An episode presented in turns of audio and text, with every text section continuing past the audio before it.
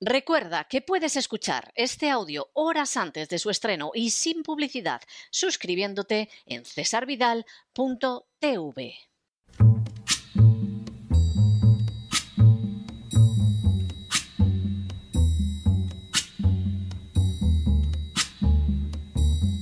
La voz con César Vidal, desde el exilio. When the night has come and the land is dark and the moon is the only light we'll see. No, I won't be afraid. Oh, I won't be afraid just as long as you stand, stand by me. Muy buenos días, muy buenas tardes, muy buenas noches y muy bienvenidos a esta nueva singladura de la voz. Soy César Vidal, hoy es el martes 22 de marzo de 2022 y me dirijo a los hispanoparlantes de ambos hemisferios, a los situados a uno y otro lado del Atlántico y como siempre lo hago desde el exilio. Corría el año 1976 y más concretamente el día 28 de febrero a las 11 de la mañana, cuando se arrió la última bandera española en el Sáhara. A ese punto se había llegado por el abandono de España de sus responsabilidades como potencia colonial en relación con el Sáhara, unos meses antes, cuando todavía el general Franco era jefe del Estado. Posiblemente las únicas manifestaciones de decencia en medio de tanta conducta vergonzosa se dieron en aquellos días entre los miembros de las Fuerzas Armadas españolas destacadas en el Sáhara. Reiteradamente se negaron a estrechar la mano de los oficiales marroquíes que ocupaban los puestos que ahora abandonaban ellos. Se rehusaron a brindar con ellos a la salud de Hassan II. Removieron cielo y tierra para evitar que se torturara a los saharauis. Les proporcionaron medios para resistir a los agresores y en algunos casos incluso llegaron a desertar para unirse a la lucha contra los terribles invasores marroquíes. De hecho, faltó poco para que el cuartel general del ejército marroquí en el Sáhara fuera volado por soldados españoles. Tan solo unas horas antes de que se arriara la última bandera en el Sáhara, los saharauis habían proclamado la República Árabe Saharaui Democrática, la RAST. Esa misma noche, los últimos españoles subieron a un avión que los llevaría de Layún a Las Palmas. En el fuselaje del avión habían pintado con grandes letras Viva el Frente Polisario. A 46 años de distancia del abandono del Sáhara por España, los saharauis no han dejado de luchar encarnizadamente contra el criminal invasor marroquí. Hasta hace poco, España era la única nación que mantenía la necesidad de celebrar un cada vez más hipotético referéndum de autodeterminación según la legalidad internacional. Durante todo este tiempo, también ha sido, como el Sáhara, objeto de incontables agresiones de un enemigo reivindicativo conocido como el Reino de Marruecos. En las últimas horas hemos tenido nuevas noticias sobre las agresiones de Marruecos contra el Sáhara. Sin ánimo de ser exhaustivos, los hechos son los siguientes. Primero, la presencia española en el Sáhara puede remontarse al siglo XV. En virtud de los tratados de Alcasoba y Tordesillas suscritos con Portugal, España se vio autorizada para establecer un puerto en la costa del Sáhara que tendría el nombre de Santa Cruz de Mar Pequeña. El puesto sería destruido por los saharauis en 1527, pero durante los siglos sucesivos España mantendría sus derechos sobre la zona.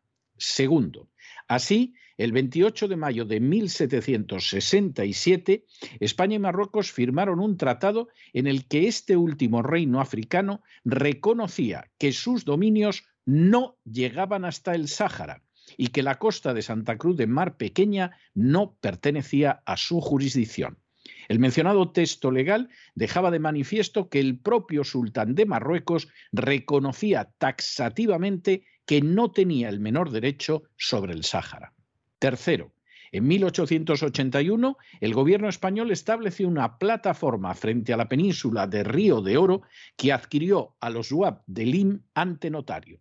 Cuarto, En 1883 se creó la Sociedad Española de Africanistas y al año siguiente el capitán Bonelli realizó una expedición en el curso de la cual se establecieron las factorías de Villa Cisneros, Río de Oro, Medina Gatel, Cabo Blanco y Puerto Badía, en la bahía de Cintra, y se firmaron convenios con las distintas tribus. Ese mismo año, España estableció un protectorado entre la Bahía del Oeste y Cabo Bojador, al que Marruecos no opuso ninguna objeción, por la sencilla razón de que aquel territorio saharaui jamás había formado parte del territorio marroquí. Quinto, en enero de 1885 llegaron al Sáhara los primeros militares españoles que a las órdenes de Bonelli realizaron distintas expediciones hacia el interior para trabar lazos de amistad con las distintas tribus. Al año siguiente, la Sociedad Española de Geografía Comercial envió la expedición Álvarez Pérez que estableció un protectorado entre Wat Shbeika y Cabo Bojador. Poco después, durante el mes de mayo del mismo año, llegó a Río de Oro otra expedición, la de Cervera, Quiroga y Rizo, que cruzó el Tiris y penetró en el Sáhara. Por parte de los saharauis firmó el emir de Adrar, que todavía en 1892 era desconocido por los marroquíes, por la sencilla razón de que no tenían ninguna relación con aquel territorio, aunque sí es cierto que era un personaje conocido y temido por Francia. Sexto, el territorio del Sáhara español se vio mermado por las presiones francesas que en el curso de diversos tratados fueron cercenando las posesiones españolas.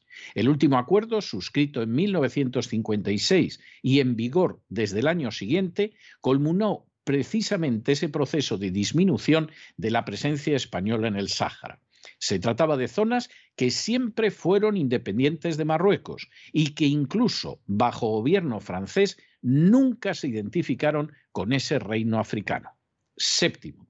En 1934, las fuerzas españolas se adentraron en el Sáhara y fundaron el puesto de Argub, ocupando además Daora y Smara. El último sultán azul se entregó entonces a España y se estableció en Cabo Jubi, entonces Villavens, y posteriormente en Tarfaya. El último sultán azul sentía un enorme aprecio por los españoles heredado de su padre, el legendario Sheikh Mag el Ainin, quien había instado a los saharauis a que si se tenían que entregar algún gobierno español, a algún gobierno extranjero, fuera el español. Esa circunstancia explica que España pudiera gobernar pacíficamente el territorio hasta 1956 el año de la independencia de Marruecos. Octavo, en 1957, en paralelo con lo que se conoció como la Guerra de Ifni, las fuerzas marroquíes, convenientemente disfrazadas de guerrilleros incontrolados, lanzaron una ofensiva contra los puestos militares del territorio del Sáhara. España tuvo que evacuarlos concentrando la defensa en el Ayyún, Villa Cisneros y Güera. El repliegue se realizó en condiciones durísimas e incluso llegó a ser aniquilada casi por completo una bandera de la Legión en la zona de Echera, a unos 40 kilómetros de Layún, en febrero de 1958. Noveno. La independencia de Mauritania y el descubrimiento de los yacimientos de fosfatos de Bucra en el Sáhara obligaron a España a reconocer en 1960 que el Sáhara se encontraba dentro de los territorios no autónomos, lo que significaba un paso previo para reconocer su futura independencia. Décimo. A partir de 1965, las Naciones Unidas exigieron cada año la celebración de un referéndum de autodeterminación en el Sáhara. Se trataba de una puesta en escena impulsada por Marruecos y por Mauritania. Ese respaldo internacional iba a ser el telón de fondo de un alzamiento militar saharaui en 1967 que acaudilló el Hatri y que concluyó en fracaso. Un décimo. En virtud de un decreto de 11 de mayo de 1967, España creó la YEMA o Asamblea General del Sáhara. Este paso no evitó que el 18 de diciembre de 1969 naciera el movimiento de vanguardia para la liberación del Sáhara. Muy posiblemente el movimiento no era sino una correa de transmisión de Marruecos para complicar la situación en el Sáhara y forzar la salida de España. Duodécimo. El 29 de abril de 1973 fue creado el Frente Polisario, que a las nueve y media de la noche del 20 de mayo de ese mismo año llevó a cabo su primera acción armada contra un puesto español situado en Hanguet Quesat. Entre 1973 y 1975, el Polisario continuó atacando a las fuerzas españolas en el Sáhara, causando una decena de muertos y paralizando la producción de fosfatos, pero también proporcionando argumentos a los que favorecían la entrega del territorio al Reino de Marruecos. Décimo tercero. Durante el año 1974, el gobierno español elaboró un estatuto para el territorio del Sáhara que a inicios de julio fue aprobado por unanimidad por la YEMA. Este instrumento jurídico y las previsiones de un plazo para la celebración de un referéndum de determinación como paso previo a la independencia fue en puridad lo más cerca que estuvo el pueblo saharaui de llegar a ser independiente. Esa posibilidad se vería sanguinariamente truncada por nuevas agresiones marroquíes. Décimo cuarto. En 1974, tras sobrevivir a un intento de golpe de Estado, Hassan II, rey de Marruecos, pactó con la oposición, incluidas las fuerzas de izquierdas, la formación de un gobierno de coalición. A continuación, vino la agresión contra el Sáhara. A inicios de 1975, distintos agentes marroquíes llevaban meses realizando atentados terroristas en el territorio del Sáhara español. Mientras la censura franquista imponía un silencio absoluto sobre lo que acontecía en el Sáhara, los marroquíes aterrorizaban a las familias saharauis de Tarfaya para doblegar a sus parientes que vivían en el territorio español. El 15 de abril de 1975, el ejército marroquí llegó incluso a cruzar la frontera con la intención de atacar el acuartelamiento español de Panjbés. El ataque fracasó. Décimo quinto. A la vez, el rey de Marruecos inició una ofensiva diplomática que junto al apoyo de las dictaduras del tercer mundo buscaba la colaboración o al menos el consentimiento de los Estados Unidos.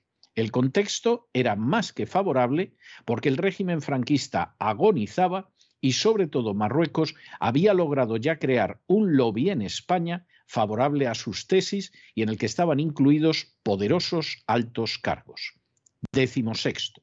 El 8 de julio de 1975, Hassan II pronunció un discurso en el que instaba a España a entregar el Sáhara, ya que de lo contrario procedería a lo que denominó movilización general para la recuperación de los territorios usurpados. Al día siguiente, el mismo en el que Franco era hospitalizado a causa de una tromboflebitis, el embajador marroquí en España entregaba una carta destinada al general y redactada en términos insultantemente agresivos.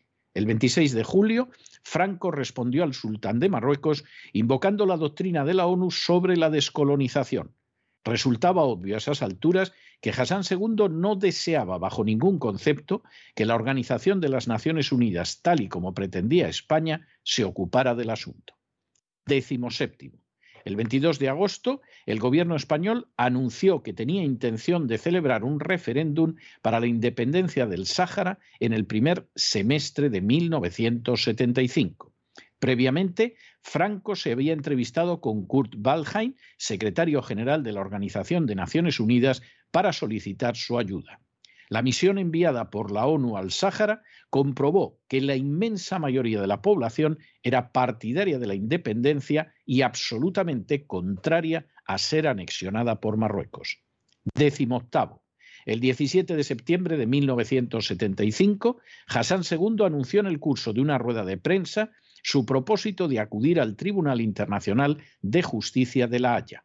El 8 de octubre, a las 12 de la noche, el general José Ramón Gavilán, segundo jefe de la Casa Militar del jefe del Estado, se entrevistó en Rabat con Hassan II, quien afirmó que no estaba dispuesto a consentir la independencia del Sáhara. Décimo noveno. El 15 de octubre, Hassan II se entrevistó en Rabat con Henry Kissinger, a la sazón el secretario de Estado de Estados Unidos. El monarca se presentó como una garantía de estabilidad en una zona donde también se hallaban la Argelia socialista y Mauritania. Al parecer, Kissinger aceptó servir de mediador entre Marruecos y España en el deseo de evitar una desestabilización en esta última nación. Vigésimo. En apenas unas horas, las pretensiones marroquíes sufrieron un fuerte revés porque el 16 de octubre de 1975 el Tribunal Internacional de Justicia de La Haya publicó un dictamen en el que establecía que no existía literalmente ningún lazo de soberanía territorial entre el territorio del Sáhara Occidental y el Reino de Marruecos o el complejo mauritano. Precisamente por ello, consideraba que tenía que celebrarse el referéndum que propugnaba España. La resolución, verdaderamente impecable desde un punto de vista jurídico e histórico, iba directamente en contra de las ambiciones de Hassan II. Vigésimo primero. Apenas unas horas después de conocerse la decisión del Tribunal Internacional de Justicia de La Haya, Hassan II anunció que 350.000 civiles marroquíes protegidos por el ejército se dirigirían contra la frontera norte del Sáhara.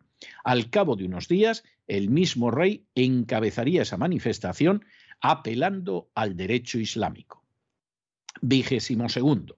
El 17 de octubre se celebró en el Pardo un Consejo de Ministros al que asistió Franco conectado a unos monitores situados en la habitación contigua.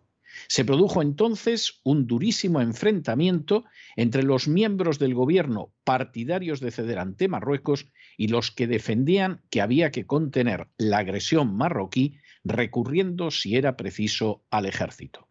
Al final se impusieron los partidarios de capitular ante Marruecos. Vigésimo. El gobierno español envió a encontrarse con Hassan II a José Solís, un personaje del régimen que curiosamente administraba los negocios de la Casa Real marroquí en España. Vigésimo. El 30 de octubre, mientras el príncipe Juan Carlos asumía la jefatura del Estado en, funciones, soldados marroquíes invadieron el norte del Sáhara. A las fuerzas españolas se les cursó la orden de no contenerlos y de limitarse a minar los alrededores del Ayun. Buen número de los mandos militares españoles era partidario de machacar a los invasores marroquíes y avanzar después hasta Rabat. Habían realizado una precisa planificación militar que les daba por ganadores en una guerra contra Marruecos. Por añadidura, los militares españoles procuraron pasar información al Polisario en vista de la guerra que se avecinaba. Vigésimo quinto. El 2 de noviembre, cumpleaños de su esposa doña Sofía, el príncipe Juan Carlos aterrizó en el Ayun para explicar a los mandos la posición del gobierno.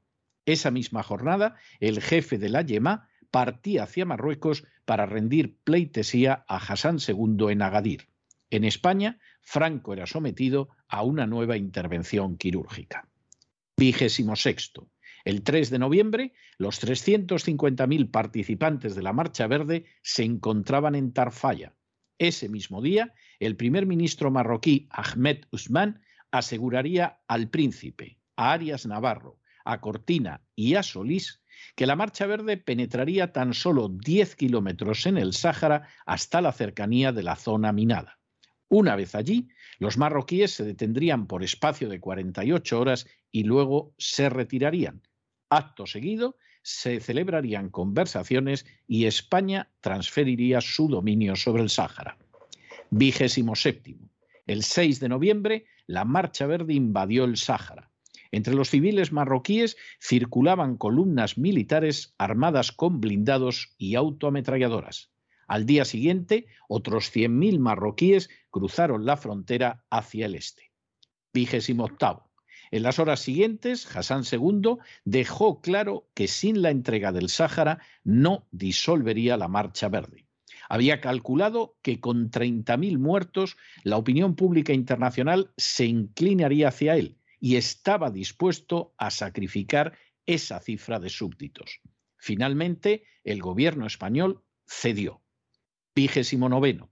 El secretario general de la ONU, Kurt Waldheim, espantado ante la posibilidad de una invasión del territorio del Sáhara por Marruecos, propuso que las Naciones Unidas se hicieran cargo del territorio para conducirlo hasta la autodeterminación.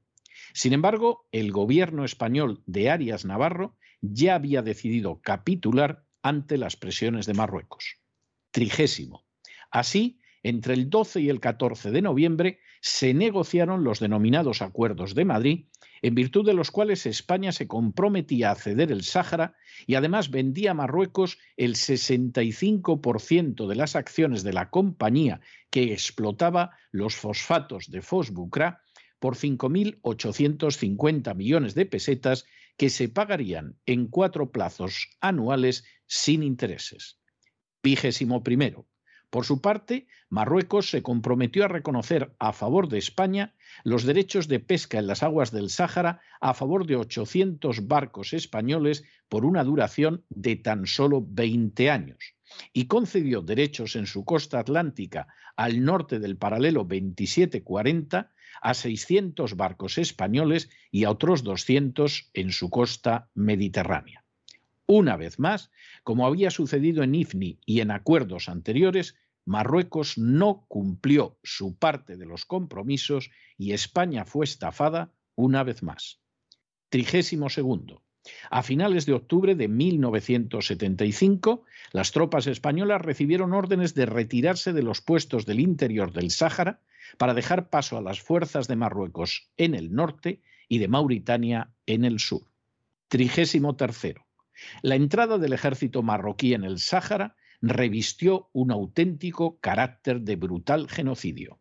Las fuerzas marroquíes machacaron literalmente a cerca de 40.000 civiles, en su mayoría ancianos, mujeres y niños, con napal y fósforo blanco. A ellos se sumaron los saqueos, los asesinatos, las violaciones de las saharauis delante de sus familiares y las torturas. Vigésimo cuarto. A las 11 de la mañana del 28 de febrero de 1976 se arrió la última bandera española en el Sáhara. En el fuselaje de ese último avión español había pintado con grandes letras la frase Viva el Frente Polisario. Trigésimo quinto. A pesar del abandono del Sáhara en 1975, durante los años siguientes los distintos gobiernos de la UCD, del Partido Socialista y del Partido Popular condenaron la invasión marroquí del Sáhara y mantuvieron con mayor o menor firmeza la legalidad internacional, insistiendo en que la población del Sáhara invadido por Marruecos debía celebrar un referéndum libre en el que expresara su destino. Se trataba no sólo de una cuestión de derecho internacional, sino también de una obligación moral, por cuanto España había sido la potencia ocupante del territorio ahora invadido por Marruecos. Trigésimo sexto.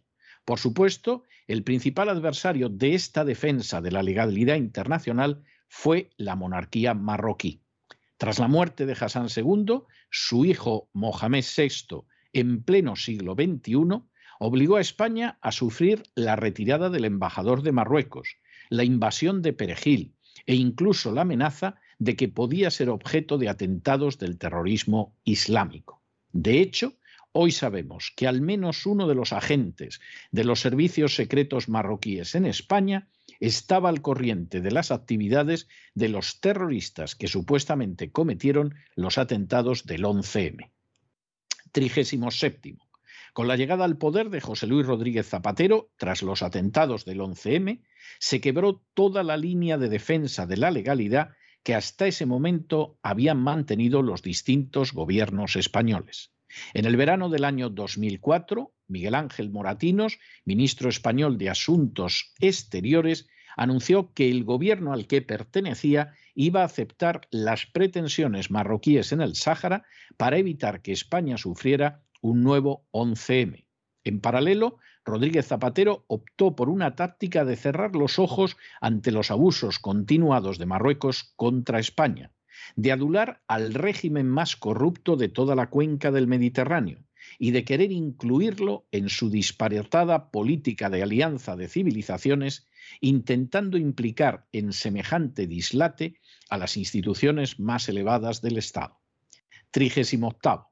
A diferencia de lo sucedido durante la guerra de Irak, esta vez, ante el abandono criminal de los saharauis, las asociaciones, los ONGs, los intelectuales y artistas antiimperialistas, los progres, los bien pensantes, guardaron en su mayoría un vergonzoso silencio, un silencio que se mantiene hasta el día de hoy. Trigésimo noveno. Durante décadas, el expolio del Sáhara por parte de Marruecos fue apoyado por lobbies españoles, especialmente situados en la política y los medios de comunicación, de tal manera que cuando en diciembre de 2020 Donald Trump reconoció la soberanía de Marruecos sobre el Sáhara, prácticamente no se produjo protesta alguna. Cuadragésimo. Finalmente, el pasado viernes, el gobierno socialcomunista de Pedro Sánchez dio un paso definitivo al enviar una carta al rey de Marruecos en la que aceptaba las tesis de éste en cuanto a la anexión del Sáhara. Cuadragésimo primero. De manera bien reveladora, los miembros del lobby marroquí en España se felicitaron por la decisión de Sánchez que no había sido comunicada previamente a la oposición y así lo difundieron en distintos artículos de prensa y medios de comunicación. Cuadragésimo segundo. El socialista Miquel Iceta intentó justificar la capitulación vergonzosa de Sánchez señalando que era para garantizar que Ceuta, Melilla y las Canarias siguieran siendo españolas, lo que implicaría que la única manera de defender la integridad territorial de España es arrodillarse ante una potencia extranjera. Y cuadragésimo tercero, como era de esperar en un siervo de George Soros, como es el ministro de Asuntos Exteriores de la Unión Europea, Josep Borrell, en una rueda de prensa, intentó salvar la cara de la decisión de Pedro Sánchez a pesar de que va en contra del derecho internacional y de la diplomacia española de las últimas décadas. La postura de España ante Marruecos viene siendo vergonzosa desde mediados del siglo XX hasta la actualidad. Con Franco, Marruecos se apoderó del Sidi Ifni del Sáhara a la vez que reivindicaba Ceuta, Melilla y las Canarias. Con la democracia, Marruecos invadió el islote de Perejil, lanzó centenares de miles de inmigrantes ilegales sobre España y no ha dejado de presionar para que esta nación se doblegara ante sus designios de expansión imperial. Todo ello sin contar con el posible papel que pudo tener siquiera en el conocimiento de los atentados del 11M. Si con Rodríguez Zapatero España comenzó a ceder vergonzosamente ante Marruecos, como lo había hecho ya también el último gobierno del general Franco, la situación no mejoró ni mucho menos con Rajoy y ha dado un paso cualitativo a peor con Pedro Sánchez.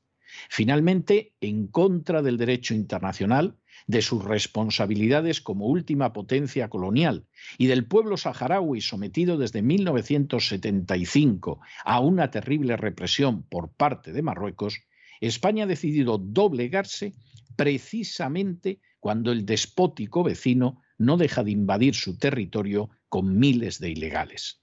Un territorio, dicho sea de paso, que Pedro Sánchez parece menos decidido a defender que el de Letonia o que las aguas del Mar Negro. Visto cómo las furcias mediáticas aplauden la terrible traición de Sánchez, hay que llegar a la conclusión de que no son pocos los que están de acuerdo con ella. Como siempre, quien pagará estos pactos entre castas privilegiadas y potencias extranjeras serán los españoles de a pie. Conociendo la trayectoria de Marruecos, pronto exigirá no solo Ceuta y Melilla, sino también unas Canarias de cuyas aguas territoriales comenzó a apoderarse hace años y que no ha dejado de invadir con ilegales en los últimos tiempos. De esta manera, volverá a cumplirse ese aciago destino que aqueja a España y que se cumple cuando cada siglo, sin excepción, desde el siglo XVI, concluye con menos territorio de aquel con que lo comenzó, algo que solo cabe atribuir a la torpeza, la falta de patriotismo, el sectarismo y la codicia de sus castas privilegiadas. Pero no se dejen llevar por el desánimo o la frustración. Y es que a pesar de que, los, poderosos muchas veces parecen gigantes, es solo porque se les contempla de rodillas y ya va siendo hora de ponerse en pie.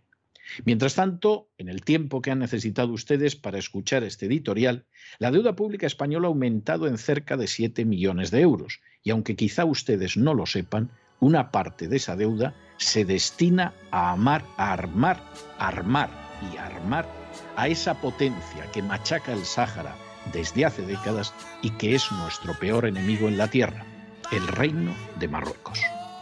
muy buenos días, muy buenas tardes, muy buenas noches. Les ha hablado César Vidal desde el exilio. Que Dios los bendiga.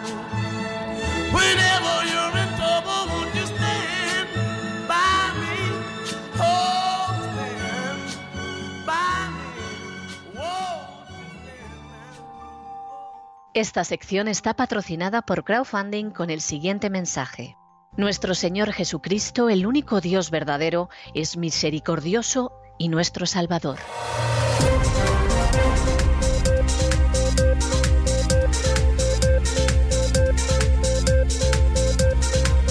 Las noticias del día.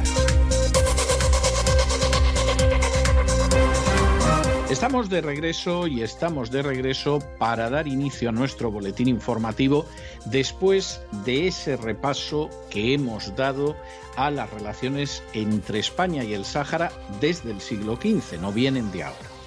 Hay cosas que históricamente no tienen discusión. El Sáhara jamás, jamás, jamás ha formado parte del reino de Marruecos. Todo lo contrario todos los tratados que se firmaron, las distintas situaciones de dominio, las distintas situaciones jurídicas, apuntan a que Marruecos no tiene derecho ni a una pulgada del territorio del Sáhara. Esto quedó además clarísimo en el mismo año 1975, cuando Hassan II decidió ir al Tribunal Internacional de Justicia de La Haya, reclamando el Sáhara todavía bajo dominio español, y se encontró con que el Tribunal Internacional de Justicia de La Haya dijo que Marruecos no tenía el menor derecho, porque no lo ha tenido nunca, porque no lo tiene y porque no lo tendrá jamás a ocupar un territorio. Por supuesto, de esta invasión a ustedes no les van a hablar. De los miles de muertos que han causado en un verdadero genocidio los marroquíes sobre el Sáhara, no les van a hablar de las violaciones de las saharauis delante de sus familiares para amedrentar a las poblaciones, no les van a hablar. De cómo se utilizó el fósforo blanco y el napal, que a saber quién se lo vendió a Marruecos, para bombardear a los saharauis, no les van a hablar. De nada de esto. Ni tampoco les van a hablar de cómo Estados Unidos respaldó a Marruecos en esa invasión no les van a hablar de las riquezas que hay en el Sáhara, que por supuesto se iban señalando cuando todavía España era la potencia colonial, y todavía menos les van a hablar de la traición de buena parte del gobierno de Franco, que decidió, mira tú qué casualidad, alguno de los ministros era el que le administraba el patrimonio en España a la Casa Real marroquí, decidieron que lo mejor era bajarse los pantalones de la manera más cobarde y más traidora ante Hassan II de Marruecos. En esta historia, además de enorme gravedad, bueno, pues luego ha venido la creación de un lobby de periodistas a los que Marruecos sobreaba, sobornaba y condecoraba si llegaba el caso, la creación de lobbies en los distintos partidos políticos, para que se plegaran ante Marruecos y para que, por supuesto, nadie les plantara cara, y luego las sucesivas invasiones de droga e ilegales, ilegales y droga en territorio nacional. ¿Tuvo Marruecos algo que ver con el 11M? Bueno, quien ahora se dirige a ustedes considera que lo más seguro es que no, que no tuvo nada que ver con el 11M, pero sí sabemos que al menos uno de los agentes de inteligencia de Marruecos en España sabía todo o sabía mucho. Y por supuesto no informó en absoluto a los españoles. Y en estos momentos, después de una suma de traiciones, después de episodios lamentables como el de Donald Trump en el 20, aceptando que Marruecos se quede con un territorio que no es suyo. Claro, porque unas invasiones no son iguales que otras. Y Marruecos es un aliado, pero muy importante de los Estados Unidos en el Mediterráneo. Menudos aliados tiene a veces Estados Unidos. Hay veces que son aliados admirables y democráticos y liberales y todo lo bueno que ustedes quieran, pero tiene otros aliados que son verdaderamente repugnantes y que privan de autoridad moral a los Estados Unidos, porque cuando tienes esos aliados, ¿cómo vas a criticar a Rusia? ¿Y cómo vas a criticar a Venezuela?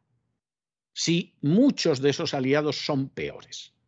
Si lo que lleva haciendo Marruecos desde hace décadas es muchísimo peor que lo que está sucediendo ahora en Ucrania.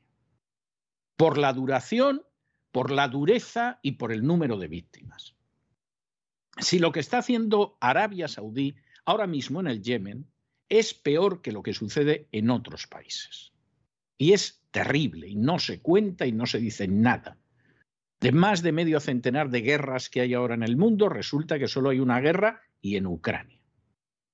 Bueno, pues el caso de Marruecos es vergonzoso. Y a esta ceremonia de rendición, de capitulación, de la desvergüenza y la inmoralidad, pues ha terminado ya sumándose a calzón quitado el presidente del gobierno español, no se sabe, desde luego la oposición parece que no les dijo nada, en el gobierno no se sabe muy bien si les dijo algo, no se lo dijo, luego ha tenido que salir ahí alguno como el machotón y Z a decir que bueno, que, que lo que pasa es que de esa manera garantizamos Ceuta, Melilla y las Canarias, lo cual es todavía peor, vamos, la explicación todavía es peor. Pero en realidad lo que se produce es una traición a los deberes internacionales de España, que lleva traicionando a los saharauis desde el año 75 quizá no la población española, pero sí sus castas privilegiadas. La entrega de un pueblo al sometimiento a un régimen corrupto y despótico y el desprecio por la ley internacional. Simplemente porque hay a quien le interesa que Marruecos tenga esa fuerza y tenga esa potencia. Y en el caso de España, bueno, pues miren ustedes, hay muchísima gente sobreada por Marruecos, de furcias mediáticas y de políticos podríamos estar hablando horas al servicio de Marruecos. No hay nada más que ver cómo han salido las furcias mediáticas inmediatamente de sus covachuelas para contar qué es lo mejor que se puede hacer con Marruecos, porque claro, al final se está al servicio de quien se está y para qué vamos a hablar de las raíces históricas. No, no, de eso no digamos nada, porque quedaría evidente la infamia y la vileza de esta concesión a Marruecos. Pedro Sánchez, que es una marioneta de la agenda globalista, como lo es Borrell, bueno, pues Pedro Sánchez lo ha hecho, cada vez más convencido de que eso le da puntos, pero luego resulta que se reúne Biden con los jefes de los países de la OTAN y no llama a Pedro Sánchez, que es un mindundi, por lo menos para Biden.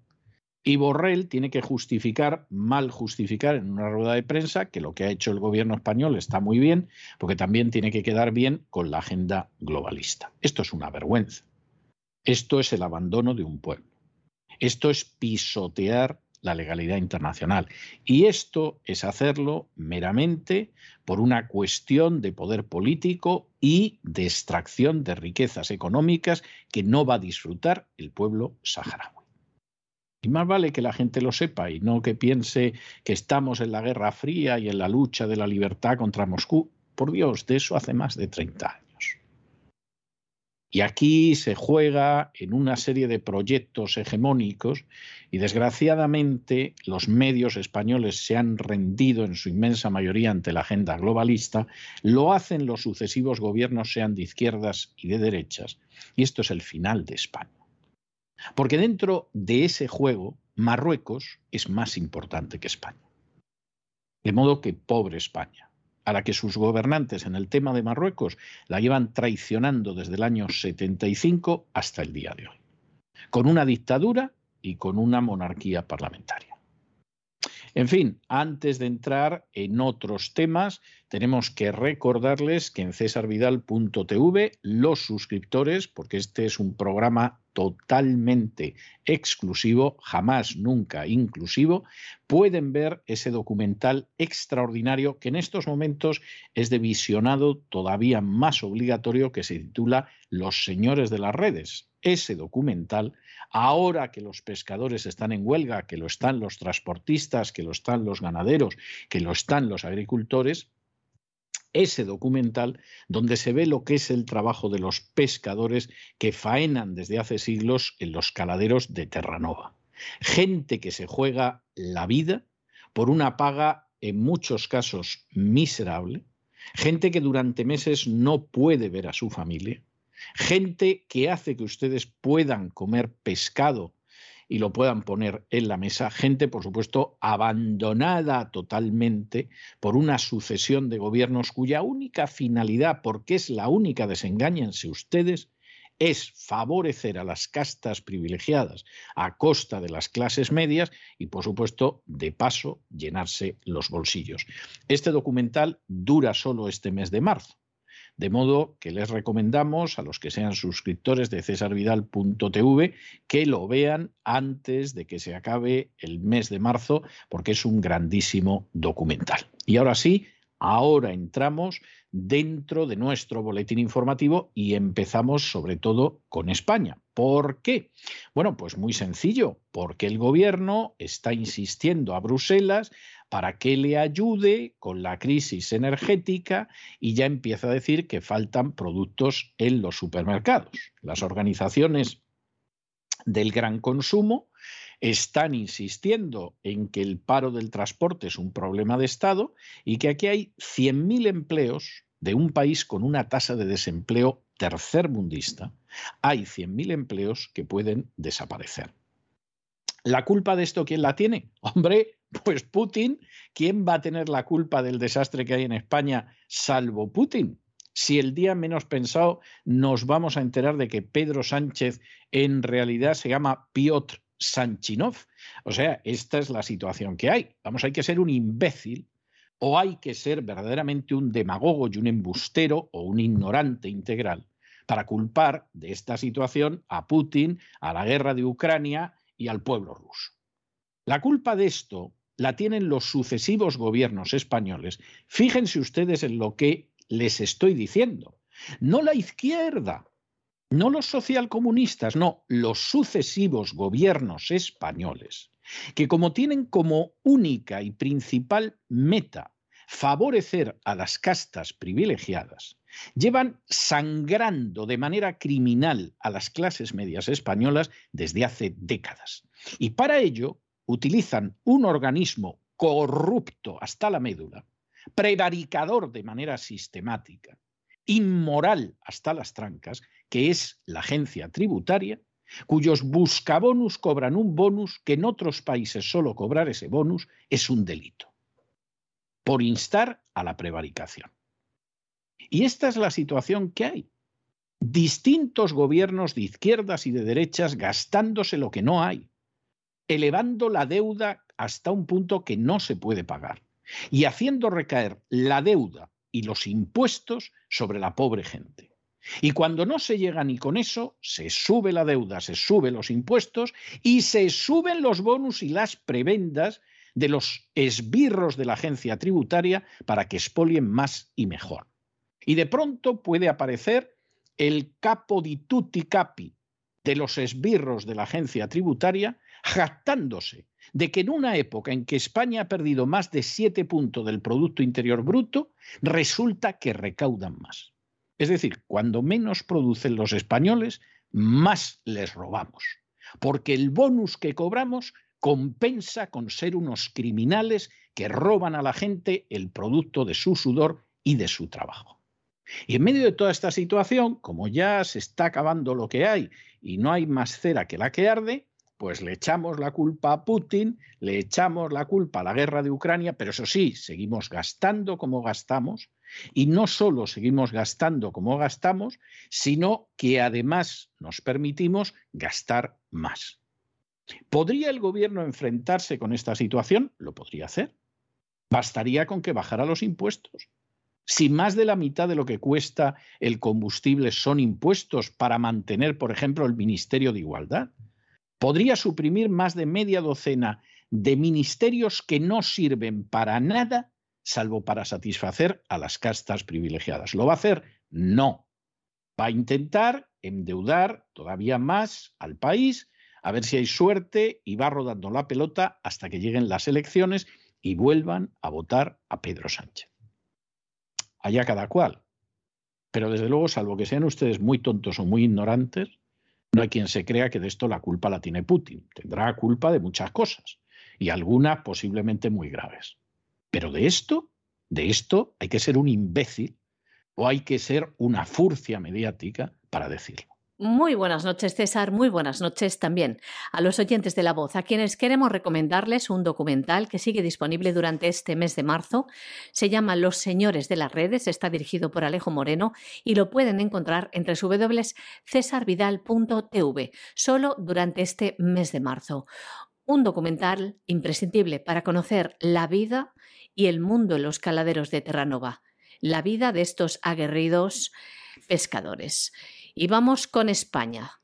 Hay que decir que el presidente del Gobierno, Pedro Sánchez, ha urgido a sus homólogos a aprobar unas propuestas en la Unión Europea que dice España necesita ya, alertado de que las industrias pueden rebajar su producción por el coste energético.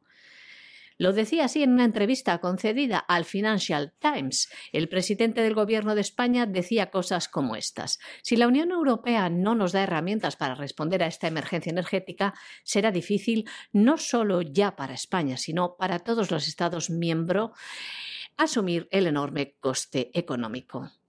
Según apuntaba también este diario, el Financial Times, pues Sánchez, decía, tendrá que enfrentarse a una importante oposición por parte de los estados del norte de la Unión Europea respecto de los planes para introducir cambios en el mercado eléctrico europeo, como ya ha pasado anteriormente con otro tipo de propuestas. En la actualidad, las propuestas de la Comisión Europea que se publicarán el miércoles se ocupan casi exclusivamente del almacenamiento de gas, que Bruselas considera el mínimo común denominador que puede obtener el apoyo de los 27. Por su parte, el ministro de Agricultura español Luis Planas ha reconocido incidencias en la cadena alimentaria, aunque ha dicho que son puntuales, motivadas por la paralización del servicio de los transportistas. El ministro quien ha considerado que la oferta realizada ayer por el Gobierno es muy sólida para responder a los problemas del sector del transporte, que incluía una bonificación para el pago de los carburantes de 500 millones de euros, decía también faltarán concreciones, pero si nos ponemos en ello podremos llegar a acuerdos. Y mientras las organizaciones del gran consumo consideran de máxima urgencia acabar con el paro del transporte que califican de problema de Estado, al tiempo que han advertido de que el conflicto amenaza ya la producción y que peligran más de 100.000 puestos de trabajo. Ante esta situación, la cadena de valor del gran consumo, que engloba el sector primario, la industria y la distribución, ha pedido a los convocantes en un comunicado conjunto que dejen de coaccionar al resto de sectores impidiendo el desarrollo de su actividad. Bueno, y ya saben ustedes, en medio de toda esta situación, el gobierno tiene que dar una sensación de que, bueno, de que en última instancia dialoga, etcétera, etcétera, y nos ha salido en las últimas horas, apoyado por las furcias mediáticas, diciendo que ha llegado a un acuerdo con el sector del transporte. Mentira. La plataforma de defensa del transporte dice que con ellos no han contado en la mesa de negociación y que van a continuar con los paros. Porque claro, una cosa son los sindicatos, que son amarillos, pero vamos, como un limón, y son casta privilegiada, y otra cosa es la gente que incluso se juega la vida para mantenerse ellos y sus familias en la carretera. En la carretera, en el campo, entre el ganado o en alta mar pescando. Y claro, realmente hasta aquí hemos llegado.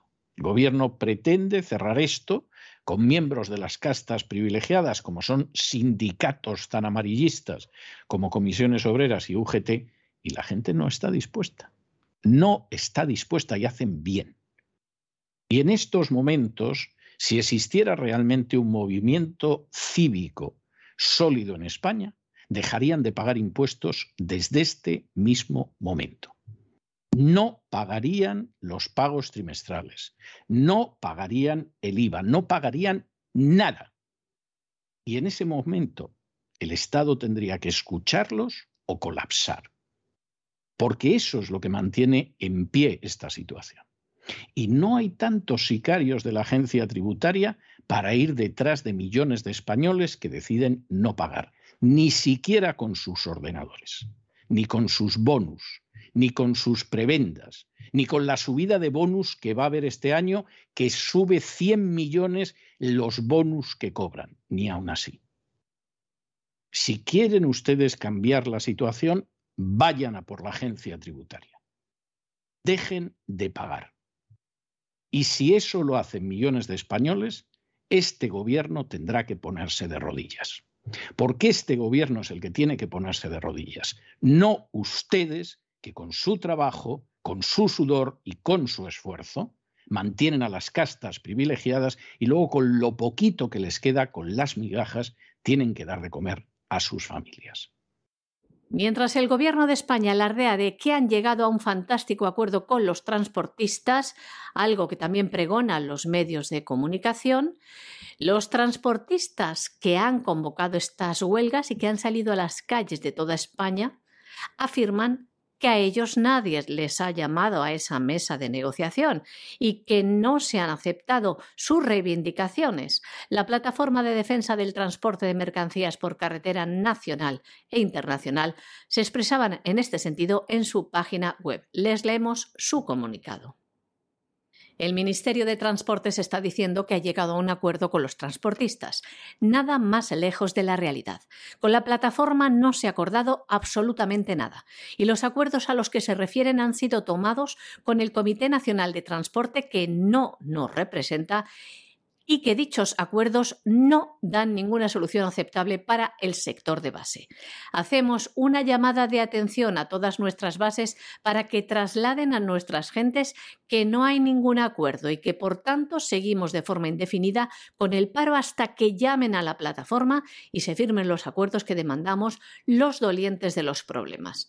No dejarse confundir porque se intenta desarticular esta gran unión que hemos conseguido y que tenemos que mantener para conseguir una seguridad jurídica en cuanto a trabajar por encima de costes y no poner dinero a nuestro trabajo, entre otras demandas muy necesarias. Mucho ánimo y que no nos dobleguen ni engañen. Seguiremos hasta el final y esta batalla no la podemos perder. Será responsabilidad de esta ministra que este paro pueda convertirse en un problema muy grave socialmente debido a su irresponsabilidad y desprecio a la clase trabajadora. No aceptaremos imposiciones ni engaños. Por tanto, todo sigue igual y continuamos a la espera de que contacten con nosotros. Fuerza y paciencia, ya queda menos y no vale rendirse. Esto es lo que dicen desde la Junta Directiva el comunicado a todos los transportistas de la Plataforma de Defensa del Transporte de Mercancías por Carretera Nacional e Internacional. ¿Y qué es lo que dice el Gobierno?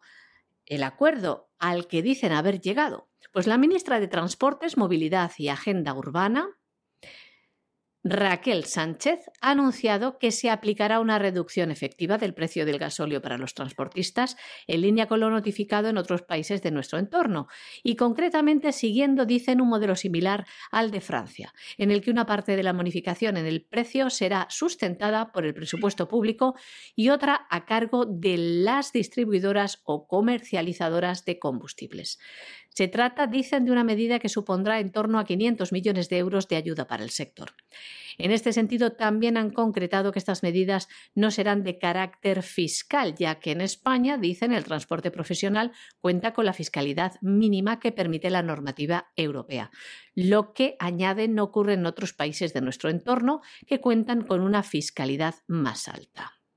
Dicen también desde el Gobierno que se asegurará que la bonificación llegue íntegra al sector en forma de menores precios. La ministra Raquel Sánchez anunciaba también que el Gobierno se ha comprometido a adelantar la aprobación de otra reclamación histórica del sector, como es la devolución mensual del combustible profesional en lugar de trimestral, como se produce actualmente, lo que va más allá de los compromisos asumidos en diciembre del año 2021. Añaden todo ello sin olvidar lo ya indicado en la carta remitida al Comité desde el Ministerio el pasado día 16. Y continúan diciendo en su comunicado. La responsable del departamento ha informado al comité de que ya se ha iniciado la publicación semanal del índice de variación del precio del gasóleo en la página web del Ministerio, de acuerdo con la solicitud planteada por el CNTC en la reunión del pasado miércoles día 16 de marzo. Como ven, a los transportistas, como dicen, no les han tenido en cuenta. Estas reivindicaciones no satisfacen lo que demandan y los paros continúan. Bueno, Nos vamos a Hispanoamérica y nos vamos a Nicaragua, donde han condenado a Cristiana Chamorro Barrios a ocho años de prisión. Cristiana Chamorro Barrios viene de una larga historia de liberales nicaragüenses que son los Chamorro. Es decir, y de hecho la última importante pues fue Violeta Chamorro, que llegó a desplazar del poder a Daniel Ortega y se convirtió en presidenta de Nicaragua. Esto hace mucho tiempo. Si ustedes prefieren, Violeta Barrios de Chamorro. ¿eh?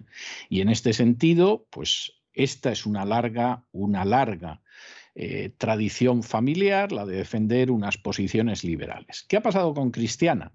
Bueno, pues Cristiana, que lleva en arresto domiciliario mucho tiempo, finalmente un tribunal del que es dudoso que se pueda uno fiar, conociendo lo que es la Nicaragua sandinista, ha decidido condenarla a ocho años de prisión por lavado de dinero, bienes y activos, apropiación y retención indebida, gestión abusiva y falsedad ideológica.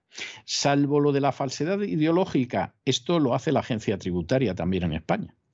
No crean ustedes, eh, con un poco de suerte no te condenan a ocho años de prisión, pero te destrozan la vida y se quedan con todo lo que hay. Porque al final, cuando existe una prevaricación continuada, cuando existe una conducta opresiva que acaban pagando los que están por abajo, los pobrecitos, aunque incluso voten al partido del gobierno, pues eso da lo mismo. Si los ven solo como ovejas a los que esquilar y en un momento determinado sacrificar, pues suceden estas cosas. ¿Es culpable Cristiana Chamorro? Pues vaya usted a saber. Pero todos sabemos que aunque sea inocente como un ángel puro y limpio, va a dar igual, porque la dictadura nicaragüense no está dispuesta a que haya oposición. Y esa dictadura sabe que Cristiana Chamorro era la figura que tenía más peso dentro de la oposición para enfrentarse a Daniel Ortega. Y a Daniel Ortega perdió con una Chamorro. De manera que no iba a perder ahora con otra. Y esa es la situación que hay y es vergonzoso. Es vergonzoso. Pero referencias a Nicaragua van a ver ustedes pocas. ¿eh? Bueno, a lo mejor, claro, si Nicaragua de pronto apoya a Putin, bueno, pues entonces sí, se acuerdan de que existe Nicaragua. Mientras tanto, ni el más mínimo recuerdo como pasa con Venezuela. Pero claro, en el caso de Venezuela es lógico, porque Venezuela desde hace décadas tiene como socio mayoritario comercial a los Estados Unidos. Y uno dirá, no, no, no, no, Rusia y China, pero ¿qué va?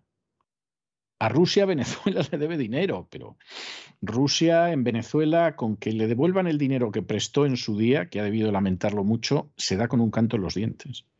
China compra, pero no es el gran comprador.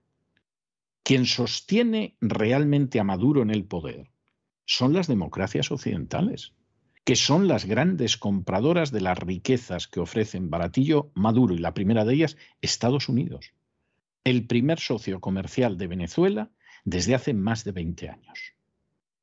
E incluso presidente tan agresivo con Venezuela, no era como Biden, como era Donald Trump, cuando llegaba el momento, firmaba el permiso para que Chevron siguiera comerciando con Venezuela, Maduro pudiera pagar a sus fuerzas represivas y a sus tropas y se mantuviera en el poder. Follow the money es la regla, siga el dinero. Y cuando se sigue el dinero, uno se da cuenta de quién está manteniendo a un régimen o al otro. Y cómo lo demás son películas.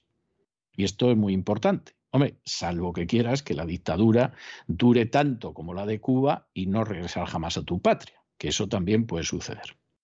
Y en Nicaragua, uno a uno, los opositores que fueron encarcelados antes de las elecciones presidenciales están siendo condenados a penas de prisión. La última de ellas ha sido Cristiana Chamorro Barrios, que ha sido condenada a ocho años de prisión por los delitos de lavado de dinero, bienes y activos, apropiación y retención indebida, gestión abusiva y falsedad ideológica.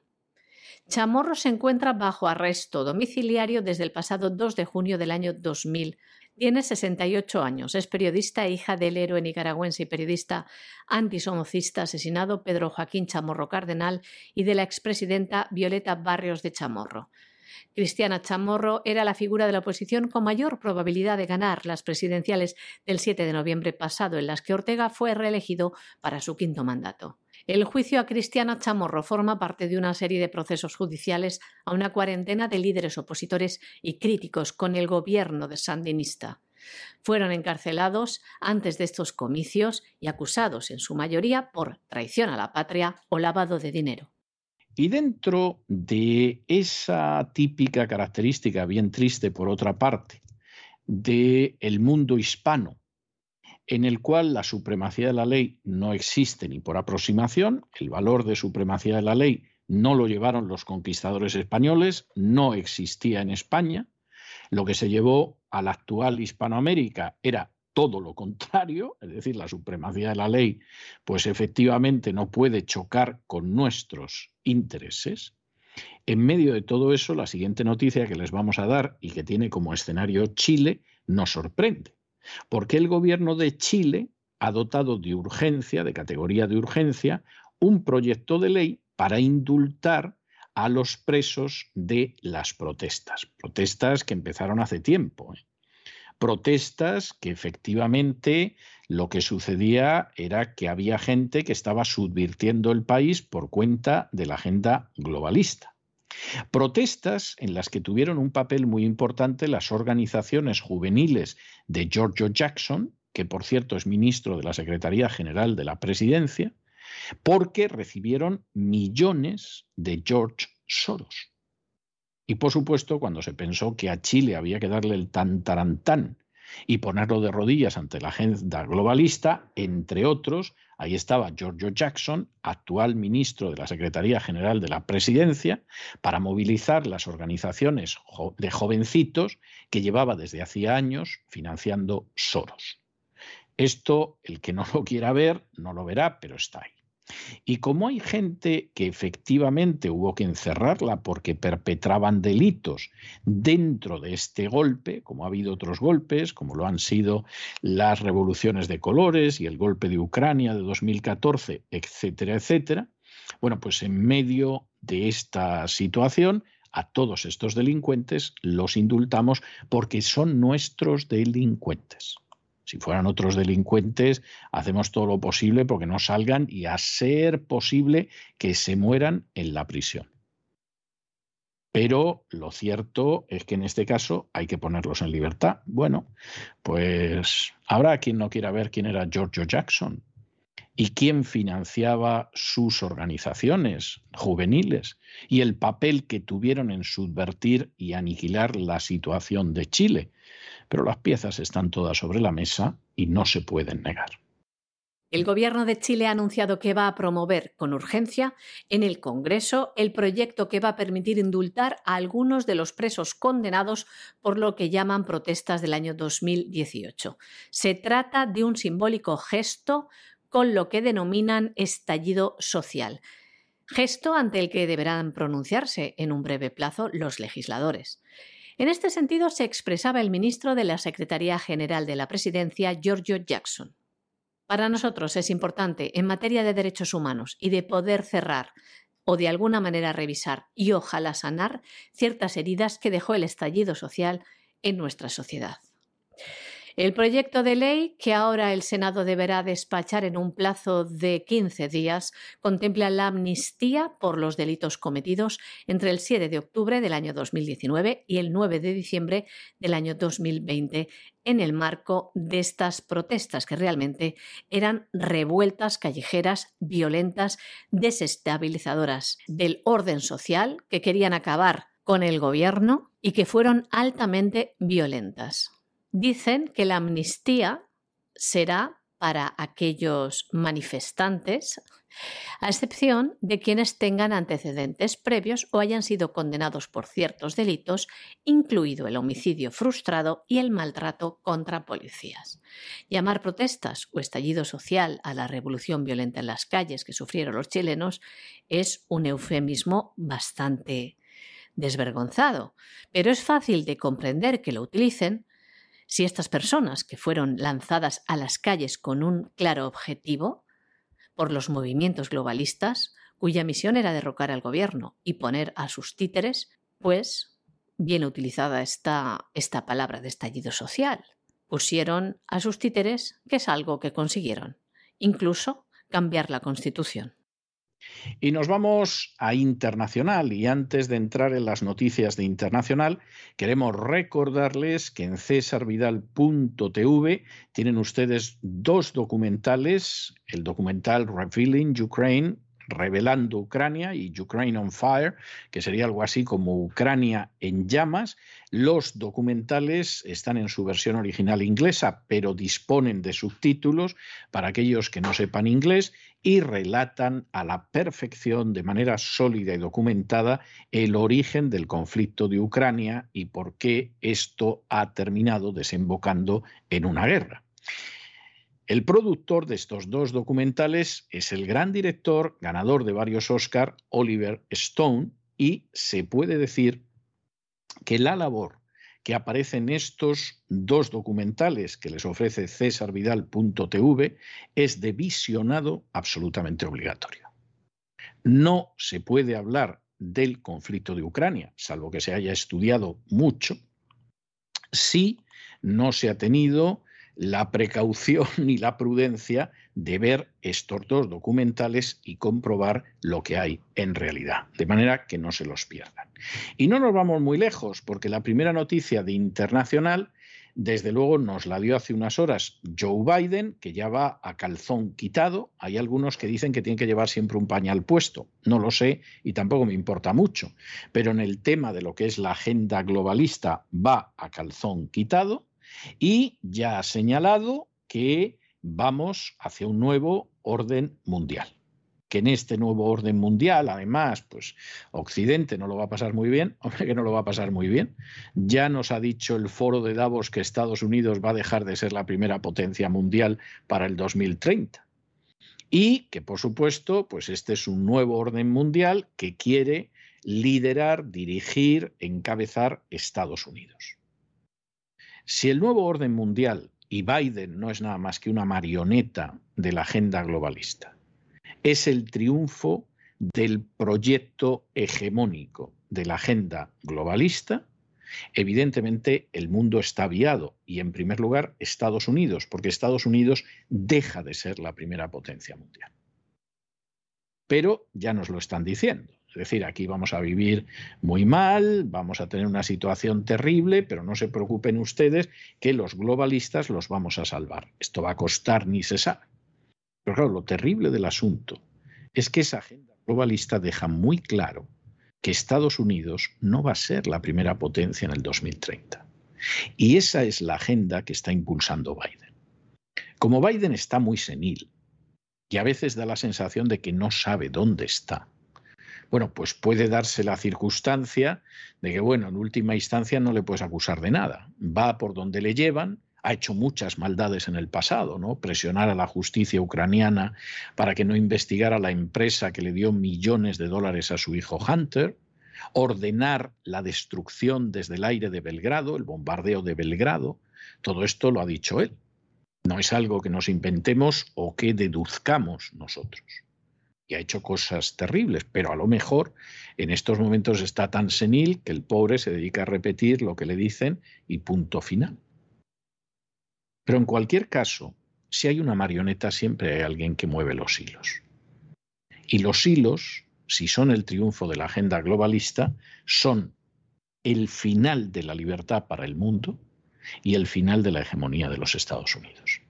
Antes de entrar en el terreno internacional, queremos recomendarles dos documentales que tienen disponibles en www.cesarvidal.tv del magistral director estadounidense Oliver Stone. Explican el origen del conflicto de Ucrania y por qué no ha acabado la guerra. Cesarvidal.tv ha comprado los derechos a la productora de Oliver Stone y podrán ver Rebellion Ukraine, Ukraine on Fire.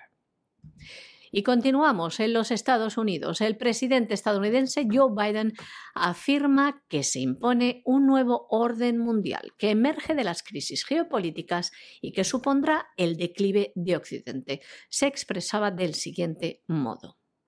Estamos en un punto de inflexión en la economía mundial. Ya sabes, no solo en la economía mundial, sino en el mundo. Ocurre cada tres o cuatro generaciones, como dijo uno de los altos militares en una reunión de seguridad del otro día.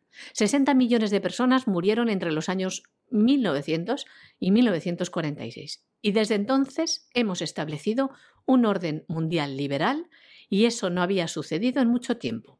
Murió mucha gente, pero no se acercó al caos. Y ahora es el momento en que las cosas están cambiando. Habrá un nuevo orden mundial y tenemos que liderarlo.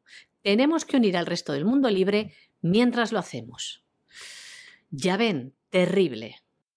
Bueno, y no crean ustedes, incluso hay países pequeños, hasta más pequeños que España, que conservan la dignidad que España perdió hace muchísimo tiempo. No voy a hablar de la fecha concreta, porque aquí hay gente que se puede ofender, pero desde luego hace muchísimo tiempo. No hay nada más que ver lo que hemos contado hoy sobre el Sáhara. Y verdaderamente es algo tremendo. Hay países pequeños que tienen dignidad, entre otras cosas, porque no están dispuestos a convertirse en una ruedecilla más de la agenda globalista. Es el caso de Hungría. Por eso la agenda globalista odia a Hungría, odia a Víctor Orbán y Soros ha decidido ponerle la proa desde hace años, porque es una espina, aunque sea un país de 8 millones de habitantes en medio de la Unión Europea. ¿Con qué ha salido lo último? Con lo que ha salido Hungría. Bueno, pues ha dicho claramente su ministro de Asuntos Exteriores que no van a apoyar las sanciones de la Unión Europea que pongan en peligro el suministro energético de Hungría. Que sí, que lo que ustedes quieran, que los rusos son muy malos, que a Putin le huele el aliento y se está quedando calvo, lo que quieran. Pero cualquier votación de los 27 en el Consejo Europeo que pretenda embargar la energía que viene de Rusia, Hungría ha dicho que la va a bloquear. ¿Y eso por qué? Pues son agentes de Putin, pues son la extrema derecha, pues han vuelto locos. No, porque al gobierno actual de Hungría lo primero que le importa son los intereses de Hungría, no los de la NATO, aunque pertenezca a la NATO, no los de la Unión Europea, si es que existen, aunque sea miembro de la Unión Europea. Lo primero que tiene que atender un gobierno es a los intereses del pueblo que forma esa nación. Eso es lo primero a lo que tiene que atender.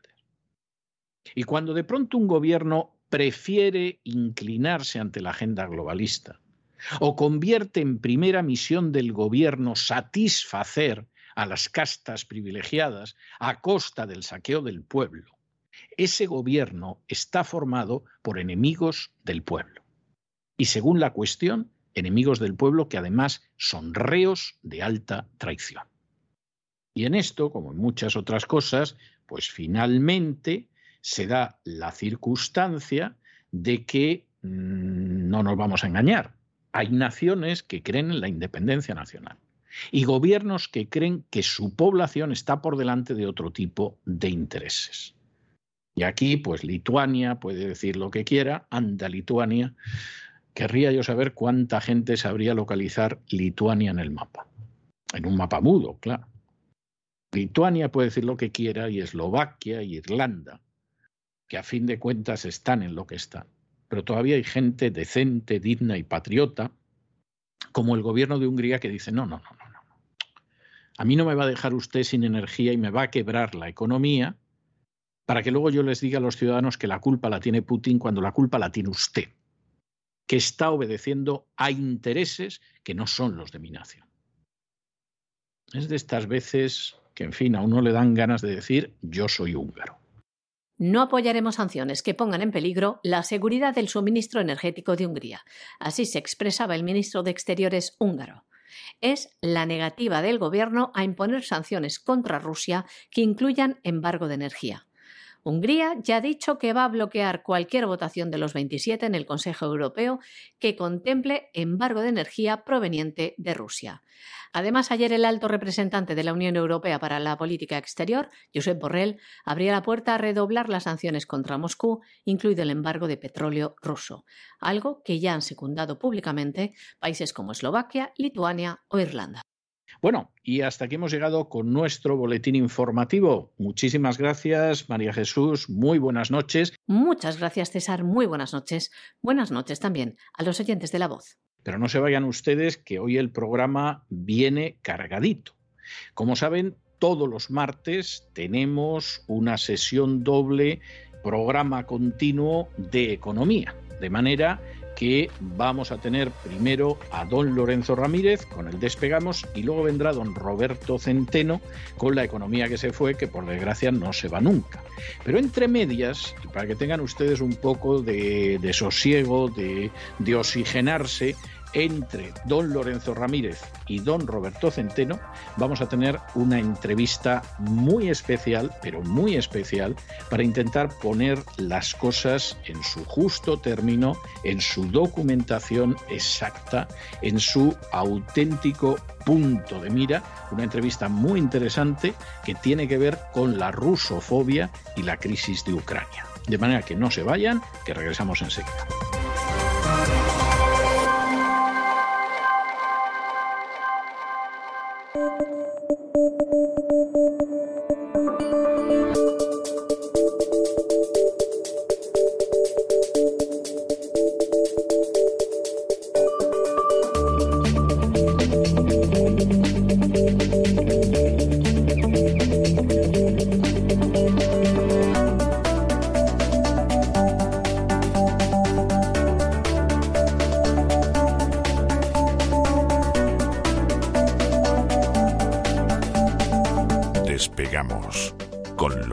Ramírez.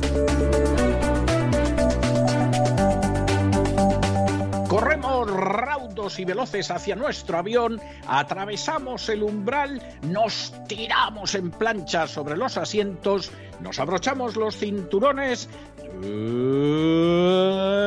despegamos y nos vamos elevando por los aires hasta alcanzar nuestra altura y nuestra velocidad de crucero. A mi lado, como siempre, muy buenas noches, don Lorenzo Ramírez. Don Lorenzo, ¿qué hace usted jugando con una pila de litio? O sea, pero se le ha acabado la de el teléfono, en fin, explíquemelo. Eh, deje usted la pila de litio. Muy buenas noches. Muy buenas noches, don César. Estoy aquí con una pala porque igual, igual me animo y me voy a Ucrania. Me voy a Ucrania ahí con una pala a acabar, a ver si saco algunas de las tierras raras esas que hay por ahí.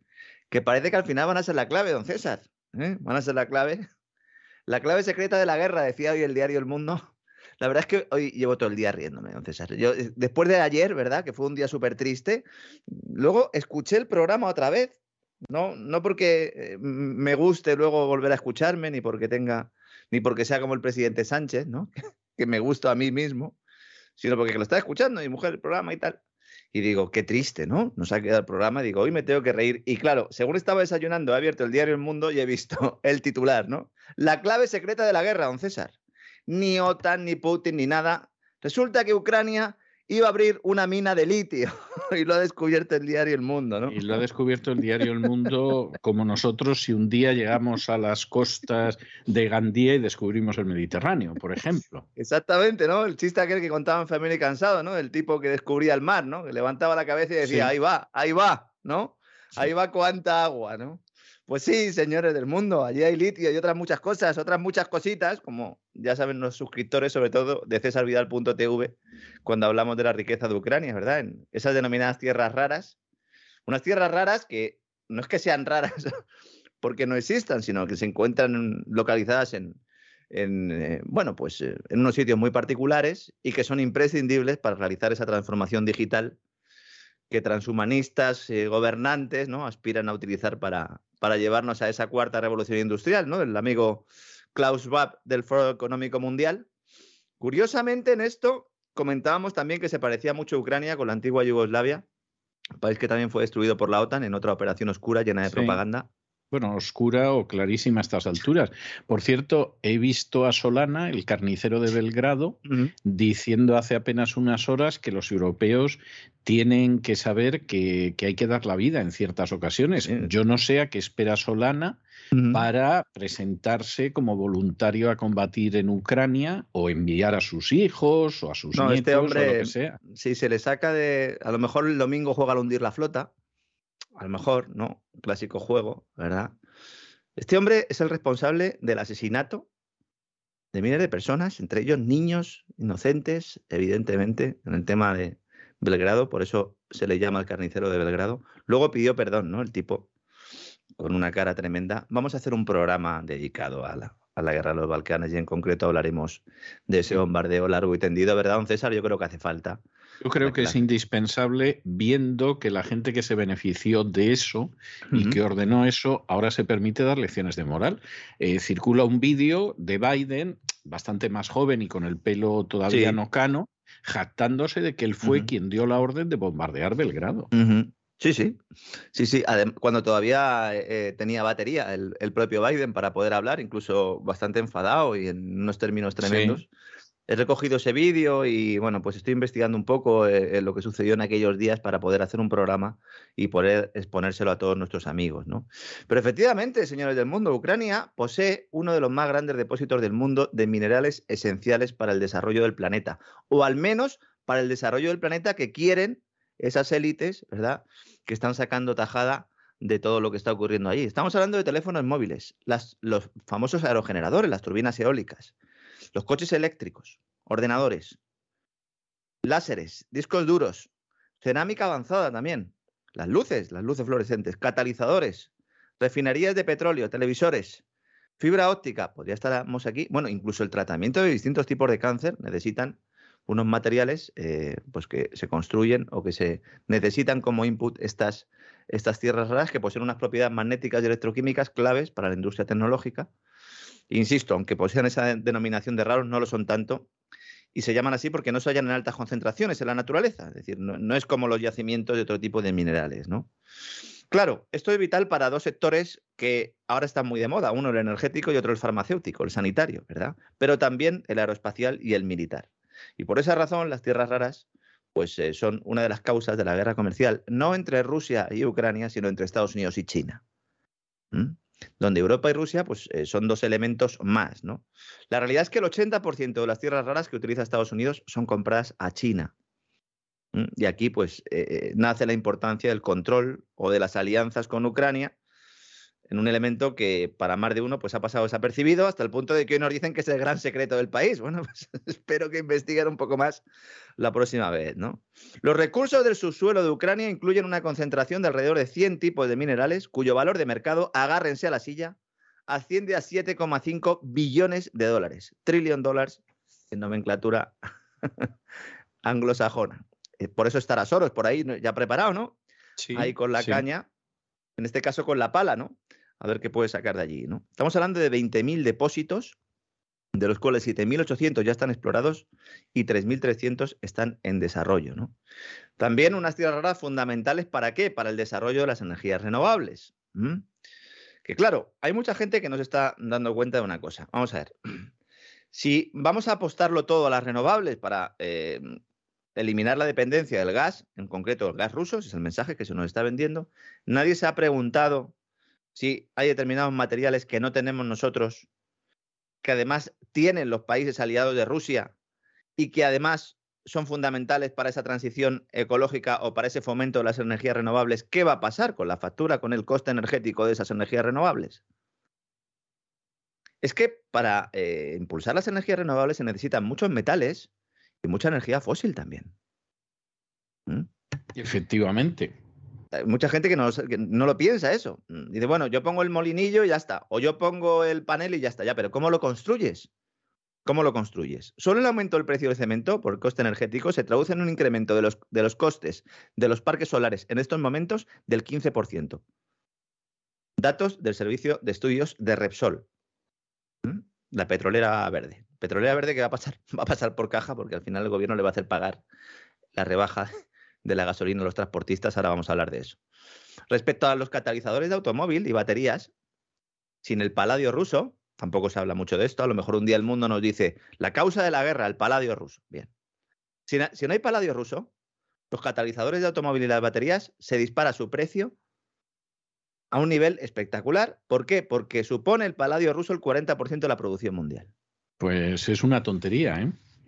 Fíjese, igual para el aluminio, para el acero y para el carbón ruso. El carbón ruso.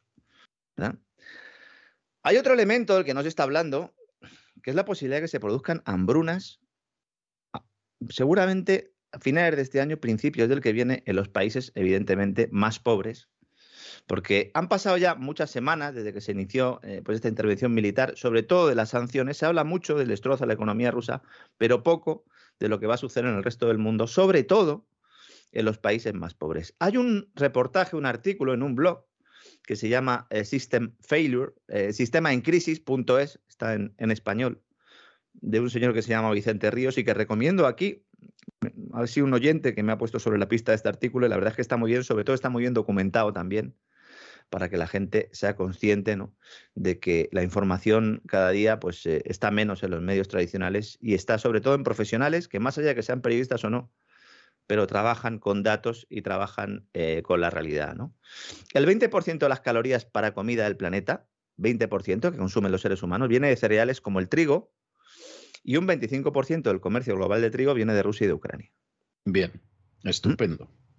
Claro, solo teniendo en cuenta este cereal que contabiliza un 5% de las calorías totales disponibles para alimentar a la humanidad, tenemos una cantidad muy relevante de suministro calórico que o bien ya está bloqueado o bien se va a acabar por perder. La cadena global de alimentos del planeta tiene una duración aproximadamente de unos 90 días, por lo que si se dejan de plantar cosas o, no se pueden sacar las cosas que han plantado, o por lo menos no las podemos consumir en determinados países aliados de Occidente, aliados de la OTAN, aunque no estén en la OTAN, aliados, entonces se comienzan a agotar los suministros a los tres meses. Típicamente los gobiernos tienen el equivalente, de hecho, a un trimestre de importaciones en reservas. Otro dato importante, el de los fertilizantes.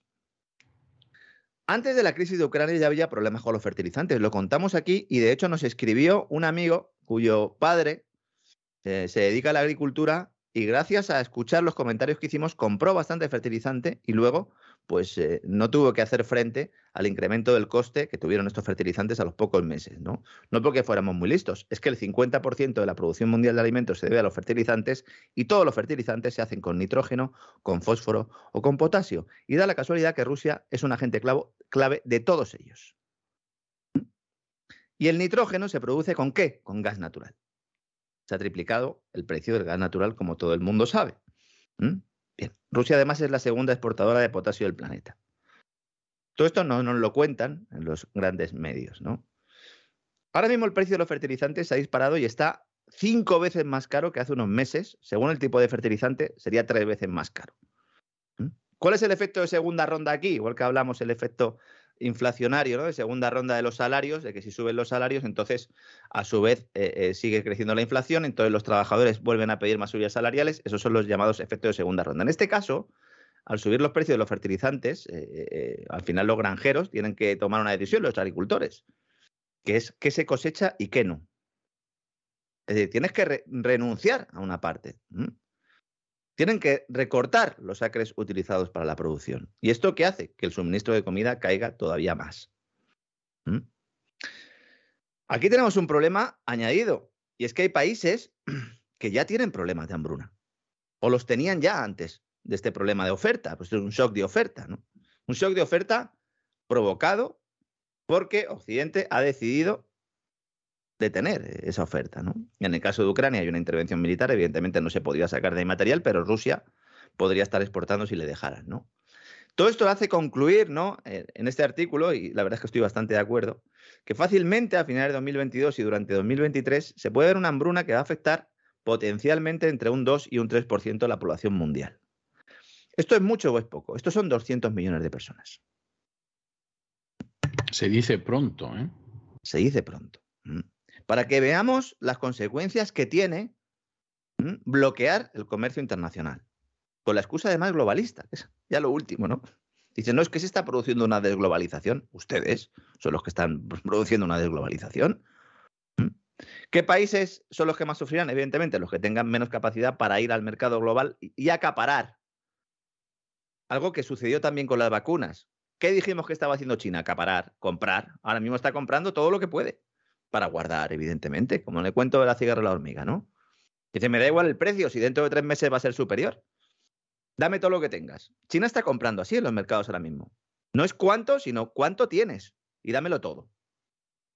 Una parte de, esas materias primas las está comprando se la está comprando a Rusia. Si hay un problema añadido en determinados países, pues eh, podemos tener, de hambrunas, podemos tener más guerras, porque las hambrunas van directamente ligadas a las guerras, ¿no? Es un artículo muy interesante, como digo, sistemaincrisis.es. El, el artículo se llama Abraham Brunas en 2022-2023 y como digo está muy bien documentado y recomiendo a todos nuestros amigos que, que, lo revisen ¿no? y que le echen un vistazo porque es sobre esto, sobre lo que hay que poner el foco. ¿no? En Estados Unidos la prensa ahora mismo también empieza a poner el foco, don César, en las sanciones más que en, más que en la intervención militar. Lo cual esto ya pues eh, está cambiando también un poco el, el relato, ¿no?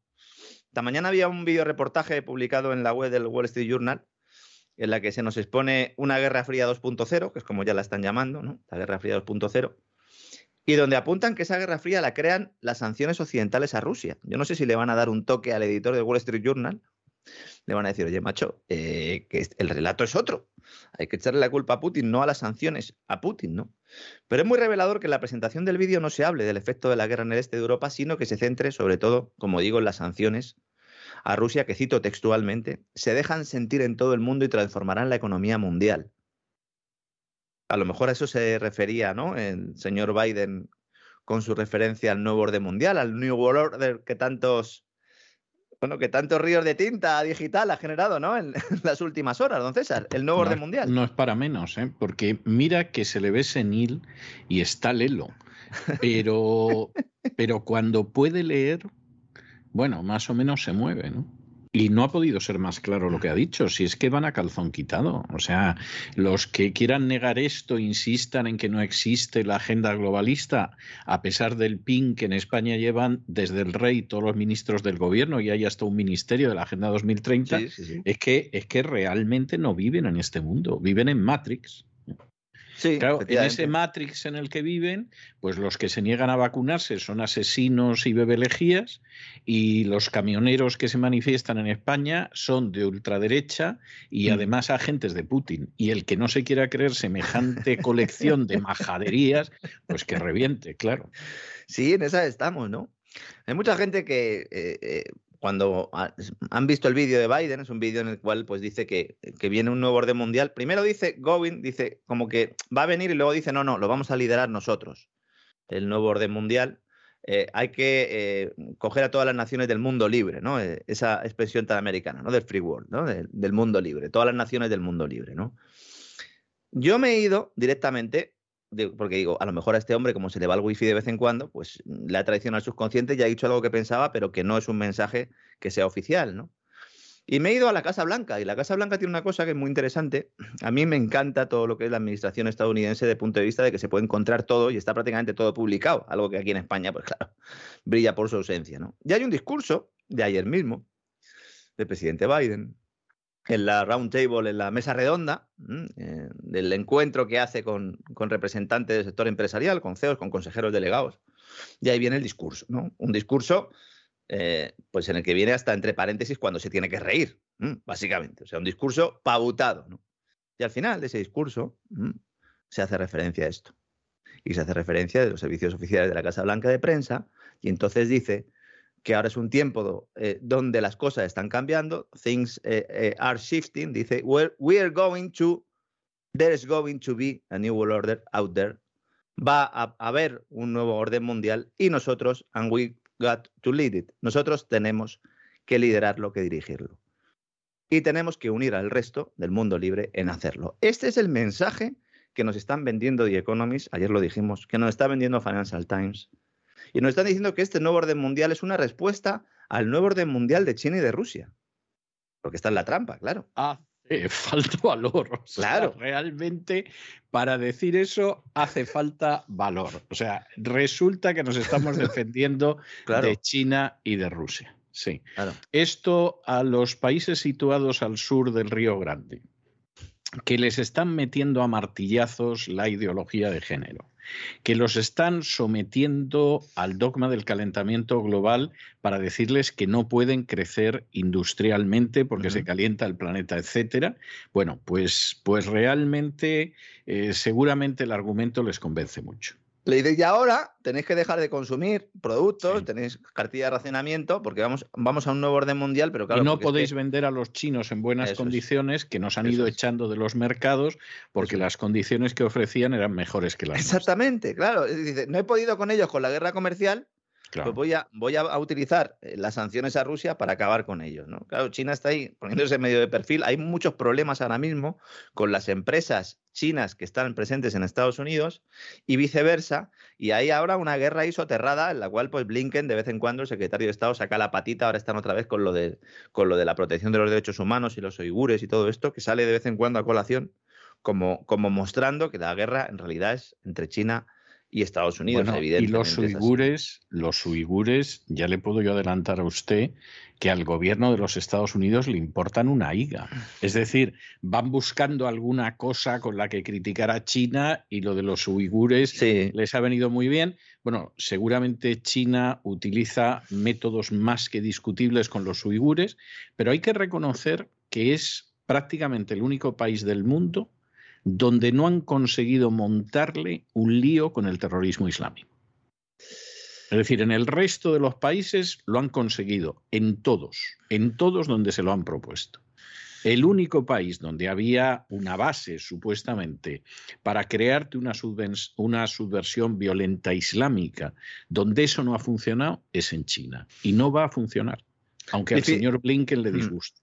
Y porque el, toda, todo el dinero y la financiación del ISIS, pues si uno va siguiendo las miguitas, al final siempre acaba en un banco con nombre británico, ¿no? Sí, sí.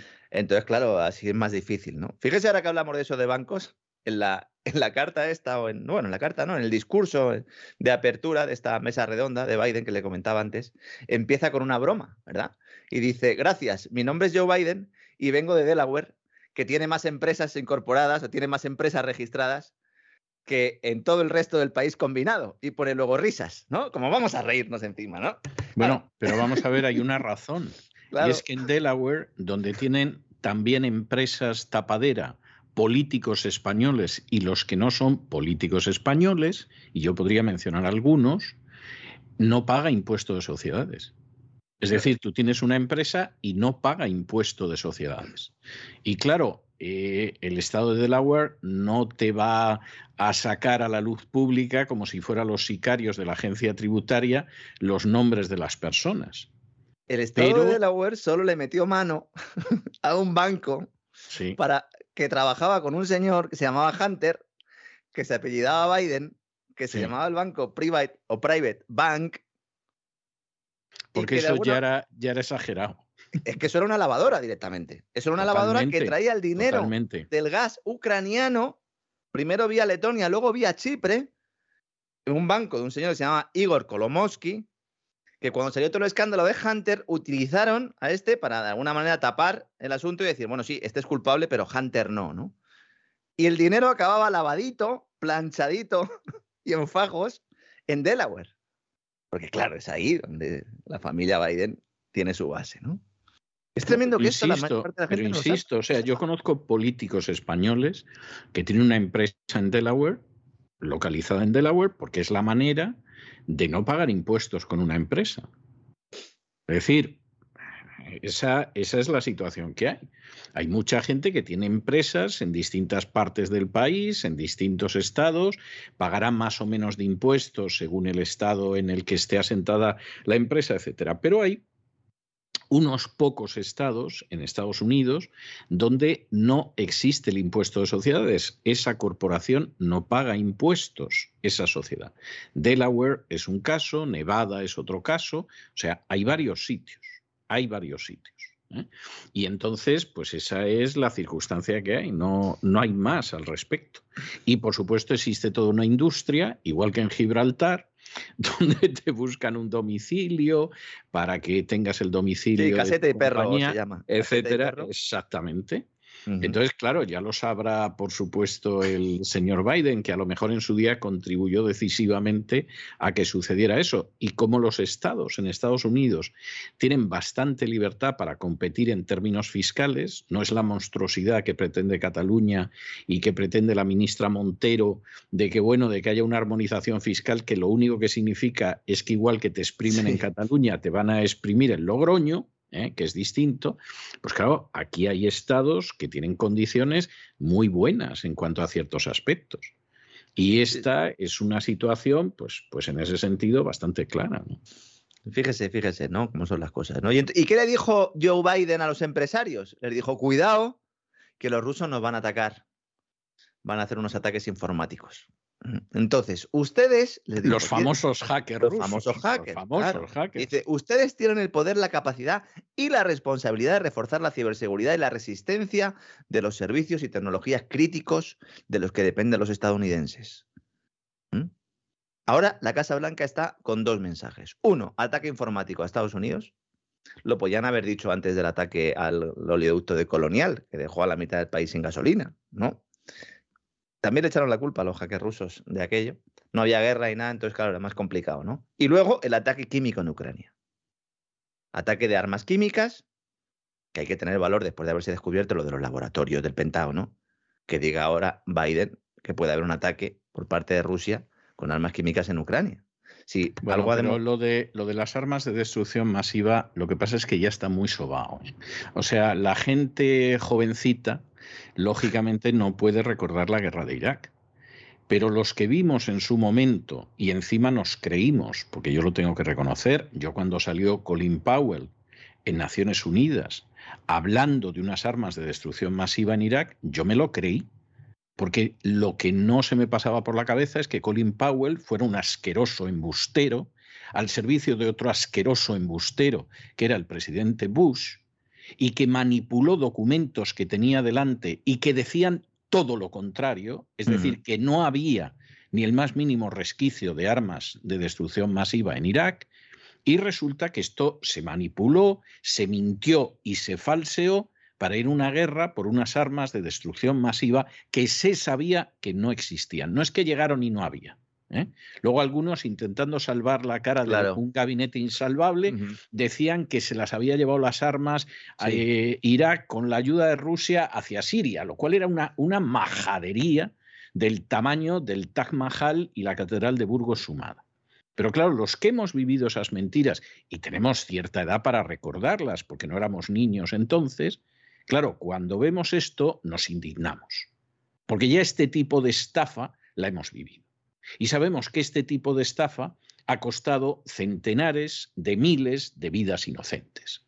Para que luego te aparezca una canalla miserable como Madeleine Albright y cuando le preguntan si usted sabe que esto le ha costado la vida a medio millón de niños y merece la pena, con una cara digna del nazi peor que pueda haber, dice, sí, mereció la pena. Sí, sí, sí. Y claro, ya estamos curados. Algunos de esto pudimos estar enfermos hace tiempo.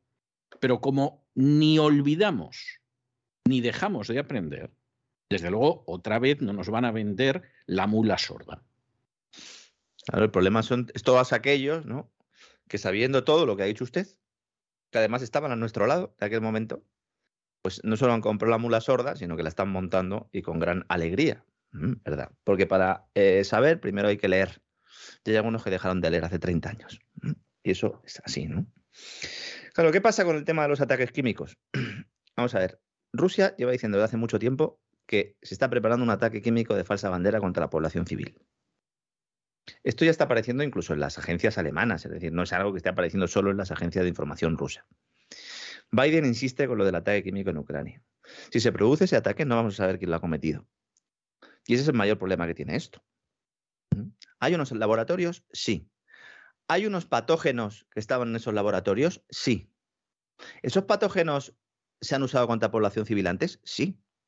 Lo explicamos en el programa que dedicamos a ello, ¿verdad? En el gran reseteo.tv, dando pruebas además y dando hechos concretos y las enfermedades que produjeron. ¿Mm? Entonces, cuidado, ¿eh? Claro, luego salen noticias como que hay una fuga de amoníaco, ha sucedido, ¿no? Altamente tóxico tras un ataque a una planta química y más de uno pues ya sale corriendo y ya piensa que estamos en ese escenario. Y bueno, pues lo que tengo que decir es que esta fuga no es ningún ataque químico, es un tanque con amoníaco que ha resultado dañado después de un bombardeo de artillería. Así que cuidado, cuidado con las cosas que se van viendo.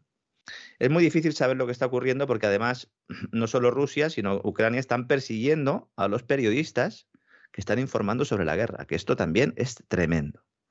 Si hay algún corresponsal de guerra que, nos esté escuchando que nos, eh, o que nos siga, sabrá que incluso en el bombardeo de Belgrado, del que hablamos antes, había prensa. De hecho, de hecho, la prensa tiene que estar y hay reportaje fotográfico. Claro, no era como, como ahora, ¿no? Entonces, pues tenías que, que, hacer fotos, tenías que mandar el carrete, mandabas una crónica. Ahora prácticamente todo es instantáneo. Se considera eh, un crimen, una traición al Estado informar sobre las cosas que están ocurriendo, porque claro, hay movimientos de tropas, etcétera, etcétera, con lo cual... Pero vamos a ver si es que esto ha pasado siempre en Ucrania. O sea, lo terrible es que, claro, ahora hay cosas que aparecen, de pronto te sale uh -huh. Zelensky, que algunos lo han convertido en el ejemplo de la democracia, y va y coge y una docenita de partidos te la ilegaliza. Sí, después sí. de que hace más de un año que tiene en la cárcel al jefe de la oposición y que ha perseguido a otros. Porque el señor Zelensky es un nazi aunque por sus venas pues corra sangre judía. Eso es independiente. El jefe de la aviación de Hitler era judío y era Milch, y por cierto era muy competente. De modo que, que sí, hombre, se supone que la mayoría de los judíos sienten repugnancia hacia el nazismo y es una repugnancia más que justificada. Pero el señor Soros colaboró con esos nazis. Y Igor Kolomowski, el que mencionaba antes, y muchos otros. O es sea un que... israelí chipriota judío que es el financiador del batallón Azov. Claro, y entonces esta es la situación que hay. Zelensky es un sujeto indecente y es un liberticida. Y cada vez que cualquiera que conozca la historia de Zelensky, que no ha hecho nada más que cerrar televisiones y perseguir a la oposición y acabar con la libertad de prensa, etcétera, cada vez que cualquiera que conozca la historia de Zelensky ve que lo convierten en una Dalí de la democracia, sientes deseos de vomitar. Porque es que esto, pues no sé, es como convertir a Hitler en un defensor de las libertades. O sea, es que esa es la situación. Sobre todo cuando es tan sencillo acceder a la información, que no estamos totalmente, diciendo que hay que irse a ninguna totalmente. biblioteca perdida en, en, en, en, Oriente Medio para, para no, poder. No, no, pero, pero se ha decidido, en fin, ir así. Y luego, claro, como además el señor Soros, uno de los grandes responsables del golpe de Estado de los nacionalistas ucranianos en 2014, pues controla como mínimo la tercera parte del Parlamento Europeo según confesión propia. Esto no es que se nos ocurra a nosotros en una reunión de conspiranoicos, esto es que lo han dicho publicando las listas las propias organizaciones de Soros. Pues claro, el Parlamento Europeo propone para el Premio Nobel de la Paz a Zelensky. Bien, estupendo. Vamos, parece el premio Planeta, el premio Nobel de la Paz, al paso que va esto. bueno, y ahora lo que ha hecho Zelensky ha sido pedirle a su, a su asesor económico que escriba unas cartas a las mayores empresas energéticas de Occidente, a BP, a Shell, Total, eh, Chevron, ExxonMobil, diciéndoles, oye, mira, tenéis que dejar de comprar petróleo a los rusos. Tenéis que dejar, porque claro, es que están financiando esto la guerra, entonces, mira, por favor, ¿eh? dejar de comprar. Y entonces le han dicho los señores de las energéticas, en boca del Financial Times, que es un poco la, la hoja parroquial en este caso, la que sirve ¿no? de, de altavoz, ¿no? Estas empresas le han dicho, oye, mira, es que nosotros tenemos unos contratos a largo plazo con Rusia que tenemos que cumplir. Entonces no podemos dejar de comprar petróleo de la noche a la mañana. Como si les importara a estos la seguridad jurídica o los compromisos. ¿verdad? Les Pimiento, importan un les pimiento. importa. Efectivamente, efectivamente. ¿Qué pasa? Que lo están comprando barato. Lo están comprando un 20% más barato. Por eso lo están comprando. Básicamente. ¿Y luego qué hacen? Lo venden a precio de mercado, pero no del mercado ruso, precio de mercado actual. Y entonces nos lo cobran la gasolinita y estas cosas. Alemania y Holanda han dicho que no se van a prohibir las importaciones de hidrocarburos rusos en Europa. Evidentemente, claro. Es que entonces Alemania y Holanda se quedan sin suministro energético. Y claro, en España está Sánchez, Pedro Sánchez, haciendo su gira europea, el circo, la gira del circo podría ser, sin animales en este caso, para intentar conseguir que le dejen intervenir el precio del gas. Entre otras cosas porque en España ha anunciado ya que lo iba a hacer y todos le están diciendo que no. Hoy aparecía en la edición digital también del Financial Times.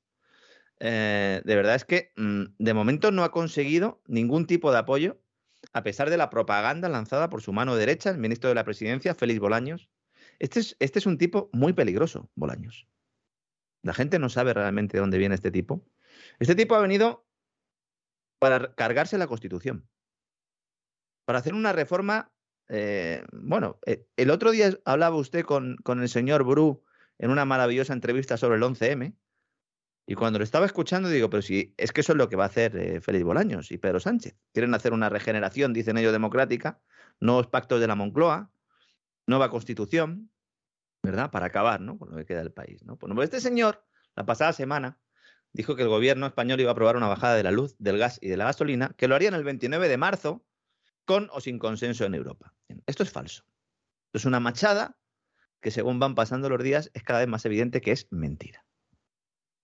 ¿Por qué? Porque Pedro Sánchez ha fracasado absolutamente en su intento de que esto vaya a la cumbre europea de los días 24 y 25, es decir, dentro de tres días. No está en el orden del día ahora mismo. Yo no sé si conseguirá meterlo a última hora, pero mm, en absoluto la Unión Europea está por esto. Ni Alemania, ni Austria tampoco, ni Holanda. Solo ha ido a ver al canciller alemán, que es el que le ha dicho en persona que no. ¿no? De hecho, él mismo es consciente de su fracaso porque en la entrevista a Financial Times él decía, la cumbre no puede acabar sin acuerdo. Necesitamos medidas y las necesitamos ya. La necesitas usted para mantenerse en el cargo, señor Sánchez. ¿Mm?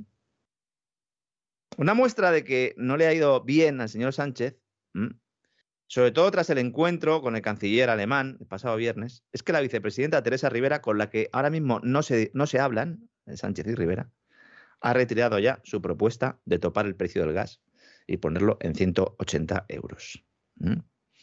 No hay ningún tipo de relación entre la vicepresidenta tercera y ministra de Transición Ecológica y Reto Demográfico, que es su cargo oficial, Teresa Rivera, y el presidente. Y me cuentan fuentes cercanas a Moncloa que la idea de Sánchez es culparle a ella de todo el fracaso y de toda la crisis energética, lo cual va muy en la línea de lo que le gusta a Pedro Sánchez, porque asumir un error ni de broma, ¿no? De hecho, yo siempre he dicho que en realidad Pedro Sánchez es machista, igual que lo era Zapatero, porque se ha rodeado de mujeres en los ministerios para luego culparles de los, problemas. Esto es muy cobarde. Es muy cobarde. Y es muy parecido a lo que, a lo que hizo Zapatero, ¿no? ¿A quién le queda el marrón entonces? A Calviño. ¿Cómo me solucionas el tema de los chalecos amarillos estos que en España parece que podemos tener un movimiento similar de los chalecos amarillos? Dicen, bueno, no hay problema. Vamos a ver, Calviño, promételes 500 millones de euros de ayudas al transporte. ¿Cómo? En subvención de carburantes. Pero no íbamos a subvencionar los carburantes para todos los consumidores. No, no, no. Solo los del transporte. Y como además no hay margen presupuestario, pues se lo cargamos a las petroleras. Un plan sin fisuras. Entonces la idea es crear un impuesto finalista transitorio a las petroleras. ¿Saben todos nuestros amigos lo que van a hacer las petroleras? Véase Repsol, y compañía cuando les ponga el gobierno este impuesto finalista? Pues subiendo los precios de, los combustibles a los demás. Como no podía ser de otra manera. O sea, a ver a quién le sorprende eso. A mí me gustaría saberlo. Es más, es que fíjese si son conscientes de ello, que ya están diciendo, oiga, a ver si nosotros vamos a poner una, una subvención al carburante y las petroleras van a subirlo por encima. Y dice, bueno, tenemos, tenemos que hacer algo al respecto. Y ya hoy, esta mañana, la ministra de Transporte, Raquel, Raquel Sánchez, que yo le recomendaría, eh, bueno, le, recomendaría en general lecturas. ¿eh? No la revista en sí, la revista del corazón, sino que lea, que lea, que yo creo que le vendrá estupendamente. Salió hoy en Telecinco diciendo que están viendo a ver cómo lo pueden hacer. ¿no? La idea es establecer un modelo similar al que se va a poner en marcha en Francia. Es decir, una parte de la financiación de ese superplan de choque estupendo que van a aprobar el 29 de marzo iría a cargo de las empresas eh, petroleras y energéticas en general y otra parte a los presupuestos generales del Estado. Es decir, lo vamos a pagar por dos vías, como contribuyentes y como usuarios de energía, porque todos somos usuarios de energía, de esto no nos podemos escapar. No hay mayor demanda inelástica, ¿verdad?, que la de la energía, ¿no? Ojo con querer parecerse a Francia, vieja obsesión del PSOE. Francia tiene energía nuclear. Francia en materia energética es autosuficiente. Francia tiene mando en plaza en Bruselas. Una posición política años luz de la española. Es que a Macron, a Macron le coge el teléfono Biden, Putin, Scholz y compañía. A Sánchez no le coge el teléfono ni en Telepisa, don César. España no está preparada para tener un modelo socialista a la francesa y si aspiramos a ello. Bueno, pero vamos a ver, además el modelo socialista a la francesa es porque es nacionalsocialista. O sea, todo el mundo sabe que el modelo socialista a la francesa se sustenta sobre la base mm. de un imperio neocolonial que es la mm. France-Afrique. Claro, si España tuviera una posibilidad de explotación de la hispano-África. Sí, del Sáhara, ¿no? Pues, por ejemplo, pues la cosa sería totalmente distinta. Pero es que España del Sáhara eh, tuvo que salir como salió, de mala manera. Guinea, pues eh, hasta acabaron quitando el español.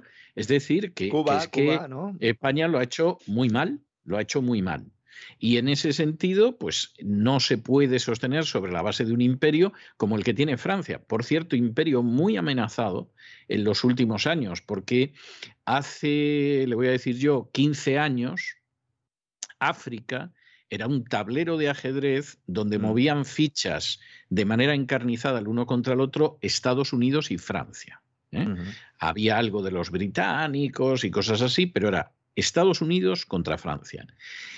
En estos últimos 15 años ha entrado China y les está pegando unos sopapos a americanos y a franceses que todavía están viendo a ver si consiguen saber por dónde les viene. Pero con todo y con eso, Francia tiene un imperio neocolonial. En África fue una de las grandes creaciones del general de Gaulle y se puede permitir tener un sistema socialista por eso. Quien no se lo puede permitir es España, es que es imposible con un déficit público galopante también, etcétera, etcétera, necesitando también la protección del sector, del sector agrícola, uno de sus, de sus sectores, pero sobre todo con empresas, con empresas potentes y muchas de ellas energéticas. Muy potentes. Y, y, y, sobre todo, insisto, con capacidad de energía nuclear, que ahora mismo el que tiene energía nuclear, pues está viendo los toros desde la barrera, que es lo que le está pasando a los franceses, ¿no?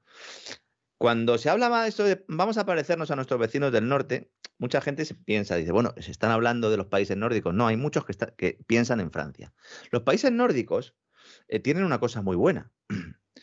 Aunque muchos de ellos tienen unos impuestos muy altos, es verdad que no tanto como antes, ¿no?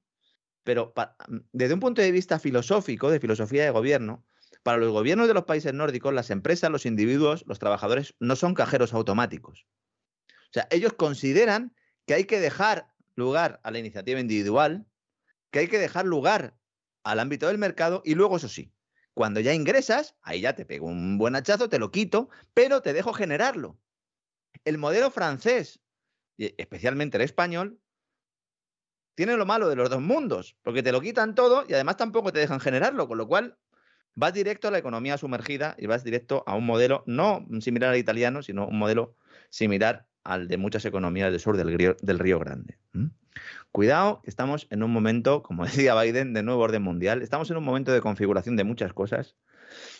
Y hemos podido vivir unos años muchísimo más buenos de lo que estábamos pensando que estábamos viviendo. ¿eh? Volviendo al tema de los combustibles. El gobierno descarta la posibilidad de bajar los impuestos a los carburantes, tanto el IVA como el de los hidrocarburos, a pesar de que el año pasado la recaudación fue récord. Esta medida, ¿por qué no se implanta? Aunque haya cierto margen, podría haber cierto margen. Porque la mitad de, este, estos dos impuestos, ¿saben a quién va? A las comunidades autónomas. Que son las que están financiando al final sanidad, educación, Naturalmente. ¿Y, ah. cómo, ¿Y cómo se va a esperar que los sindicatos digan algo en contra? Si el capo di tutti capi de la UGT tiene un puesto en el Consejo de Administración de Endesa. O sea, explíquemelo usted, porque claro, es que, es que al final aquí hay decisiones donde el conflicto de intereses es tan escandaloso que no puedes esperar de manera medianamente razonable que se adopte la posición que hay que adoptar. Es decir, como, por ejemplo, el señor Biden, cuyo hijo Hunter ha sacado de los nacionalistas ucranianos millones de dólares, que sepamos millones, a lo mejor han sido decenas de millones y eso no lo sabemos, pero que sepamos millones. ¿Cómo va a desarrollar una política distinta a la que está desarrollando? Si al final va a acabar resultando que no hay nada como tener un papá que es capaz de ir a una guerra para cubrirte las espaldas, aunque seas un vicioso. Y en o, precisamente por eso, claro. Y, en el efectivamente, y en el terreno. Con, la hija de Obama ahí compartiendo lecho, ¿eh? Es y que es muy fuerte. El ¿eh? terreno de lo que es en última instancia, pues las situaciones en España, pues claro, gente que está en los consejos de administración de los empresarios, o sea, ¿alguien piensa que se va a enfrentar en defensa de los trabajadores con los empresarios? O que se va a enfrentar con el gobierno cuando el ritmo de vida que lleva sin haber pegado en su vida un palo al agua, sin haber trabajado jamás, se lo debe a las subvenciones del gobierno. Pero alguien, alguien verdaderamente se cree eso. Es que vivimos en una sociedad que es la tristísima verificación de eso que decía Benavente en los intereses creados, que no hay que crear afectos, que hay que crear intereses y efectivamente eso, desgraciadamente, es muy real. Es muy real. Es decir, si yo tengo que hablar de mi experiencia propia, yo he tenido que ver como gente que tendría que tener profundos afectos no tenía nada más que los intereses más miserables y asquerosos. Y eso luego, pues lo he comprobado en otras partes. Pero ¿le vas a pedir tú a la UGT que defienda a los trabajadores? Y que defienda ciertas cosas cuando está en Endesa. Pero hombre, ¿de qué? ¿De qué? Y, en fin, menciono este personajillo, pero bueno, podríamos consejo asesor, consejo, asesor, consejo asesor. Eh, John Coscubiela, creo que este era de comisiones, no sé si había otro de UGT, pero sí, bueno. Hay uno de UGT, el jefe máximo de la UGT está. Entonces, es el secretario general. Entonces, claro, es fantástico. O sea, te están pagando más de 100.000 euros por aparecer una o dos veces al mes a un consejo donde seguramente te dedicarás en un cuaderno a dibujar florecitas porque no tienes ni idea de lo que están hablando. Firmas y cobras.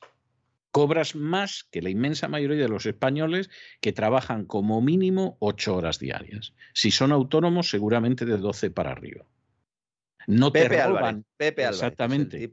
No, no te roban los sicarios de la agencia tributaria, porque a por ti no van a ir, tú eres casta privilegiada. A por los autónomos, bueno, no se los quitan de la chepa ni una sola hora del día. Y esta es la realidad, y el que no la quiera ver, peor para él, porque es esa.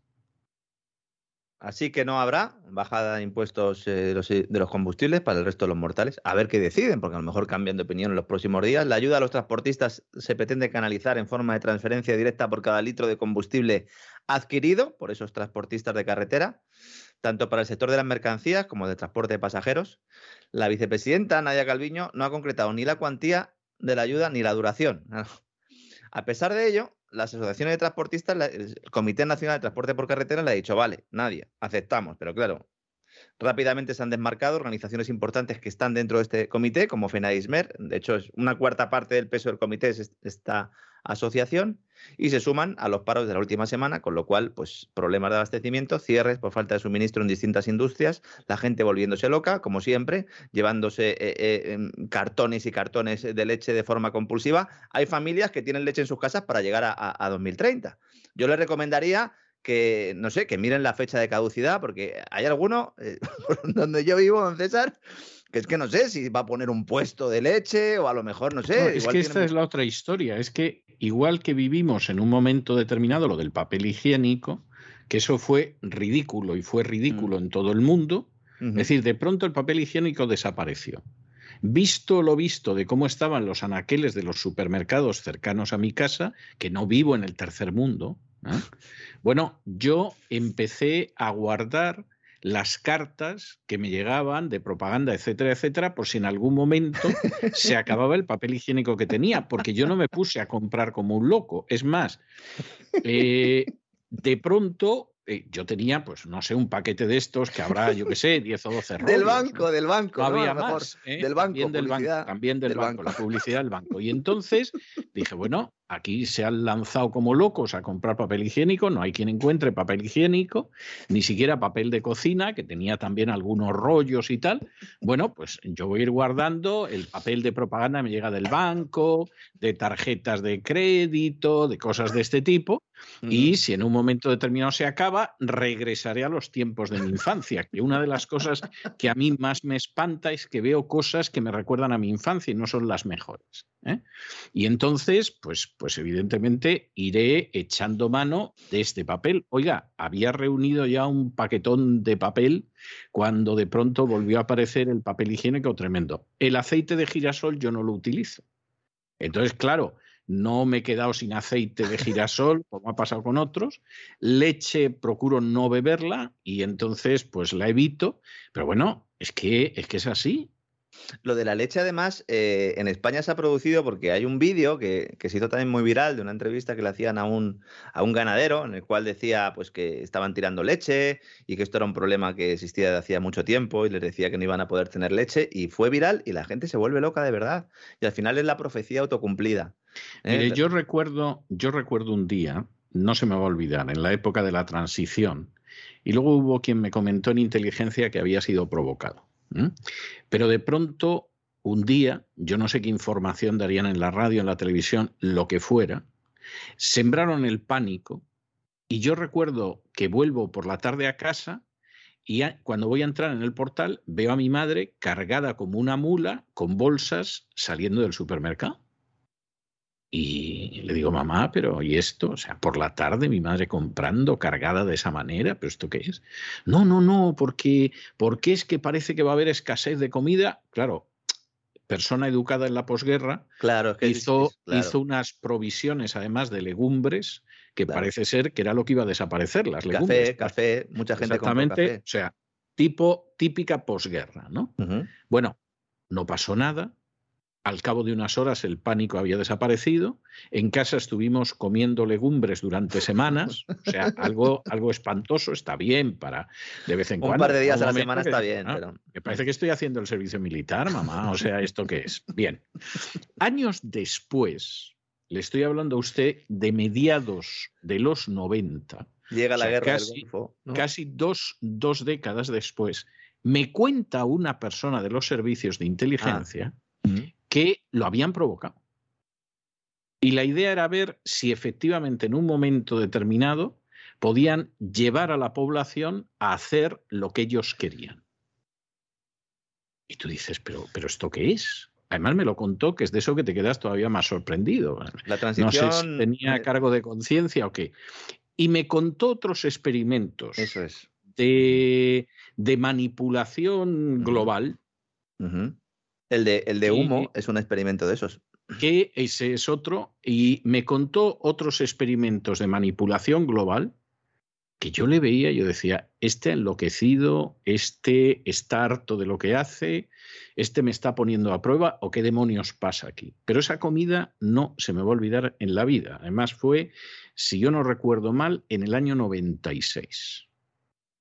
Y, y lo que me pudo contar de lo que habían hecho 20 años atrás y después, en términos de manipulación, me pareció tremendo, porque además me quedé con la idea de, bueno, ¿qué pasa con nuestros servicios de inteligencia? Que se dedican a pensar en el mal en vez de a proteger con el bien. O sea, de esto que te quedas... Ahora, ahora hacen ejercicios montando pandemias y ciberataques y Bueno, todo tipo y todo tipo de fechorías y ya lo hacen con patrocinio, con patrocinio. montaban otras cosas, ¿no?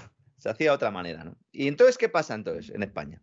Pues ahora mismo el gobierno, el gobierno está evaluando tirar tanto del hilo que se rompa el acuerdo de gobierno con Podemos y así justificar la convocatoria de elecciones. Eso es lo que ahora mismo está, esa es la margarita que está deshojando ahora mismo el señor Sánchez. Y por lo tanto, cada uno de los ministros se ha puesto ya en modo elecciones. El señor Escribá, José Luis Escribá, ministro de la Seguridad Social, o de la inseguridad social, deberíamos decir, ¿no? Aparece en la televisión para decir que los pensionistas tienen que saber, dice él, que está asegurado su poder adquisitivo de forma indefinida con la nueva ley de reforma de las pensiones en vigor desde el 1 de enero. Dice, una vez al año, con la inflación media acumulada a noviembre, se actualizarán las pensiones, sea cual sea la evolución de los precios. El señor Escribá está mintiendo y lo sabe. Y lo sabe porque le ha prometido a Bruselas un recorte de 30.000 millones de euros en las pensiones. Y ese recorte, modificando el periodo de cálculo, introduciendo algunos elementos más, no se ha llevado a cabo todavía. Es decir, hay una reforma de las pensiones pendiente prometida a Bruselas que todavía no se ha hecho. La que se ha hecho es la fake, que es la destinada a no perder elecciones. Se presenta escriba en Bruselas. Dice, bueno, ¿tú qué has hecho con la reforma de las pensiones que estás obligado? Porque si no, no te íbamos a dar el dinero de los fondos Next Generation. Dice, pues mira, lo que he hecho básicamente, he cogido el principal gasto público que hay en España, que son las pensiones, lo he ligado a la inflación cuando es la más alta de los últimos 40 años. Ese es el plan, eso es lo que ha hecho el señor eh, Escriba. Y entonces los señores de Bruselas le dicen, tú prometi- prometiste bajar el gasto en 30.000 millones de euros. Dice, bueno, sí, eso lo haremos después. Hay mucha gente que después de haber visto este vídeo también nos ha preguntado y por eso lo he querido comentar hoy aquí. Vamos a ver, la, la seguridad social, como sistema, está quebrado. Es decir, todos los años necesita emisiones de deuda pública para mantenerse.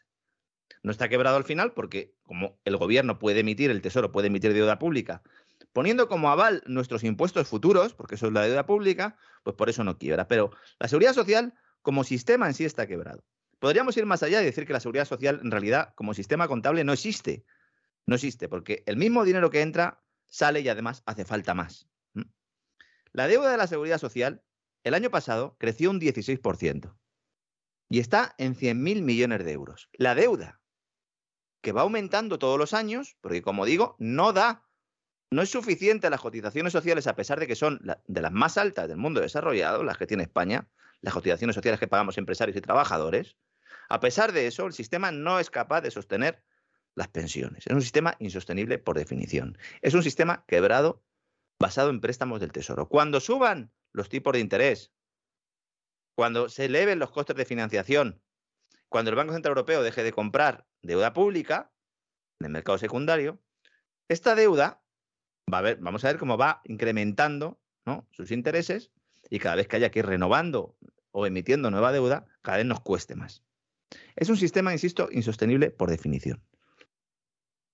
¿Qué se podría hacer? Se podrían hacer muchas cosas. Para empezar, coger los 14.000 millones de euros de subvenciones al año que según el propio escriba cuando estaba al frente de la IREF se conceden sin estrategia ni control posterior, es decir, que son fraudulentas, y meterlas en el sistema de la seguridad social. Y así más o menos iríamos lo comido por lo servido, porque más o menos el déficit anual, dependiendo, ahora ya están en niveles tremendos, pero podría estar rondando los 20.000 millones de euros. En lugar de eso, insisto, todo el mundo en modo electoral, y va Podemos, que sabe que se está jugando aquí los cuartos, y presentan su nuevo escudo social y verde, don César. Para hacer frente a las consecuencias económicas y sociales derivadas del conflicto de Ucrania. Dicen estos señores. Esto, esto es lo que a mí me mata. O sea, los problemas de España eh, han empezado con, la historia de Ucrania. ¿eh? Se ha olvidado, se ha olvidado, por ejemplo, el papel inmenso de Franco en la inflación que, ahora mismo padecemos. O sea, yo esta gente no sé cómo se le puede pasar la culpa de Franco a casi 50 años de distancia en, la situación de deuda pública que tenemos. Y nada, se han empeñado en eso. Pero es que uno se va al documento y dice, defendemos un nuevo pacto de derechos feministas y sociales una nueva reforma fiscal y proteger el tejido productivo. Si quitas lo de feministas, lo podría firmar la falange, ahora que habla usted, ¿no? De antiguos tiempos, ¿no? Y entonces nos dicen estos señores, el nuevo escudo social y verde, esto lo cuento porque nos lo vamos a encontrar hasta en la sopa y para que vean ya nuestros oyentes de qué va la película, ¿no? Dicen, este nuevo escudo social y verde representa una oportunidad para responder a la involución democrática que propugna la derecha con nuevos avances que mejoren la vida de la gente. Dice, pero vamos a ver, que los que están gobernando son ustedes. que Podemos está gobernando el país. Sánchez nos deja meter el cuezo muchas veces. Vale, pero estáis gobernando.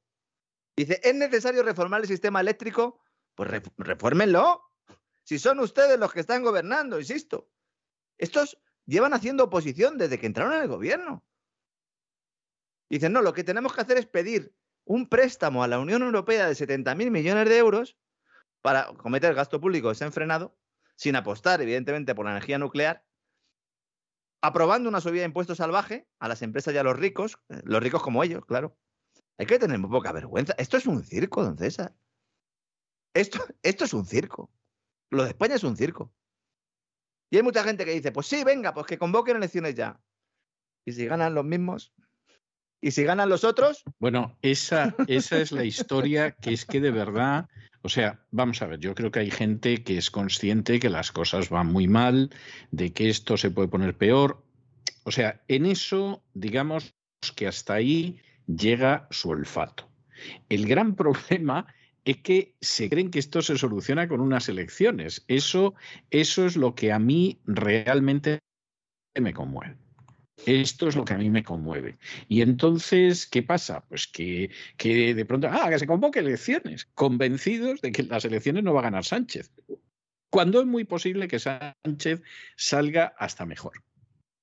Sí, sí, y si no sale tampoco vamos a estar mucho mejor, ¿eh? pero bueno, ya eso ya, ya lo iremos viendo, ¿no? A ver qué va haciendo el señor Fijo y sus muchachos si logran al final tener mando, mando en plaza, don César.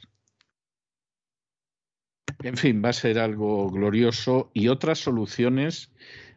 Yo no, usted lo sabe que no soy, no soy nada optimista con otras soluciones.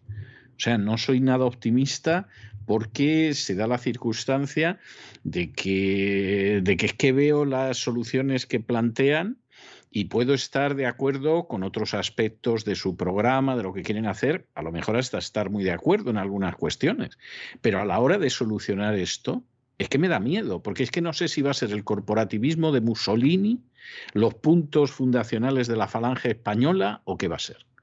O sea, se lo digo con enorme sobre, sobre las crisis económicas eh, y sobre las crisis sociales y políticas eh, es donde crecen los totalitarismos. Entonces tendremos uno a la española, el siglo XXI, pero evidentemente esto es así. De hecho, ayer estábamos hablando de que uno de los elementos que podría acelerar todo esto sería si efectivamente Estados Unidos entrara en recesión. Y precisamente esta mañana eh, ya había eh, bastantes analistas en Estados Unidos que lo están planteando esto como más que una posibilidad, sino como algo serio, sobre todo después de que en las últimas horas el propio Jerome Powell, el presidente de la Reserva Federal, haya dicho que va a empezar a ser más agresivo con la subida de tipo de interés, que las próximas subidas van a ser de medio punto en lugar de un cuarto de punto porcentual. La deuda pública de Estados Unidos ha disparado, está en cotas no vistas desde hace un montón de tiempo, están por encima del 2,3%. Decíamos que a partir del 1,5% ya había riesgo, pues están en el 2,3% y en el momento en el que se produzca eh, esa desaceleración primero y luego posterior recesión en Estados Unidos, pues todos los demás lo vamos a pasar muy mal. Es en ese caldo de cultivo ¿no? en el que vamos a estar. Y si hay unas elecciones, podemos perder a lo mejor 6 o 7 meses clave también. Hay que tenerlo en cuenta. ¿eh? Que las elecciones es que esa es otra. Es que hay campaña. Hay elecciones, o sea, hay precampaña, campaña y poscampaña, ¿no? Como el famoso chiste de aquel señor que tenía un pene tan grande que tenía prepucio, pucio y pospucio, ¿no? Pues aquí habría precampaña, campaña, poscampaña, pactos electorales que formamos gobierno, que se constituyen las Cortes, ellos, por supuesto, cobrando unos salarios fantásticos que pagan con el dinero que los sicarios de la agencia tributaria sacan a los pobres contribuyentes y los pobres contribuyentes, pues durante esos meses a verlas venir. Sí, sí, sí, sí. Y comprando leche y comprando leche, comprando mucha leche, que no falte, que no falte, la leche y, aceite de soja. es decir, aceite de soja y leche. Girasol, girasol, ¿no? Exactamente, exactamente. perdón, perdón, he dicho yo soja. No, no, girasol. Eh, lo de la soja tampoco lo, lo descarte usted porque mm. como ya se puede cultivar en Europa con cultivos transgénicos, sí. pues en cualquier momento puede suceder algo. Los de Bayer y Monsanto están, están satisfechos, ¿no? Con cómo están muy contentos, están, bueno, están más contentos ellos, o sea, son la imagen de la felicidad. Voy a ver si consigo unos cuantos bricks, don César, de leche. Sí. Y, mañana le contaré, a ver si lo he conseguido. Si no, igual, mire, como vivo aquí cerca. Aquí se consigue. A lo mejor todavía se consigue, no es como el papel higiénico, pero aquí se consigue todavía.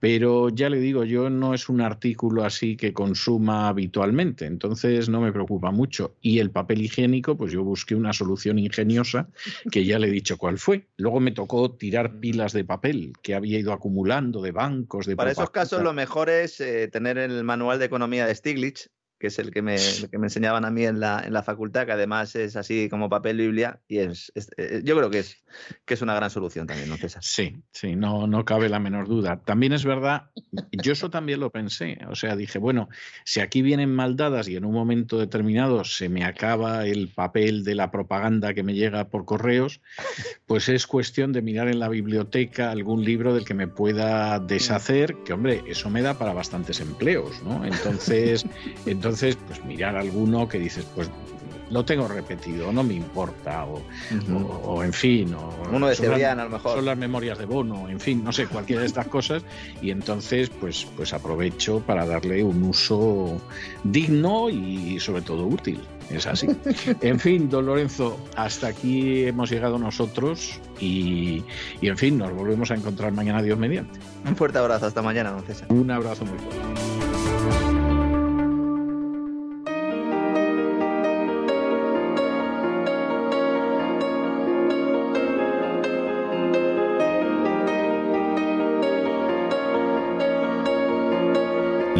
Entrevista.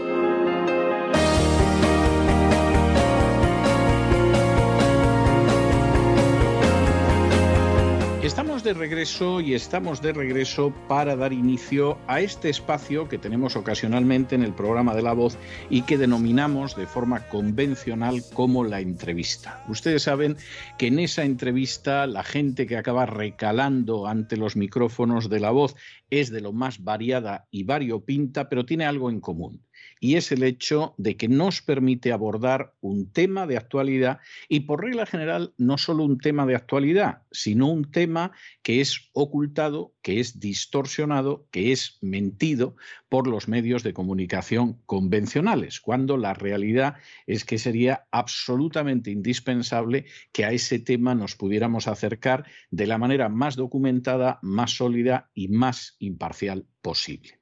Hoy queremos acercarnos, y además con una persona que lo sufre en carne propia, a ese tsunami, a ese terremoto de rusofobia que se ha convertido prácticamente en doctrina oficial en las últimas semanas. Un fenómeno de rusofobia que se ha extendido por todo Occidente, que por ejemplo en alguna universidad española ha llevado a echar a los estudiantes rusos y a decir que se busquen la vida en otro país, que en otra universidad en Italia ha llevado a cancelar un curso sobre Dostoyevsky, que en la capital de España ha llevado a suprimir la representación de una obra de Mikhail Bulgakov. Bulgakov, que nació en Kiev pero que sí es verdad, se sentía ruso y muy ruso, y así podría seguir multiplicando los ejemplos. Piensen ustedes en esas redes sociales que aparentemente son tan cuidadosas y tan meticulosas con el uso del lenguaje que prohíben de manera estricta el lenguaje del odio, pero que han decidido que van a hacer una excepción y van a admitir los mensajes que hablen de matar rusos, de asesinar al presidente ruso, etcétera etcétera, El lenguaje del odio parece ser que ahora sí es lícito canalizarlo contra los rusos, contra el presidente de Rusia, contra la cultura rusa y, por supuesto, ahí el odio está tolerado, permitido y nos tememos que en muchos casos impulsado. Para hablar precisamente de este tema, insisto, no solo porque lo conoce muy bien, sino porque además lo está sufriendo personalmente, hemos decidido invitar a una politóloga de origen ruso, asentada en España, que se llama Liu Sibaya. Liu, muy buenas noches, muy bienvenida. Muy buenas noches, muchísimas gracias por invitarme a este espacio. Primera cuestión. Eh, usted nació en Krasnoyarsk, en el corazón de Siberia. ¿Cómo acaba uno trasladándose de Siberia a España?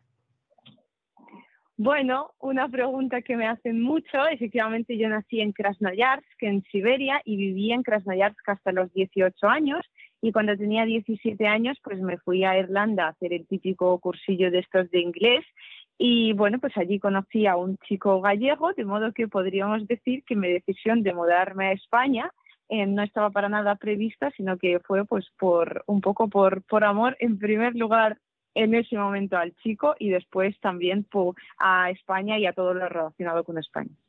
Bueno, yo tengo que decir que espero que su experiencia sea mejor que la mía, pero yo confieso que ha habido más de una ocasión en que he cambiado de ciudad por amor y luego he visto que no tendría que haberlo hecho. Pero bueno, eh, a veces sale bien, a veces sale mal. Bueno, Liu llega a Madrid en un momento determinado y se matricula en la Facultad de Ciencias Políticas en la Universidad Complutense. ¿Cómo fue esa experiencia? Pues he recibido muchísimos palos por decir que mi experiencia fue absolutamente maravillosa, porque si bien me chocó muchísimo, porque la universidad en España a mí mm, eh, me dejó absolutamente descolocada y más la Facultad de Políticas, porque cuando entré por primera vez acostumbrada a lo que sería una facultad rusa, que es un campus más o menos normal, eh, cuando entré por primera vez y vi a gente pues fumando en el pasillo, sentados en el suelo, yo la verdad es que pensé dónde acababa yo de aterrizar. Me pregunté qué estaba haciendo en el sitio, pero eh, el ser humano, como todos sabemos, se adapta a todo, de modo que yo en dos semanas yo estaba encantada con el ambiente lúdico festivo y si bien pues me chocaba y me costó alguna que otra bronca porque yo fui presidenta de una asociación que no tenía nada que ver con ninguna ideología, puesto que fue una, era una, asociación profesional, ¿no? de buscar un futuro profesional para sociólogos y politólogos, pues nuestra asociación, como no tenía ideología marcada, léase, no tenía ideología marcada de izquierdas, fue pues reventada, pintada, hemos tenido que denunciar a la, a la Policía Nacional en numerosas ocasiones, nos han pintado nazis, de modo que yo esto de la, de la poca libertad de expresión y de intentar que la gente se asemeje a una determinada etiqueta lo llevo ya vivido desde la facultad. Lo entiendo perfectamente. Es que, como diría Mafalda, lo actual no es el acabose, esto es el continuose del empezose. Lo que pasa es que, no, no a todo el mundo le ha pillado, pero al que haya estado en, una facultad, en un medio de comunicación, en otros sitios de este tipo, es algo que, que ya lo conoce. Por cierto, que en la facultad usted tuvo a profesores que luego han formado parte del núcleo fundacional, no sé si atreverme a decir duro, pero sí fundacional de lo que luego ha sido Podemos. Sí, y además, y esa es otra por la que he recibido muchísimos palos, puesto que yo mm, voy tiro mucho por aquello que llamamos el sentido común y que, como conocemos últimamente, es el menos común de los sentidos, pues cuando alguien hace algo bien, lo reconozco, y cuando algo me gusta, lo reconozco independientemente de la ideología que tenga, de modo que yo tuve muy buena experiencia y aprendí muchísimo con Carolina Vescanza y también con Jorge Bestringe, que me pareció un hombre curiosísimo. Y la verdad es que yo me matriculé en varias asignaturas que daba él solo por la experiencia suya personal y profesional y reconozco que yo tuve muy, muy, muy buena experiencia con esos dos profesores. Estuve a punto de que me diera clase Juan Carlos Monedero, no tengo tan buenas referencias de él, de compañeros de clase, pero me pilló con el turno cambiado, puesto que él daba clase en turno de mañana y yo iba en turno de tarde, así que pues eso es lo que pasa por trabajar, que me lo he perdido. Bueno, hay un miembro, hay un miembro de este equipo que sí tuvo como profesor a Monedero y lo recuerda, lo recuerda con bastante respeto. Él dice que en clase era bastante bueno y, él, él, se sintió muy defraudado cuando Monedero decidió dedicarse a la política porque guardaba buen recuerdo de él como profesor. ¿no? Es que al final eh, la gente pues mantiene una visión muy tuerta y según el ojo del que estés tuerto, pues es todo malo, malísimo del otro lado. ¿no? Bueno, pues a veces es así, pero a veces se producen experiencias como la que usted está narrando. En el año 2014 tiene lugar el golpe de Estado del Euromaidán, un golpe de Estado que algunos desde el principio dijimos que era un golpe de Estado, porque además era de manual, es decir, era el típico golpe de Estado de las revoluciones de colores, con una intervención clarísima del Departamento de Estado, pero sobre todo de las organizaciones de Soros, esto era evidente, pero esto era absolutamente herético en los medios occidentales. Había que creerse la idea de que era una protesta popular en defensa de la libertad. ¿Cómo vivió usted ese golpe de Estado del año 2014? Menos mal que alguien por fin se atreve a, bueno, yo no sabía que no me iba a decepcionar en la en la descripción, pero es que esto es muy curioso, el hecho de que a veces todo aquello que a Estados Unidos pues Em, con lo que Estados Unidos, digamos que no tuvo nada que ver ni lo ha intentado incentivar de ninguna manera, son golpes de Estado y todo aquello que a Estados Unidos le gusta o que ha intentado incluso participar o ha participado son revoluciones de colores. Esto es como la hipocresía de siempre del mundo pues del mundo actual. Y yo pues lo viví la verdad es que con mucha pena porque en mi facultad se habló mucho de este tema y me decepcionaron muchísimo algunos profesores, uno de los cuales lo recuerdo especialmente, nos llegó a decir a varios compañeros que estábamos ya en ese momento denunciando que lo que se había producido era un golpe de Estado, que había tropas encubiertas, que había gente que daba pues todo tipo de entrenamiento militar a personas pues digamos que cuanto menos pacifistas por, por, definirlo de alguna manera, y nos dijo que esto era absolutamente inconcebible, que, que, no podía ser de ninguna manera, puesto que en la, en la 1 habían dicho que no era cierto y que solo había tropas rusas y que todo es, e, estaba orquestado por Putin. Le estoy hablando de un profesor universitario al que se le presupone, además con no sé si más de 20 años de experiencia como profesor universitario, al que se le debería presuponer, no sé, un cierto criterio. Y allí me di cuenta de que había una fuerte propaganda de, pues, mm, en contra de todo aquello que pudiese, valga la redundancia, ir en contra em, del posicionamiento de este pensamiento único de que todo, em, todo lo estadounidense es maravilloso y que Estados Unidos nunca, salvo para defender la democracia, tiene nada que ver con ningún tipo de movimiento violento en, en ningún estado que nosotros pudiéramos conocer.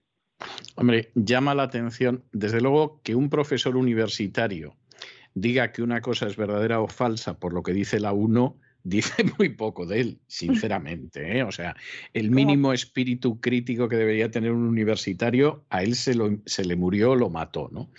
Pero eh, vamos a ver, la manipulación del lenguaje es obvia, es decir, el mismo tipo de hechos se califica de una manera distinta. Las revoluciones de colores han sido todas golpes de Estado.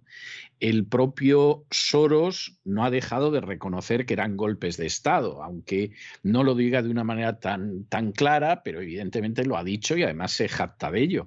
Y claro, esto es como si la esposa de un señor le pilla en la cama con otra mujer y le dijera, no, pero esto no es adulterio, esto es poliamor. ¿no? Y entonces, pues, pues la esposa engañada se tuviera que aguantar con la idea de que adulterio, adulterio no es, sino que es poliamor, ¿no? Es, es manipular. muy moderno, muy y es muy moderno. Muy maravilloso. Y muy progresista, además, ¿no? O sea, el poliamor es otra cosa, ¿no? El adulterio lo cometerían nuestros abuelos, pero nosotros vivimos en la época de las revoluciones de colores, es decir, del poliamor en ese momento. ¿Cómo, ¿Cómo ha vivido durante todo este tiempo, durante todos estos años, porque han pasado ocho años, ¿Cómo ha vivido Liu Sibaya el hecho de que se produjera un silencio sepulcral prácticamente absoluto en relación con esa población del Donbass, de, de Lugansk, de Donetsk, a la que se lleva bombardeando ocho años, que ha tenido en números redondos 15.000 muertos como consecuencia de los bombardeos, de los ataques de los nacionalistas ucranianos, que en no pocos casos también ellos en algún momento han huido, solo que en dirección a Rusia para salvar la vida, y sin embargo los medios de comunicación han mantenido un silencio verdaderamente casi, casi absoluto durante ocho años.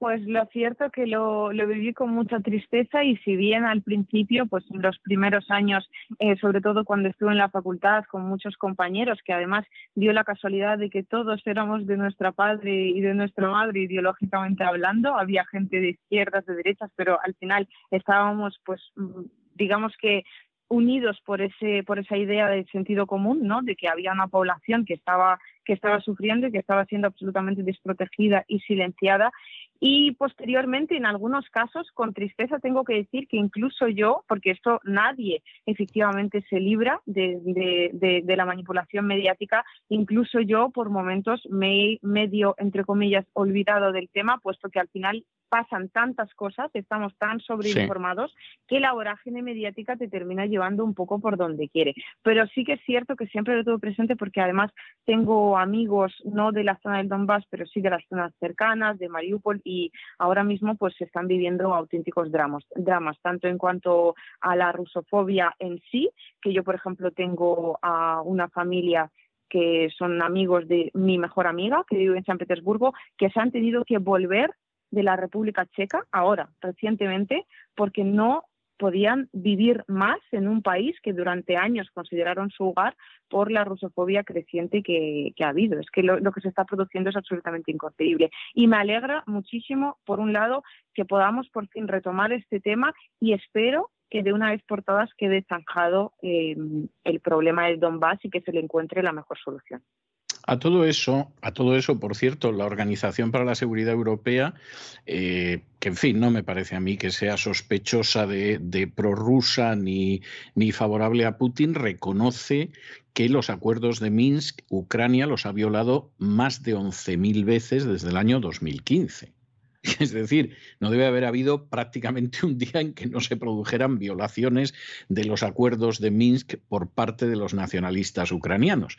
Bueno, vamos a entrar en ese tema de la rusofobia. ¿Qué se siente cuando de pronto el hecho de ser rusa eh, implica, por un lado, pues que, te llaman a los programas de radio, de televisión, porque hay que sentar a un ruso a la mesa, pero no se pretende en absoluto escuchar lo que Liu tendría que decir, lo que puede opinar, lo que puede argumentar, sino que se trata fundamentalmente de que como rusa pronuncie una condena sin paliativos, sin matices, sin ningún tipo de, de sustancia informativa meramente contra Putin. ¿Qué pasa cuando de pronto intentas explicar lo que está sucediendo en Ucrania? No estás justificando a ninguna parte en el conflicto.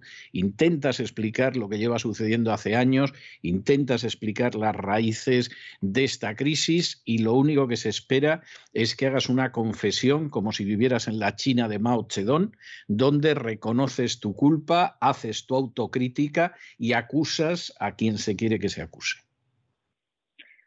Pues he de decir que al principio a mí me chocó muchísimo, puesto que yo ya tenía mm, una cierta presencia en redes sociales y de repente muchísima gente se dirigió a mí y como que mm, quedó a la espera de que yo me pronunciara con una condena que yo mm, ciertamente no entendía, puesto que yo creo que a día de hoy, por ejemplo, hay 54 guerras y yo no estoy preguntando a ningún tertuliano en ningún momento si las condena o no, porque doy por hecho desde el sentido común y desde un mínimo de humanidad que todos condenamos todos estos hechos y no queremos que se produzca ninguna guerra ni ninguna víctima civil. De modo que lo primero es que me choca porque yo tengo que pronunciarme expresamente sobre este conflicto cuando no me he tenido que pronunciar ni condenar, yo diría que ningún hecho, porque siempre se dio por hecho que yo desde la humanidad eh, que creo que ostento o espero que, ostente a ojos de, de, los que me vean o escuchen, pues efectivamente no, no estoy a favor de que, de que se produzcan estos hechos.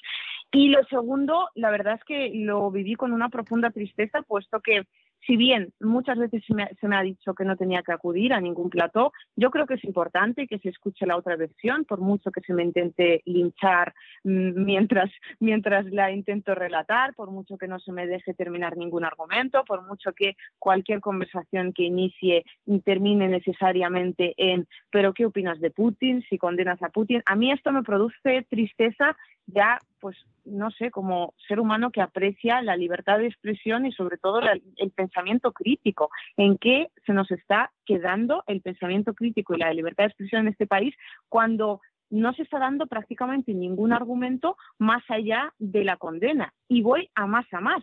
La libertad de expresión, mm, cabría preguntarnos efectivamente en qué se nos queda, puesto que ha escuchado alguien eh, alguna postura en algún medio de comunicación de estos mm, grandes que sea abiertamente pro-Putin. Quiero decir que por mucho que a mí se me tache de pro-rusa, pro-Putin, que yo justifico, etcétera, etcétera, etcétera, yo lo que intento es analizarlo y en ningún momento entro a valorar si a mí me gusta o me deja de gustar. Es más, muchas veces me he posicionado bastante en contra de lo que está sucediendo, pero nos tendríamos que preguntar ¿por qué no escuchamos la otra postura? Porque dudo mucho que en un país como España, que no nos ponemos de acuerdo ni para decir mm, cuándo va a llover, mm, donde hay gente que defiende que la Tierra es plana, o sea, una multitud de, cuestiones completamente diversas, no haya nadie que defienda la postura de Rusia al 100% y que sea abiertamente pro-Putin.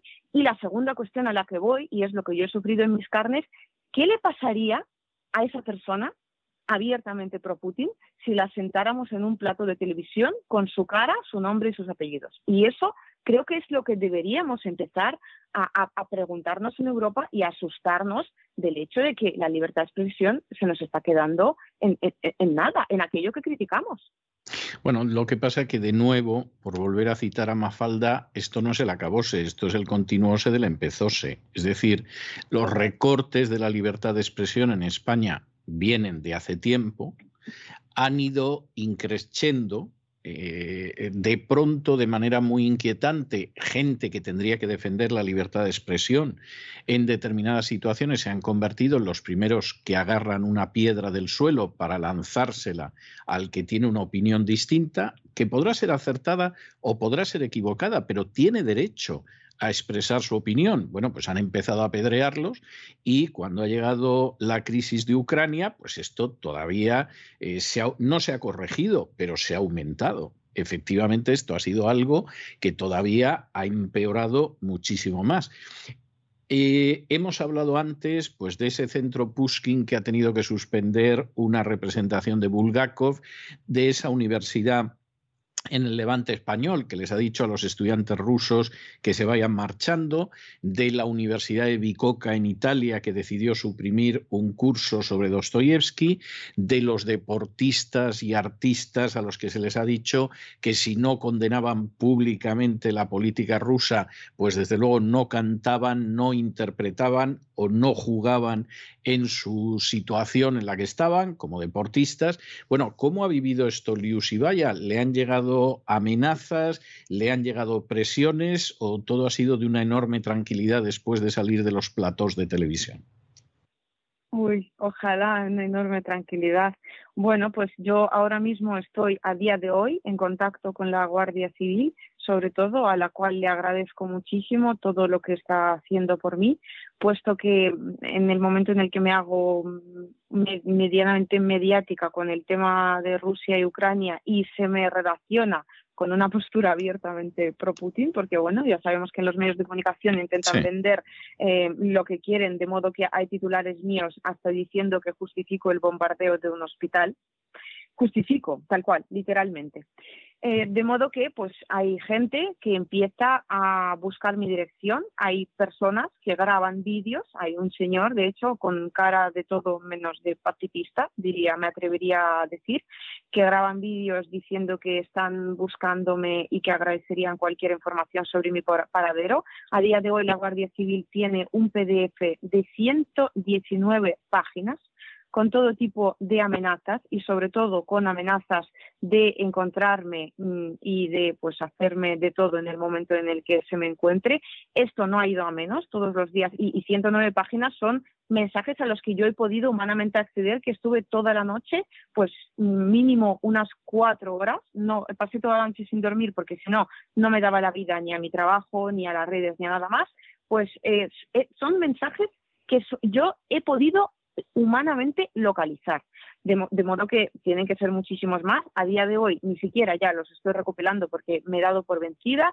De vez en cuando me, llegan algunos diciendo que me buscan y que me van a encontrar. Y bueno, pues en eso estamos. Está en manos de la Guardia Civil, pero de reconocer que me encantaría que mm, toda esta gente que en los platos de televisión me acusa de inhumana, de no tener sentimientos, de pues de estar viviendo esto como una cosa mmm, baladí, de prácticamente mmm, cachondearme, discúlpenme por la expresión del asunto, me encantaría mm, que se pusieran por dos minutos en mi piel y aunque sea se imaginaran, porque no se lo deseo a nadie ni a mi peor enemigo, qué es el tener que dar varias vueltas a una rotonda y a varias rotondas antes de volver a casa para saber si te siguen o no, porque es una experiencia de todo menos agradable, se lo aseguro. No, no, me consta, me consta. Yo tuve que vivir los últimos 10 años que viví en España con un escolta a las 24 horas del día, o sea que me consta que, es enormemente desagradable y efectivamente cuando además encuentras comentarios en redes, en internet, etcétera, donde te acusan de los mayores disparates o te amenazan o cosas de este tipo, bueno, digamos que algunos tenemos la piel un poco más curtida con el paso de los años, pero, pero por supuesto nunca es algo agradable Y además, en mi caso, no sé en el caso de usted, pero en mi caso, por ejemplo, eh, resulta absolutamente desolador ver lo brutos que pueden ser otros congéneres del género humano. Es decir, cuando de pronto dices, pero ¿cómo se puede ser tan bruto? ¿Cómo puede usted renunciar de esa manera a su capacidad de pensar? ¿Cómo se puede usted tragar cualquier cosa porque lo dé la primera de televisión española, por poner un ejemplo, o la CNN o lo que sea? ¿Cómo se lo puede usted tragar? De una manera tan absolutamente acrítica. Esta, esta es la, tristísima realidad. ¿Y qué se siente eh, viviendo en un país al que uno ha llegado, es decir, no ha nacido en ese país, llegó ya crecidita al país, no llegó de niña o de bebé, y de pronto ves cómo todas las instituciones en bloque deciden apoyar una versión totalmente sesgada del conflicto en, y, esas mismas instituciones que durante ocho años no han atendido, no han dedicado un minuto, por ejemplo, a todos los crímenes de eh, los nacionalistas ucranianos, al hecho de que el propio Zelensky cerrara eh, en, el último año tres cadenas de televisión porque eran disidentes, al hecho de que tiene desde hace más de un año bajo arresto al jefe de la oposición del principal partido de la oposición en el Parlamento ucraniano, que hace apenas unas horas ha declarado ilegales a una docenita de partidos ucranianos porque no van en la línea aquel.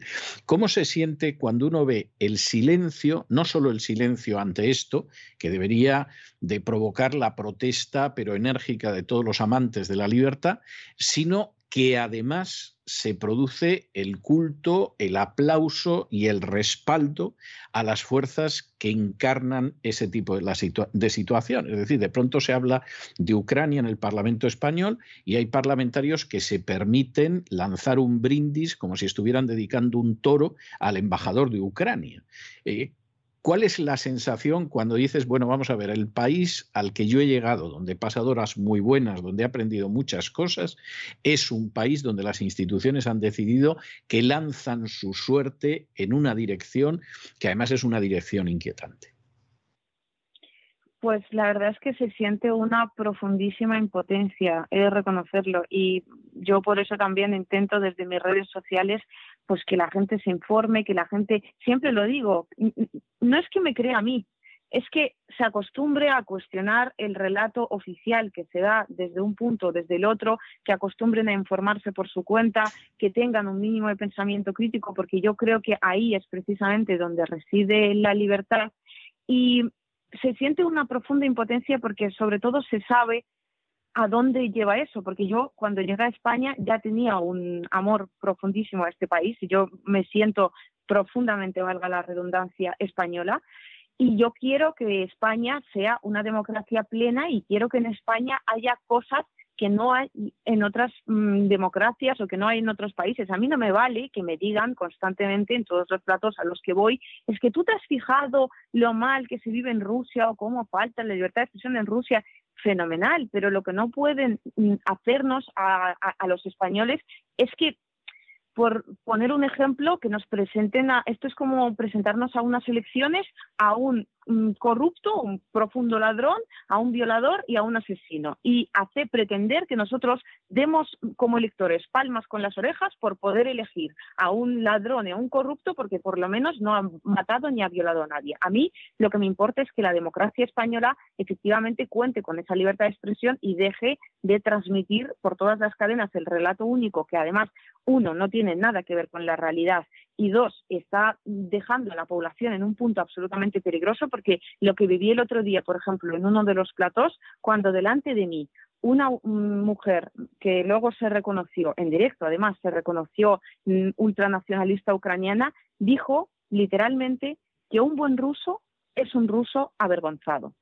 Y pues ante mí es cierto que yo allí, pues digamos que perdí quizás incluso un poco los papeles porque no podía creerme lo que estaba sucediendo en directo y que nadie de la mesa dijera absolutamente nada, pues bien, no solo no dijeron nada, sino que además le quitaron hierro al asunto, dijeron que era comprensible que ella lo diga y después cuando leí los comentarios, que muchos de los cuales efectivamente pues comprendían que esto era inconcebible, qué clase de leyenda negra, si bien estoy ya en contra de la leyenda negra española, qué clase de leyenda negra estamos construyendo además con Rusia. Pero había otros muchos comentarios que decían qué bueno que efectivamente es normal que a día de hoy un pueblo que no tiene nada que ver ni con el gobierno ni con las instituciones, que un pueblo entero se tenga que sentir avergonzado por la razón no se sabe exactamente cuál. Y a eso estamos llegando gracias a las instituciones, a que las instituciones españolas se hayan plegado completamente al pensamiento único que ya sabemos de dónde viene. Bueno, de todas formas, para, para ser sinceros, el desconocimiento medio que hay en España de Rusia es clamoroso. ¿eh? O sea, quiero decir, puede quedar más de manifiesto en un episodio como este, en una crisis como esta. Pero el desconocimiento que hay en España de la historia de Rusia, de los hechos más elementales, es algo verdaderamente escandaloso. De la geografía no voy a hablar porque me ha tocado ver algunos de los supuestos especialistas hablando de la geografía de Ucrania y de Rusia y hubiera sido para suspenderlos en un examen de geografía universal cuando yo tenía 11 años y la estudiaba en el bachillerato. O sea, era algo de escándalo. De pronto, pues te confundían unos ríos con otros, te confundían unos mares con otros. A mí me ha tocado ver hace poco en una entrevista a un supuesto experto, que en realidad es un asno, eh, confundiendo el Mar Negro con el Mar Caspio. Y entonces, de eso que dices, bueno, esto es maravilloso. Ya de los ríos no hablo, o sea, el, lío que tienen con los ríos en esa parte del mundo es verdaderamente pavorosa. E insisto, los supuestos expertos, no voy a hablar de la gente de la calle, que en fin, tú le dices en un mapa que localice dónde está Ucrania y te puede señalar cualquier cosa, la Turquía asiática, vamos, o sea, esa, esa es la realidad. Pero, pero en el caso de los expertos, a mí me dan vergüenza ajena de verdad lo tengo que decir, me parece absolutamente vergonzoso. ¿Qué pasa, Liu, cuando de pronto te encuentras con grupos, no, no voy a decir neonazis, no, nazis, abiertamente nazis, como es el caso del batallón Azov, como es el caso de otros grupos que no es que sean cuatro amiguetes que llevan una esvástica, sino que forman parte de las fuerzas armadas ucranianas, como es el caso del batallón Azov y no solo del batallón Azov.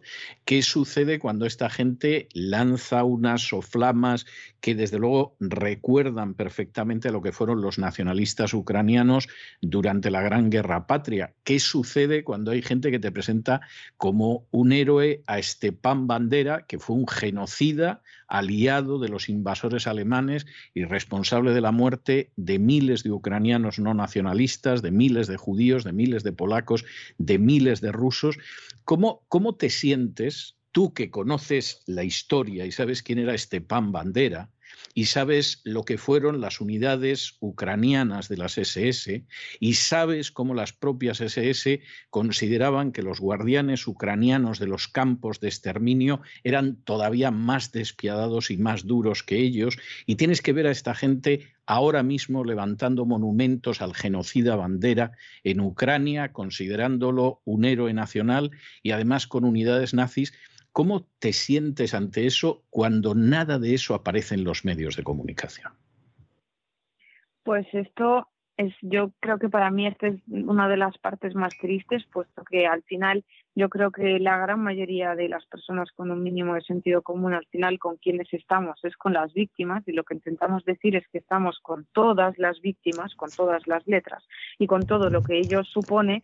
Lo que más me, más dolor me produce quizás incluso ya a nivel personal, porque conozco de primera mano el conflicto de Donbass y lo he vivido muy, muy, muy de cerca, desgraciadamente, es que ya no solo es que no se hable de, estos mm, personajes abiertamente nazis, reconocidos nazis, sino que además cuando se habla de ellos se les quita toda la importancia que pudiera llegar a tener este hecho, puesto que muchas veces con muchos tertulianos eh, en muchos platos, valga la redundancia, pues han dicho algo así como no es para tanto, va que van a ser nazis, cómo os inventáis, cómo funciona la propaganda rusa, pero lo cierto es que estamos hablando de que estos, estos batallones nazis han llegado a perpetrar hechos como, por ejemplo, el, de Odessa, la matanza de Odessa el día 2 de mayo, donde fueron quemadas vivas 48 personas.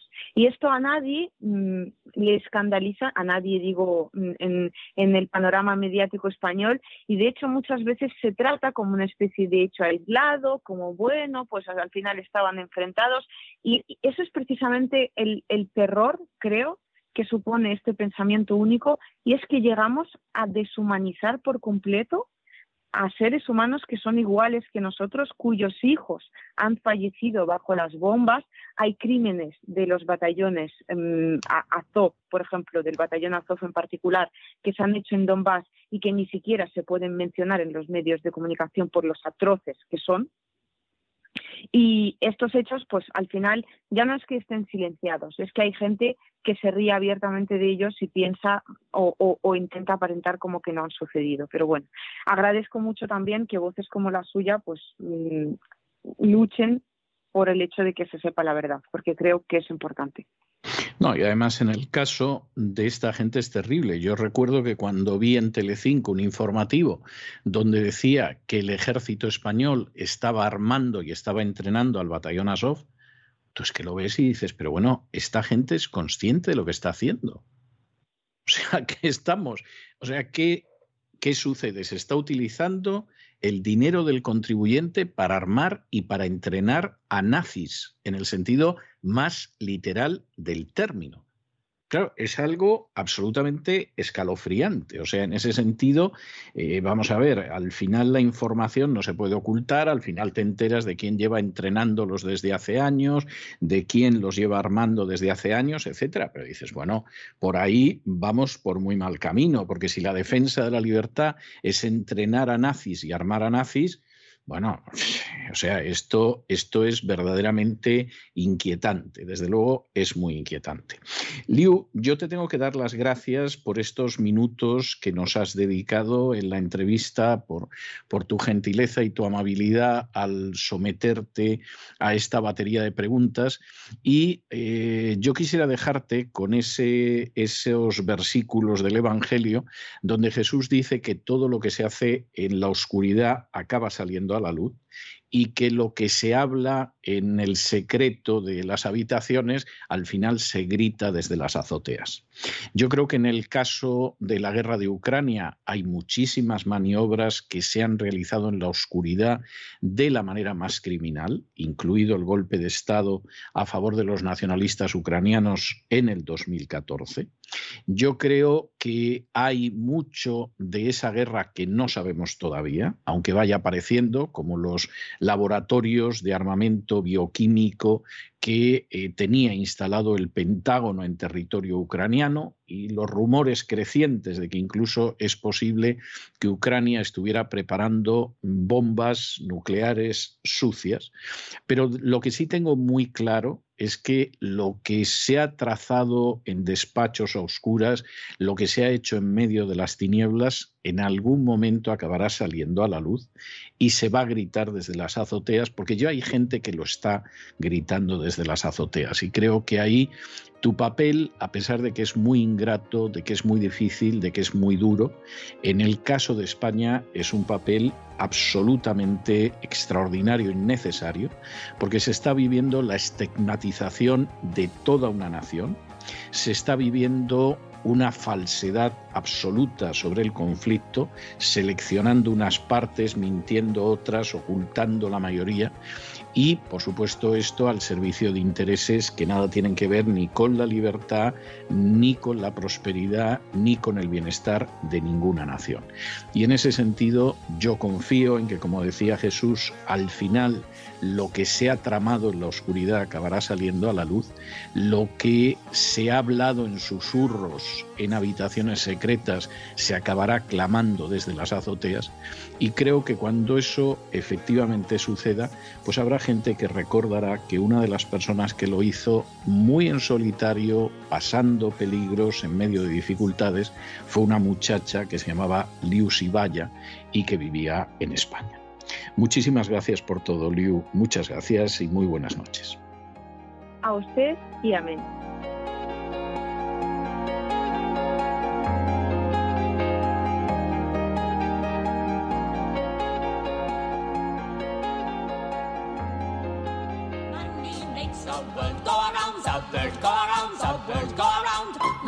makes the world go around, it makes the world go round. La economía que se fue con Roberto Centeno.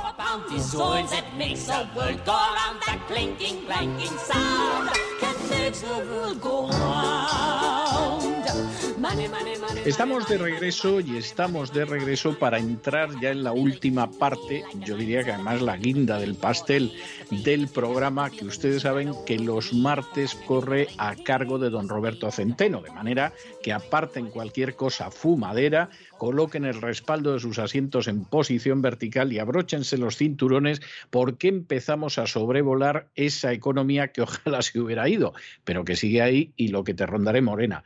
Muy buenas noches, don Roberto. ¿Por dónde vamos a ir hoy? Muy buenas noches. Bueno, pues para empezar, eh, no tenemos eh, alternativa. tenemos que hablar de la huelga de transporte eh, y eh, de eh, las consecuencias tremendas que está teniendo ya para España, donde hay un 30% de desabastecimiento, lo cual es una barbaridad. Empiezo por lo sucedido el, el domingo en Madrid. Lo sucedió en- el domingo en Madrid, aunque no lo han visto en las televisiones que se dedican hoy más que nunca, quiero decir las grandes televisiones, hoy más que nunca a tergiversar y a engañar a los españoles eh, porque sobreviven gracias a las generosísimas subvenciones que reciben del sátrapa guerra civilista de Moncloa, eh, eh, ha sido la manifestación, yo creo, mayor, y ahora le voy a dar las cifras, don César, eh, que yo recuerdo de la historia de España. No sé si en la época de los Yo- Reyes Católicos. No, yo creo, yo creo que a lo mejor, no estoy seguro tampoco, a lo mejor, en la época en que Zapatero se dedi- dedicó a perseguir a las víctimas del terrorismo, a lo mejor hubo alguna manifestación de apoyo a las víctimas que estuvo, bueno, más o menos en ex equo con esto. Pero salvo alguna excepción de ese tipo, y eso además se localizó en Madrid, no fue en toda España como ha sido esto, yo creo que desde luego han sido las movilizaciones populares más populosas, valga, la redundancia, que hemos vivido, pero por lo menos en muchas décadas.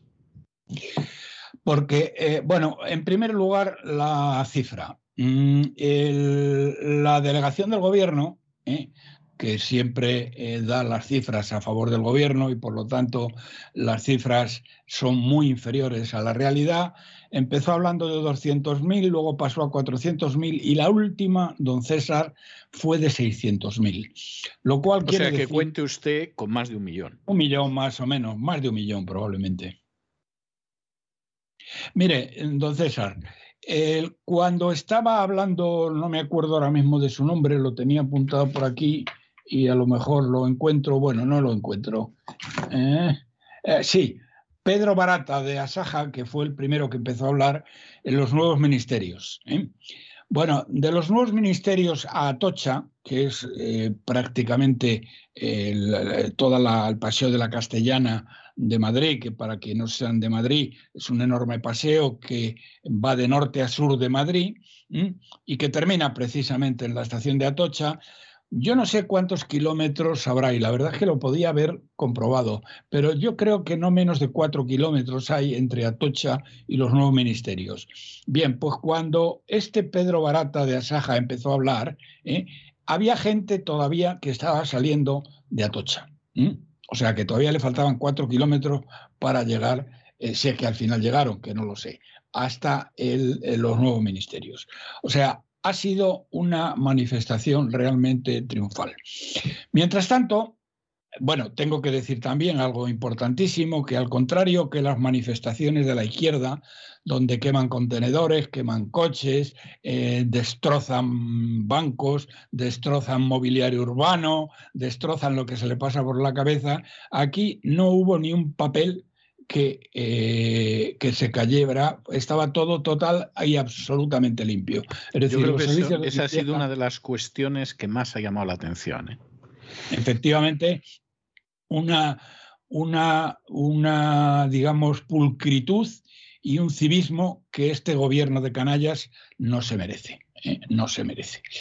Eh, habían desplegado nada más y nada menos que a 27.000 policías. Entonces, fueron eh, afortunadamente totalmente innecesarios, ¿eh? totalmente innecesarios. Eh, otro tema en relación con este, con este día, así, sabía que se me olvidaba algo. Bueno, saben ustedes que esto tuvo lugar el, el domingo, que el sátrapa guerra civilista de Moncloa tenía reuniones en, Bruselas pero curiosamente, don César, y esto sí que me asombra, eh, hubo también una reunión de la OTAN, ¿eh? donde eh, el senil Biden recibió, bueno, se reunió con los principales protagonistas y a pesar de que el sátrapa estaba convencido de que esta vez, después de haber mandado todo lo que tenemos en el ejército español de bueno, que es muy poquito, muy poquito, porque el ejército español está total y absolutamente desmantelado ¿eh? y desarmado, gracias al PP y gracias al Partido Socialista. Bueno, eh, el, sátrapa quería eliminar el ejército, o sea, no digo más. bueno, pues no lo recibió, don César. Bueno, y lo tremendo... Bueno, lo que yo no sé es qué más tiene que hacer eh, Pedro Sánchez para que Biden lo trate medianamente bien, porque es que de verdad el grado de genuflexión de Pedro Sánchez es escandaloso. ¿eh? Pero escandaloso, no, hay cosa que no le digan que efectivamente venga inmediatamente la, genuflexión. ¿eh?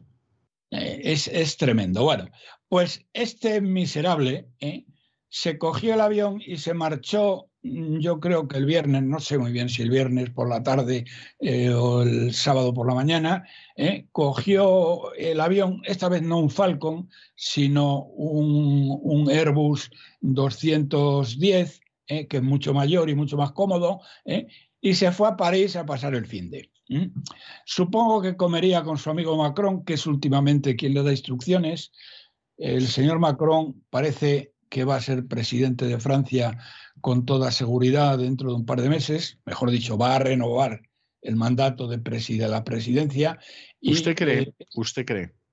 Sí, yo diría que hay un 98% de posibilidades, porque mire, eh, yo creo que se presentan como 8 o 10 candidatos. En la primera vuelta, que es ya eh, a fin de este mes o los primeros días del que viene, no lo recuerdo bien, se presentan todos eh, y eh, quedan los dos primeros. Los dos primeros van a ser Macron y Marie Le Pen. ¿eh?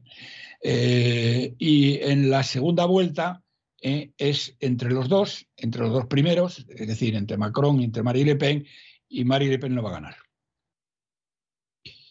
Lo veo. Mm, yo, Marie Le Pen, no creo que vaya a ganar. Lo que no sé si. Yo no creo que Marine Le Pen pueda ganar. Lo que no sé, porque sinceramente es que no lo sé, es si efectivamente va a ser la que pase a la segunda vuelta.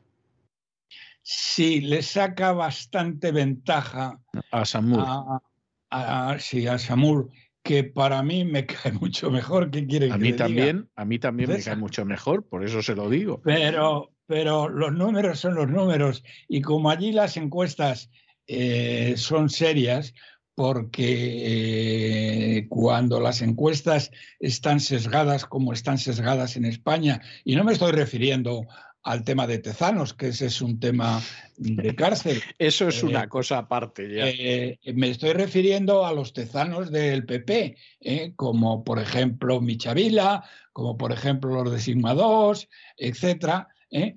Eh, que eh, falsifican mm, de una manera escandalosa las elecciones hasta las últimas 48 horas, en las cuales las ajustan a la realidad para decir que no se han equivocado. Pero vamos, es que siete días antes de las elecciones todas estas, en las elecciones de Castilla y León, que son las últimas, le estaban dando 37 escaños a, al PP. ¿Y, saben, ¿Y sabe usted cómo lo explican, don César? Porque he tenido, bueno, no, no diría una discusión porque es amigo, pero lo he hablado con uno de los directores de uno de los digitales más importantes de España y me dice, es que, porque le digo, di- es que le digo, soy la leche, eh, nos da vergüenza. ¿Eh? Estáis mintiendo todo el tiempo y justo en las últimas 24, 48 horas ¿eh? ¿eh? cambiáis los números para decir que habéis acertado. Es que tenéis una cara que os la pisáis. Y dice, no, es que en las últimas, en, en los últimos siete días se produjo una caída brutal de la intención de voto del PP. ¿Qué le parece la explicación, don César? Me parece fantástica, vamos. Me parece ¿Eh? fantástica. En Bueno, fin. vamos a, vamos a lo nuestro. Bueno, pues el sátrapa de Moncloa se marchó de España a pasar el fin de semana en París ¿eh? para no tener que mirar ni contemplar eh, la manifestación que fue mucho mayor de lo que él pensaba. Eh, continúo con el tema. Esto fue en cuanto a la manifestación. Por lo tanto, una manifestación como nunca se había visto, con la excepción tal vez de las que usted dice, eh, que también fueron muy importantes. ¿m? Eh, y mm, eh, bueno, un civismo verdaderamente exquisito por parte de esta gente, con un gobierno miserable y canalla que no se lo merecía. Bien, ¿y ahora qué tenemos? Bueno, pues tenemos que como consecuencia de ello, su amiga Nadia Calviño, hay que ver esta mujer que, en fin, era la única esperanza del gobierno, porque es la única que sabe leer y escribir. Es, ¿eh? hombre, algo más que leer y escribir, pero es verdad, es verdad que era lo único que podías decir que efectivamente eh, se salvaba del gobierno, las cosas como son. Es así. Efectivamente, bueno, pues esta señora, que claro, es que eh, después de haberle dado 20 mil millones de euros a la, a, a la analfabeta de eh, la expareja del Coletas, 20 mil millones de euros para políticas feministas que manda narices, ¿eh? Mm, a los camioneros les ofrece 500 millones. 500 millones. Bueno, esto funciona así. Me he molestado, es- no, don César, me he molestado en hacer un cálculo que nadie ha hecho, bueno, yo no lo he leído, a lo mejor sí lo han hecho, ¿eh?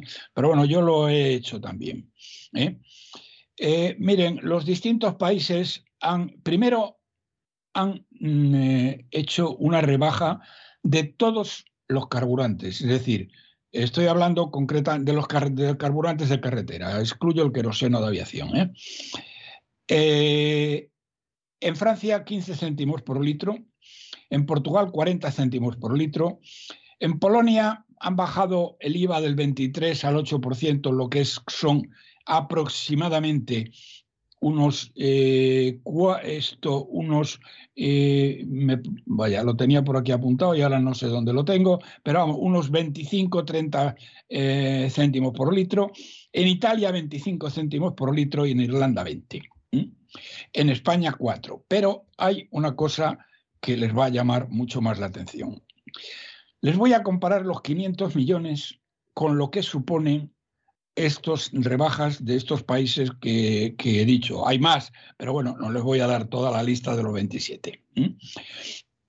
En España, señoras y señores, se consumieron el año pasado 7.200 millones de litros de gasolina y 24.000 millones de litros de gasóleo automoción.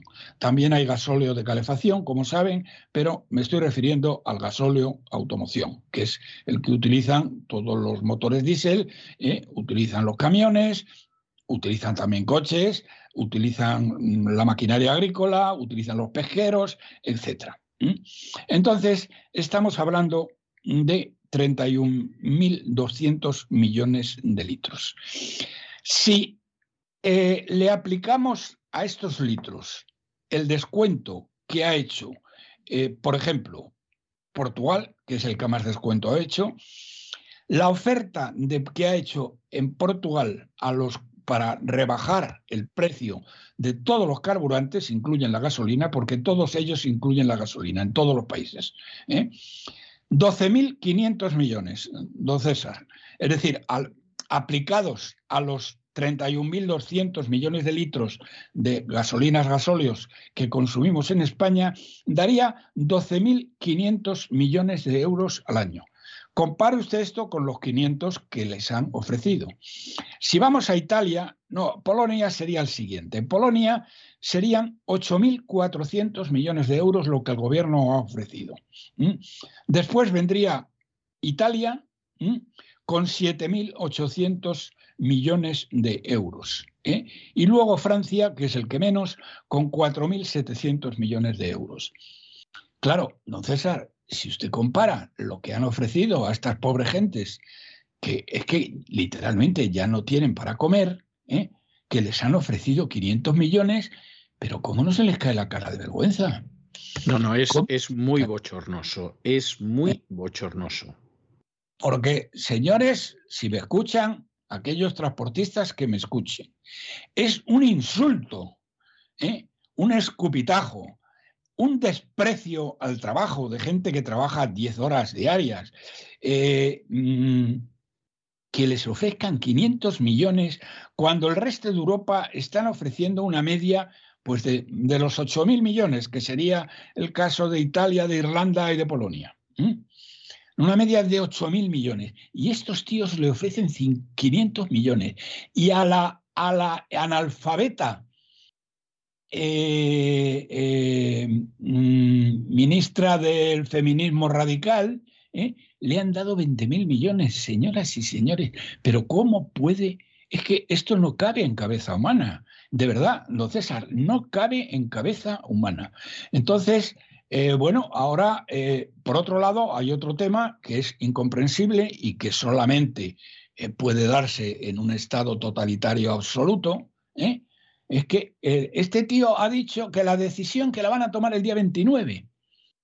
Pero bueno, pero oiga usted, que, para llegar al día 29 todavía faltan siete días. Y esto ya lo dijeron hace tiempo, cuando faltaban todavía 10, 12 días. Pero ¿cómo es posible? Mm, el viernes tuvieron un Consejo de Ministros y yo creo que hoy también ha habido algo así. Sí, yo creo que hoy ha habido un Consejo de Ministros. ¿Para qué coño se han reunido en el Consejo de Ministros? Es que no se entiende nada en absoluto. Pero ¿por qué narices? ¿Por qué coño? Hay que esperar hasta el día 29 para saber esto, cuando España está ardiendo. Cuando haya eh, fábricas que tienen eh, que, parar la producción en 24 horas si esto continúa. Y va a continuar, porque claro, los 500 millones es que de verdad es que son un insulto. Repito, comparen esto con la media europea, que está en 8.000, en 8.000 millones. Compárenlo con la de la analfabeta eh, feminazi eh, que ha recibido 20.000 millones para organizaciones feminazis inaudito, de verdad, don César, es inaudito. Yo lo que no entiendo, no lo he entendido nunca, ¿eh? ¿Por qué estas manifestaciones tienen lugar en la Castellana en vez de tener lugar en la carretera a La Coruña, ¿eh? cercando Moncloa?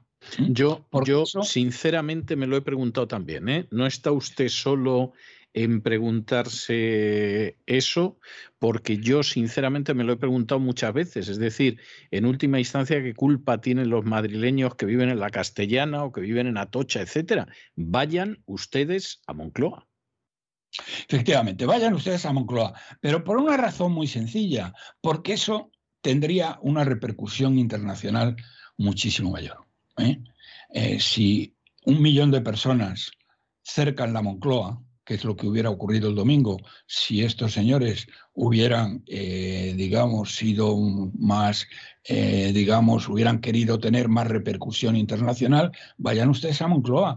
Ahí hubiera salido en todos los periódicos de Europa y, en parte de los del mundo. ¿eh? Y sin embargo, la manifestación, no tengo ni idea de lo que ha salido, pero de luego los americanos, que son los que yo leo, eh, no, la verdad que no, no ha aparecido, por lo menos en las páginas a las que yo tengo acceso. ¿Mm? No, no, eh, eh, tiene usted razón. Tiene usted razón, es así. No, claro, porque vamos a ver, porque esto también rompe el discurso de que la culpa la tiene Putin. Vamos a ver, hay medios en España que empezaron diciendo que la acción de los transportistas eran elementos de extrema derecha y agentes rusos que hay que echarle valor para soltar eso. ¿eh? O sea, ya hay que estar muy prostituido o muy loco o las dos cosas como para decir eso. Pero claro, como al final eso no lo puedes sostener, porque es un disparate, eso es un rebundo, pues lo silencias. Y entonces se silencia, porque a ver cómo, cómo identificas tú el caos que se ha creado este gobierno. Es verdad que construyendo sobre los cimientos de gobiernos anteriores, pero este gobierno se lo ha creado. A ver cómo identificas tú eso con la guerra de Ucrania. Y por lo tanto, como no lo puedes identificar con ese discurso, pues simplemente lo ocultas y adelante con los faroles. Bueno, y ahora viene la otra parte, porque es que eh, parece que están barajando una la posibilidad de, eh, eh, bueno, mm, el señor Feijó, que luego hablaremos de ello, candidato único, don César, candidato único. Por supuesto. el partido. Eso no sucede en ningún país democrático del mundo. Sería un escándalo. Sí, pero, bueno. pero eso ha pasado, pasó con Rajoy. Bien, pasó con Rajoy y ya ve el resultado que dio. Y dio el resultado que dio y, por cierto, usted y yo conocemos a alguno que pensó en algún momento, se le cruzó por la cabeza eh, presentar una candidatura alternativa a la de Rajoy y luego tuvo un triste final. O sea, si es que efectivamente no existe ninguna democracia interna en los partidos en España. Eso no tiene vuelta de hoja. Es, pero es, que y lo llevan a un nivel de escandaloso. Bueno, pues Feijó lo que se le ha ocurrido es eh, meter al ejército, que intervenga el ejército. ¿Qué le parece? Ah, sí. Eso es lo eh, que intervenga el ejército. ¿Para qué? ¿Para trasladar con los camiones militares los yogures? No, para, para llevar los yogures, eso, para llevar los yogures. Que ya ve usted lo bien preparados que están los camiones del ejército para llevar yogures. ¿eh? Eh, eso es. Bueno, y los que van y los que van conduciendo los camiones del ejército para llevar yogures también están preparadísimos, sí. Bien, eso por un lado. Pero peor es lo del sátrapa guerra civilista, porque este lo que quiere es aplicar la ley de seguridad nacional y vamos y obligarle por vamos eh, so pena de ser fusilados al amanecer. ¿Mm? Eso es lo que están barajando. No parece que no se atreven del todo, pero esto es lo que hay. Bueno, y señoras y señores, este tema no sé cómo va a acabar, pero hay una cosa muy clara. Eh, esto no puede durar. Y cuando digo no puede durar, estoy hablando de días. Esto, si esto eh, eh, no se llega a un acuerdo de alguna manera de supervivencia para los, los camioneros, mm, esto va a acabar muy mal. Por otro lado, la flota pesquera ha atracado, con lo cual dentro de nada nos vamos a quedar sin pescado y nos vamos a quedar sin muchísimas otras cosas, porque hay ya, hay ya muchos supermercados en los cuales los lineales están totalmente vacíos porque no tienen productos. Ayer yo creo que le mandé a usted una foto de Lille en Sevilla. Sí, sí, sí. Eh, bueno, donde estaban, bueno, estaban eh, totalmente vacíos. Bien, y así las cosas, don César, eh, se está gestando lo que es la tormenta perfecta. La tormenta perfecta se produciría si simultáneamente también esta semana, aparte de este desabastecimiento que nos puede, que ya en sí mismo ya es una tormenta perfecta, se le puede unir que a los argelinos se les crucen los cables y nos corten el gas. Bueno, esto ya, esto ya no es que sería la tormenta perfecta, esto es el diluvio universal y sin arca. ¿Eh? y, sin arca, y sin arca. Nunca, nunca mejor dicho. ¿eh? Fíjese, eh, bueno, primero, no cabe duda que el, el, sátrapa guerra civilista ha actuado de una manera que no lo ha explicado nadie, aunque yo me supongo por lo que ha sido y ahora lo diré, em, ha actuado sin consultar ni al Consejo de Ministros ni al Parlamento. Por lo menos lo podía haber comentado en el Consejo de Ministros. Bueno, pues no lo ha hecho. Es decir, como un auténtico, yo no sé, don César, y eso usted lo sabe eh, seguro muy bien, si Stalin las decisiones las tomaba también sin consultar al soviet. No, no, no, no, eso le puedo decir que lo conozco muy bien porque me he leído centenares de minutos del gobierno de Stalin y en contra de lo que pueda pensar la gente, hombre, al final el peso de la opinión de Stalin era el peso de la opinión de Stalin, pero eran todas decisiones colegiadas. ¿eh? Y, y, en más, y en más de una ocasión, bueno, más de una y en más de, de muchas, eh, finalmente Stalin no tomaba una decisión según lo que se veía en, en el organismo de mando. ¿eh? O sea, eh, quiero decir, esto de tirar para las patas por alto, por decirlo de una manera pedestre, como hace Pedro Sánchez, Stalin no lo hacía. O sea, luego Bueno, las decisiones ya- serán las que sean, pero eh, se lo puedo asegurar porque yo he leído centenares de minutas de las reuniones del gobierno soviético con Stalin. Es una cosa en la que he trabajado mucho los últimos años. Y en muchas ocasiones Stalin no tomaba la decisión que quería tomar porque tenía a gente dentro del gobierno que le razonaba y le decía, Tavarish Stalin, это не может быть. Esto no puede ser y entonces ahí quedaba la cosa, en docenas de ocasiones. ¿eh? O sea, lo de Pedro Sánchez, Bueno, pues eso no ha sucedido todavía, eso no ha sucedido todavía no, con este miserable, que No. entonces yo ya no sé el título que se le puede dar, eh, porque si ya, eh, eh, porque llamar a esta decisión estalinista sería incorrecto. ¿Eh? Así que no, sería muy incorrecto. ¿eh? O sea, me parece muy incorrecto porque y- Stalin tomaba decisiones que eran colegiadas en la mayoría de los casos. ¿eh? Bueno, verdaderamente, verdaderamente, eh, bueno, tenemos lo que hemos votado, don César, ¿eh? Eh, y le recuerdo una vez más, se lo recuerdo en todas las ocasiones, eh, que yo creo que todos los días, que sigue siendo el partido más votado. El Partido Socialista. A mí eso no se me va de la cabeza, o sea, eso me parece obvio. Y, hombre, no sé a partir ahora si se empieza a producir eh, problemas en la cadena de abastecimientos, no sé cómo va a reaccionar la gente. Bueno, Pero problemas hasta ya el fin de semana pasado, sí, bueno, pero el estoy hablando de 30%, cosas más el graves. 30% está, está, está ya eh, acabado. Pero fíjese que aquí hay otro tema que no puedo dejar de comentar. Hay un, hay una, un vídeo de Margallo que ha salido en muchos sitios, ¿eh? en la cual el ínclito Margallo, este que decía que el PP en la época que él estaba en el gobierno, es decir, con Rajoy, eh, se había pasado siete pueblos en la austeridad ¿eh? y nos habían endeudado los tíos en 420 mil millones de euros. ¿eh?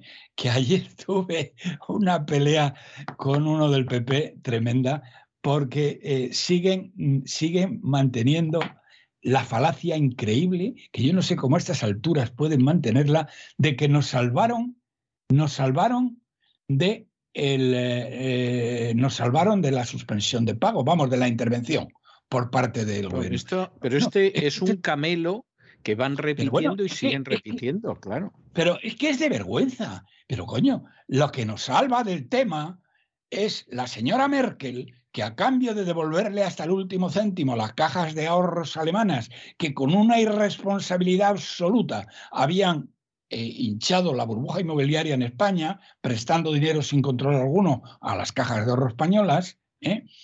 a cambio de eso. Le dio orden al Banco Central Europeo de darnos todo el dinero que hiciera falta y nos endeudó en 420 mil millones. Y estos hijos de Satanás del Partido Popular siguen diciendo, ¿eh? siguen diciendo que el Partido Popular nos salvó de, de la suspensión de pagos, endeudando a, a las próximas generaciones de españoles durante los próximos 50 años. No tienen vergüenza. Pero bueno, ¿sabe usted lo que dice el ínclito Margallo? Se rasgan las... Bueno, perdón, el ínclito Margallo y también Feijóo. Se rasgan las vestiduras diciendo, qué horror lo que ha hecho el Sánchez, pero qué barbaridad, pero qué horror, ha roto, ha roto los consensos de política exterior eh, desde la transición. Pero bueno, vamos a ver, Margallo. O eres tonto o te lo haces. ¿eh? Se lo ¿Cómo hace, se lo los consensos de política exterior. Ha roto los consensos de política interior ha roto el cumplimiento de la ley y ha roto el cumplimiento de la Constitución. Entonces, ¿de qué coño nos estás hablando? ¿De qué ha roto? ¿De que te rasgas las vestiduras porque dices que ha roto? Y es verdad, ha roto los consensos de política exterior porque no lo ha consultado con vosotros, que por otra parte no sé con quién narices iba a haberlo consultado, porque eh, con Feijó no puede consultarlo porque no es todavía presidente del PP. Y Casado, ya me contarás tú si lo iba a consultar con Casado. o sea, verdaderamente, verdaderamente, pero qué, pero qué gentecilla de cuarto y mitad tenemos. Pero bueno, pero ¿cómo pueden este tío eh, y, y Feijó rasgarse las vestiduras diciendo qué horror que ha roto los consensos de política exterior? Para empezar, no había interlocutor. ¿Eh? Pero para seguir, aunque lo hubiera habido, probablemente hubiera hecho lo mismo. ¿eh? Pero bueno, es que los ha roto en todo y los ha roto en cosas infinitamente más importantes que la política exterior, que es la política interior, ¿eh? el cumplimiento de la ley, que para ellos la ley eh, no está por encima de la voluntad política ¿eh? y la Constitución, que tampoco está por encima de la voluntad política y de la voluntad del pueblo, como ellos dicen.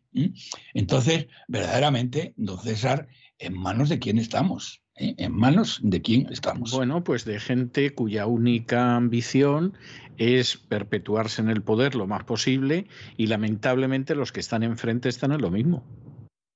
Es muy triste.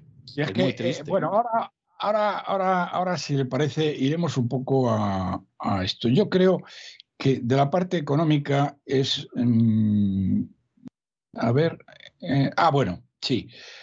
Bueno, el, eh, eh, hay una cosa que ayer mm, publicó este Javier Negre que ha hablado, me consta además que es así, ha hablado directamente con Isabel Díaz Ayuso y con, eh, y con Miguel Ángel Rodríguez. Y le contaron lo que pasó el eh, famoso día en que Isabel Díaz Ayuso decidió convocar elecciones, eh, decidió disolver la Asamblea de Madrid y convocar elecciones. Y, bueno, mm, más o menos algunas de las cosas se sabían, pero no con el detalle que lo ha contado. Y yo no me resisto a que nuestros eh, oyentes eh, eh, lo conozcan. Miren ustedes lo que sucedió, y esto se lo han contado directamente Isabel, por un lado, y Miguel Ángel, por otro.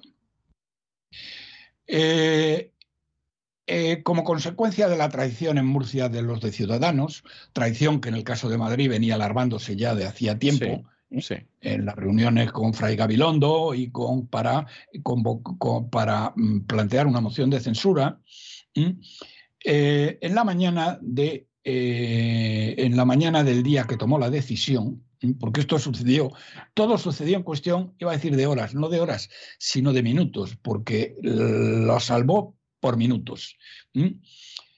Eh, le, llama por teléfono, a primera hora de la mañana, le llama por teléfono el miserable de casado a Isabel Díaz Ayuso.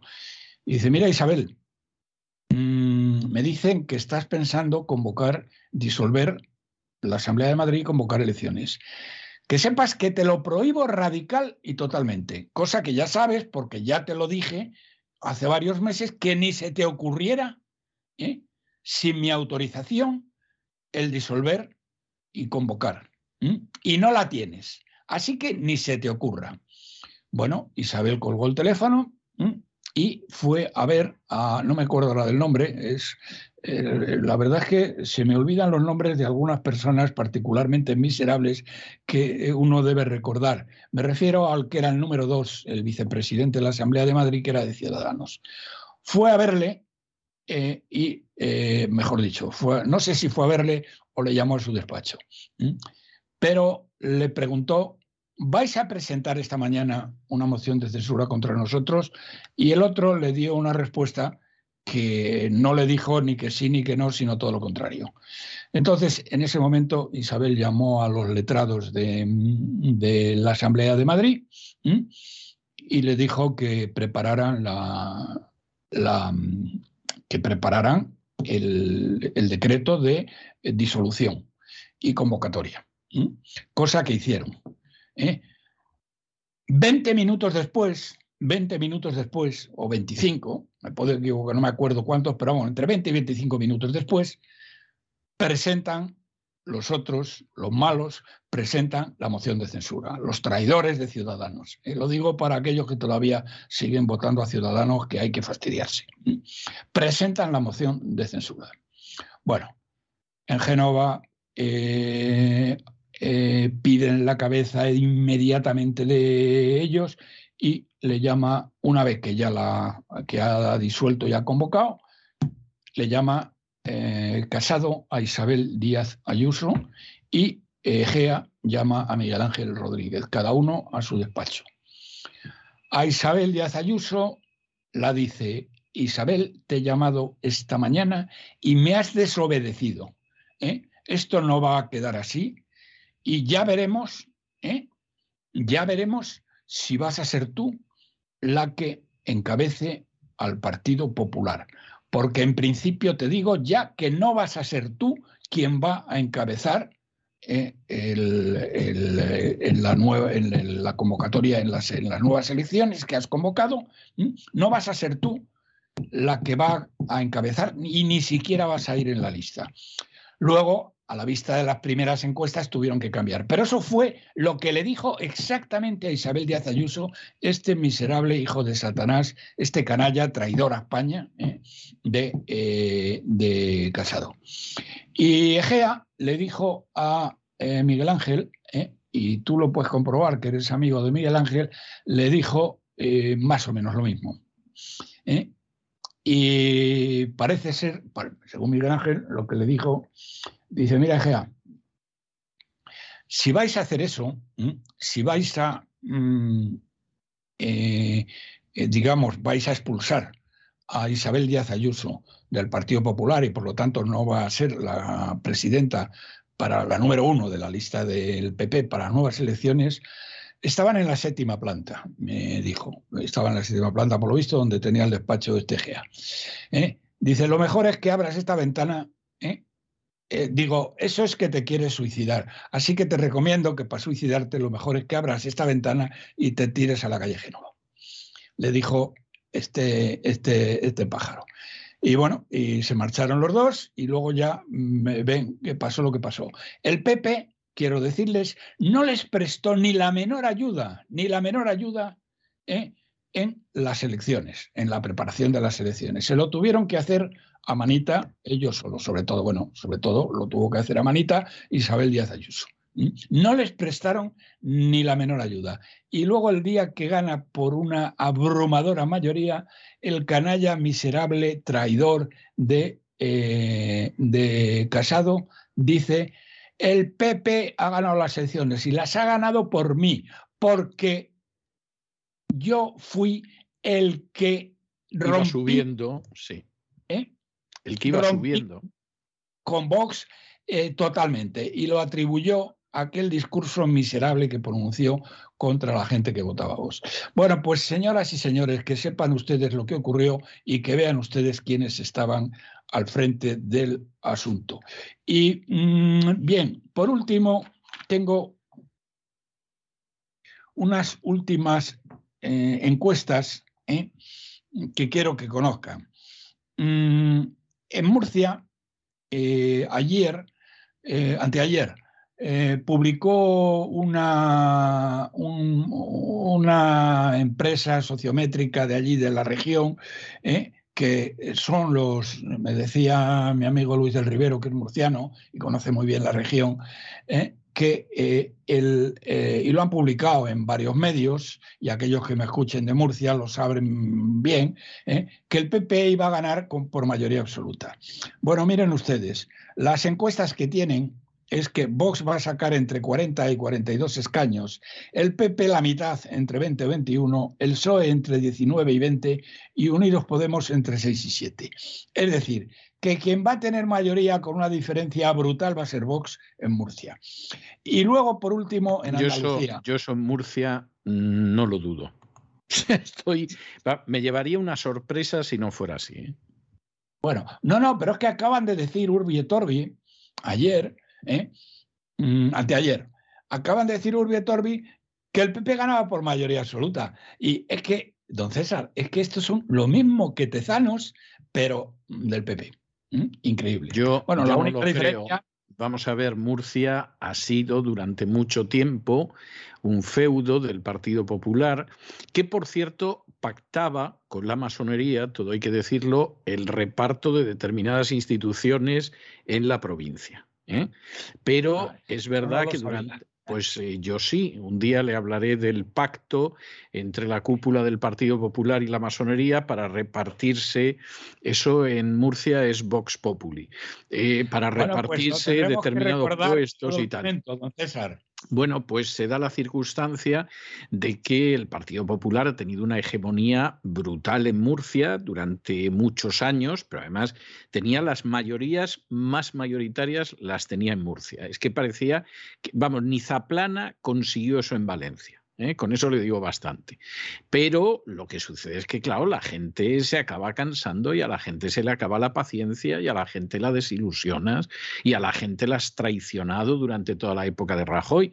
Y entonces un electorado que mayoritariamente es bastante conservador, como es el electorado murciano, pues llega un momento en que dice, bueno, a ver, ¿qué otras opciones que sean verdaderamente conservadoras hay por aquí? Vox, pues voto a Vox.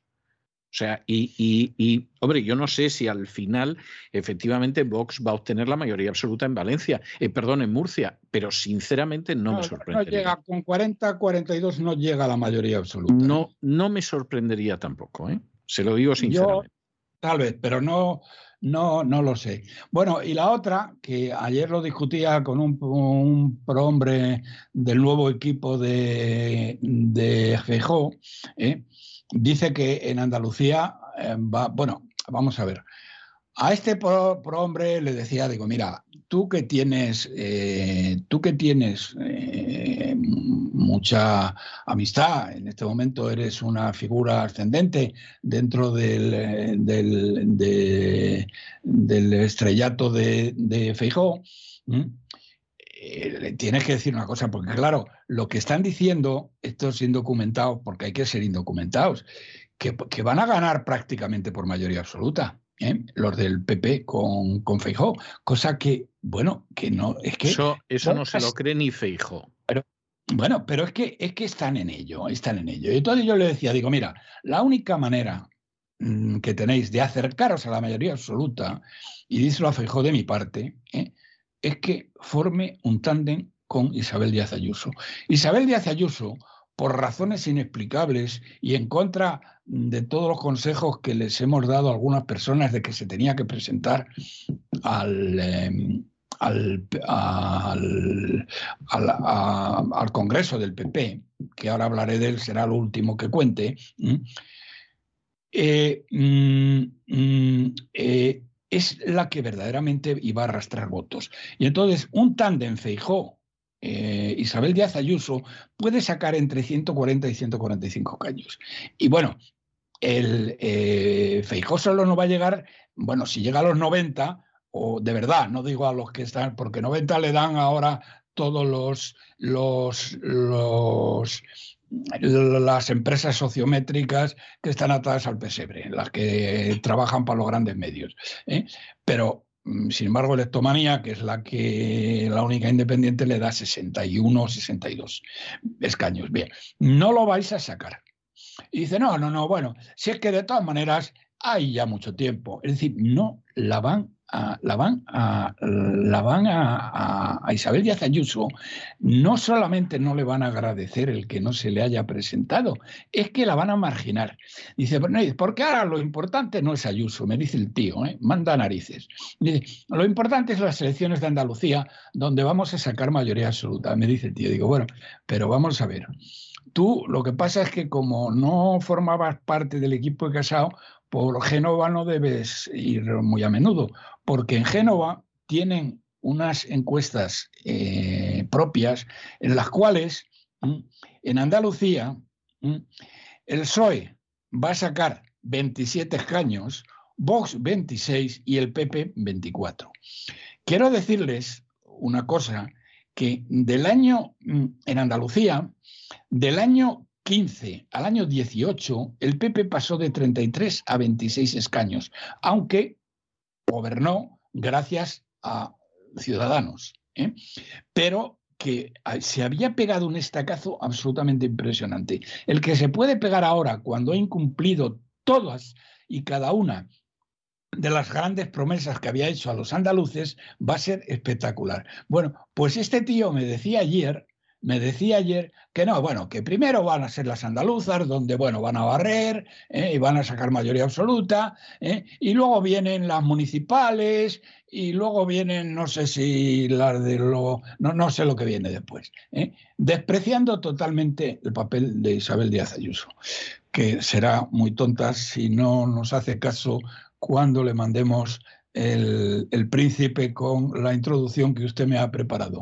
Porque, señoras y señores, tengo pensado mandarle a Isabel Díaz Ayuso el príncipe de Maquiavelo y le he pedido a nuestro mejor historiador vivo, ¿eh? don César Viral, que me hiciera eh, bueno, que me subrayara algunas de las cosas del príncipe que Isabel de Ayuso se debe leer. Y se lo espero mandar en los, próximos, en los próximos días, a ver si nos hace caso. Aunque ya es tarde, porque yo creo que ya no se puede presentar. Porque fíjense ustedes que además tenemos una cosa que ayer cuando se lo comentaba a este del PP, eh, bueno, es que, es que dicen cada tontería. Dicen, no, es que la gente es que le quiera el solo.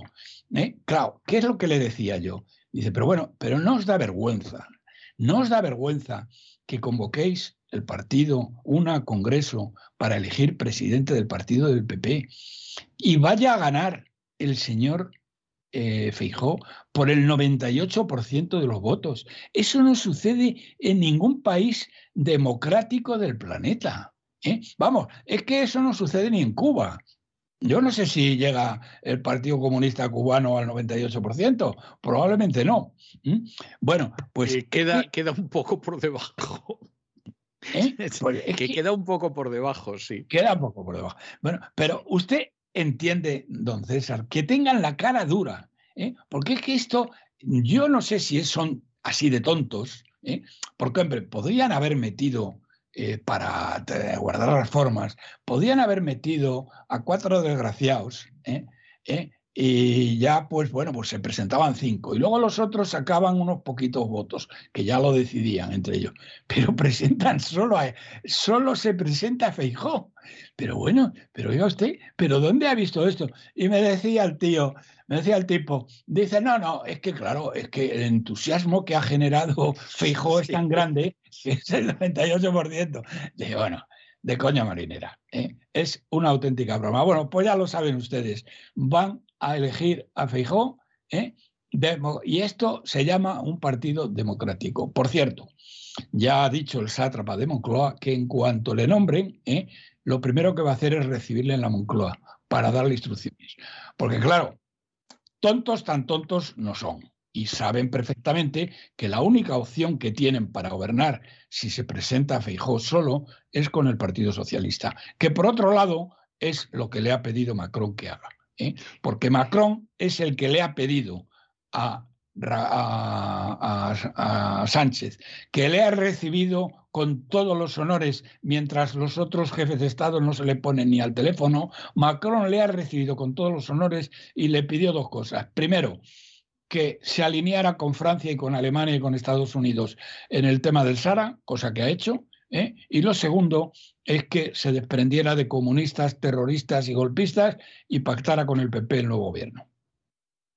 Así que lo primero ya lo ha hecho y lo segundo, lo segundo ya lo anunció Casado cuando todavía estaba donde estaba, pero eso sí en la prensa extranjera, no en la española, y ya lo ha anunciado Feijóo hace tiempo, pero eso sí en la prensa regional, no en la nacional. O sea, es que aquí, salvo que se produzca algún tipo de vuelco que ahora mismo no se nos ocurre, en lo que va a acabar esto resulta bastante fácil de, ver. Esa es la realidad.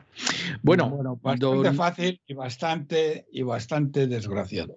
Es, cierto, bastante desdichado, es así. Bueno, yo le voy a dejar hoy en homenaje a los camioneros una canción muy buena del género country de Merle Haggard que se titula Moving On eh, que sería, la traducción sería eh, el movimiento que sigue o se siguen moviendo, donde habla de cómo esos camioneros se levantan muy pronto por las mañanas, se suben a sus camiones de inmensas ruedas para que la gente no le falte de nada ni en las ciudades ni en el campo. Es la pura verdad, esa es la realidad, aunque lamentablemente los transportistas y los ganaderos y los agricultores y los pescadores pues estén en muchísimos casos al borde de una quiebra terrible, entre otras cosas porque este gobierno los está terminando de quebrar. Lo que empezaron otros gobiernos y empezaron a quebrarlos, pues lógicamente este gobierno está terminando de quebrarlos y eso sí, la culpa se la echan a Putin. Yo cuando he visto... Por, cierto, don César, eh, eh, me ha olvidado decirlo, pero ahora me lo ha sacado usted y me va a permitir dar esta cifra. ¿Saben ustedes cuánto ingresa Hacienda además de los impuestos sobre el gasóleo desde primero de año? Eh, elevado a nivel año, ¿eh? 11.000 millones de euros solamente de lo que ha de los impuestos adicionales que les cobra además a los eh, camioneros 11.000 millones de euros. Muy bien. Pues así no debe de sorprender que luego si se gasta prácticamente el doble en el Ministerio de Igualdad no le salgan las cuentas. Claro, ¿quién acaba pagando esto? Pues, pues realmente la pobre gente que trabaja, las pobres clases medias, cada vez más empobrecidas y más proletarizadas en España. Esa es la triste realidad. Bueno, don Roberto, muchísimas gracias por todo. Un abrazo muy fuerte y nos volvemos a reencontrar el martes que viene, Dios mediante. Exactamente. Hasta el martes que viene, si Dios quiere. Big wheels rolling, big wheels rolling, moving on. Big wheels rolling, gotta keep them going. Big wheels rolling, moving on. The white line is the lifeline to a nation.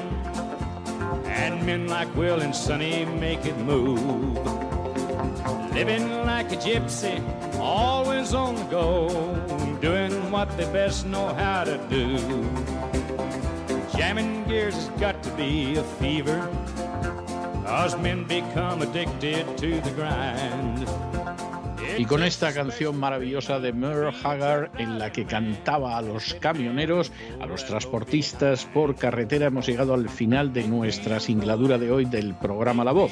Esperamos que se hayan entretenido, que lo hayan pasado bien, que hayan aprendido una o dos cosas útiles y los emplazamos para mañana, Dios mediante, en este mismo lugar y a la misma hora. Y como siempre nos despedimos con una despedida sureña. God bless you. Que Dios los bendiga. All night country music keeps them going. And Will and Sonny keep on moving on. A good hot cup of coffee is waiting up ahead, and the rhythm of the highway hums along. Jamming gears has got to be a fever. El programa La Voz es una producción de Artorias Incorporated y al amparo del derecho a la libertad de expresión no se hace responsable de las opiniones vertidas en el curso del mismo.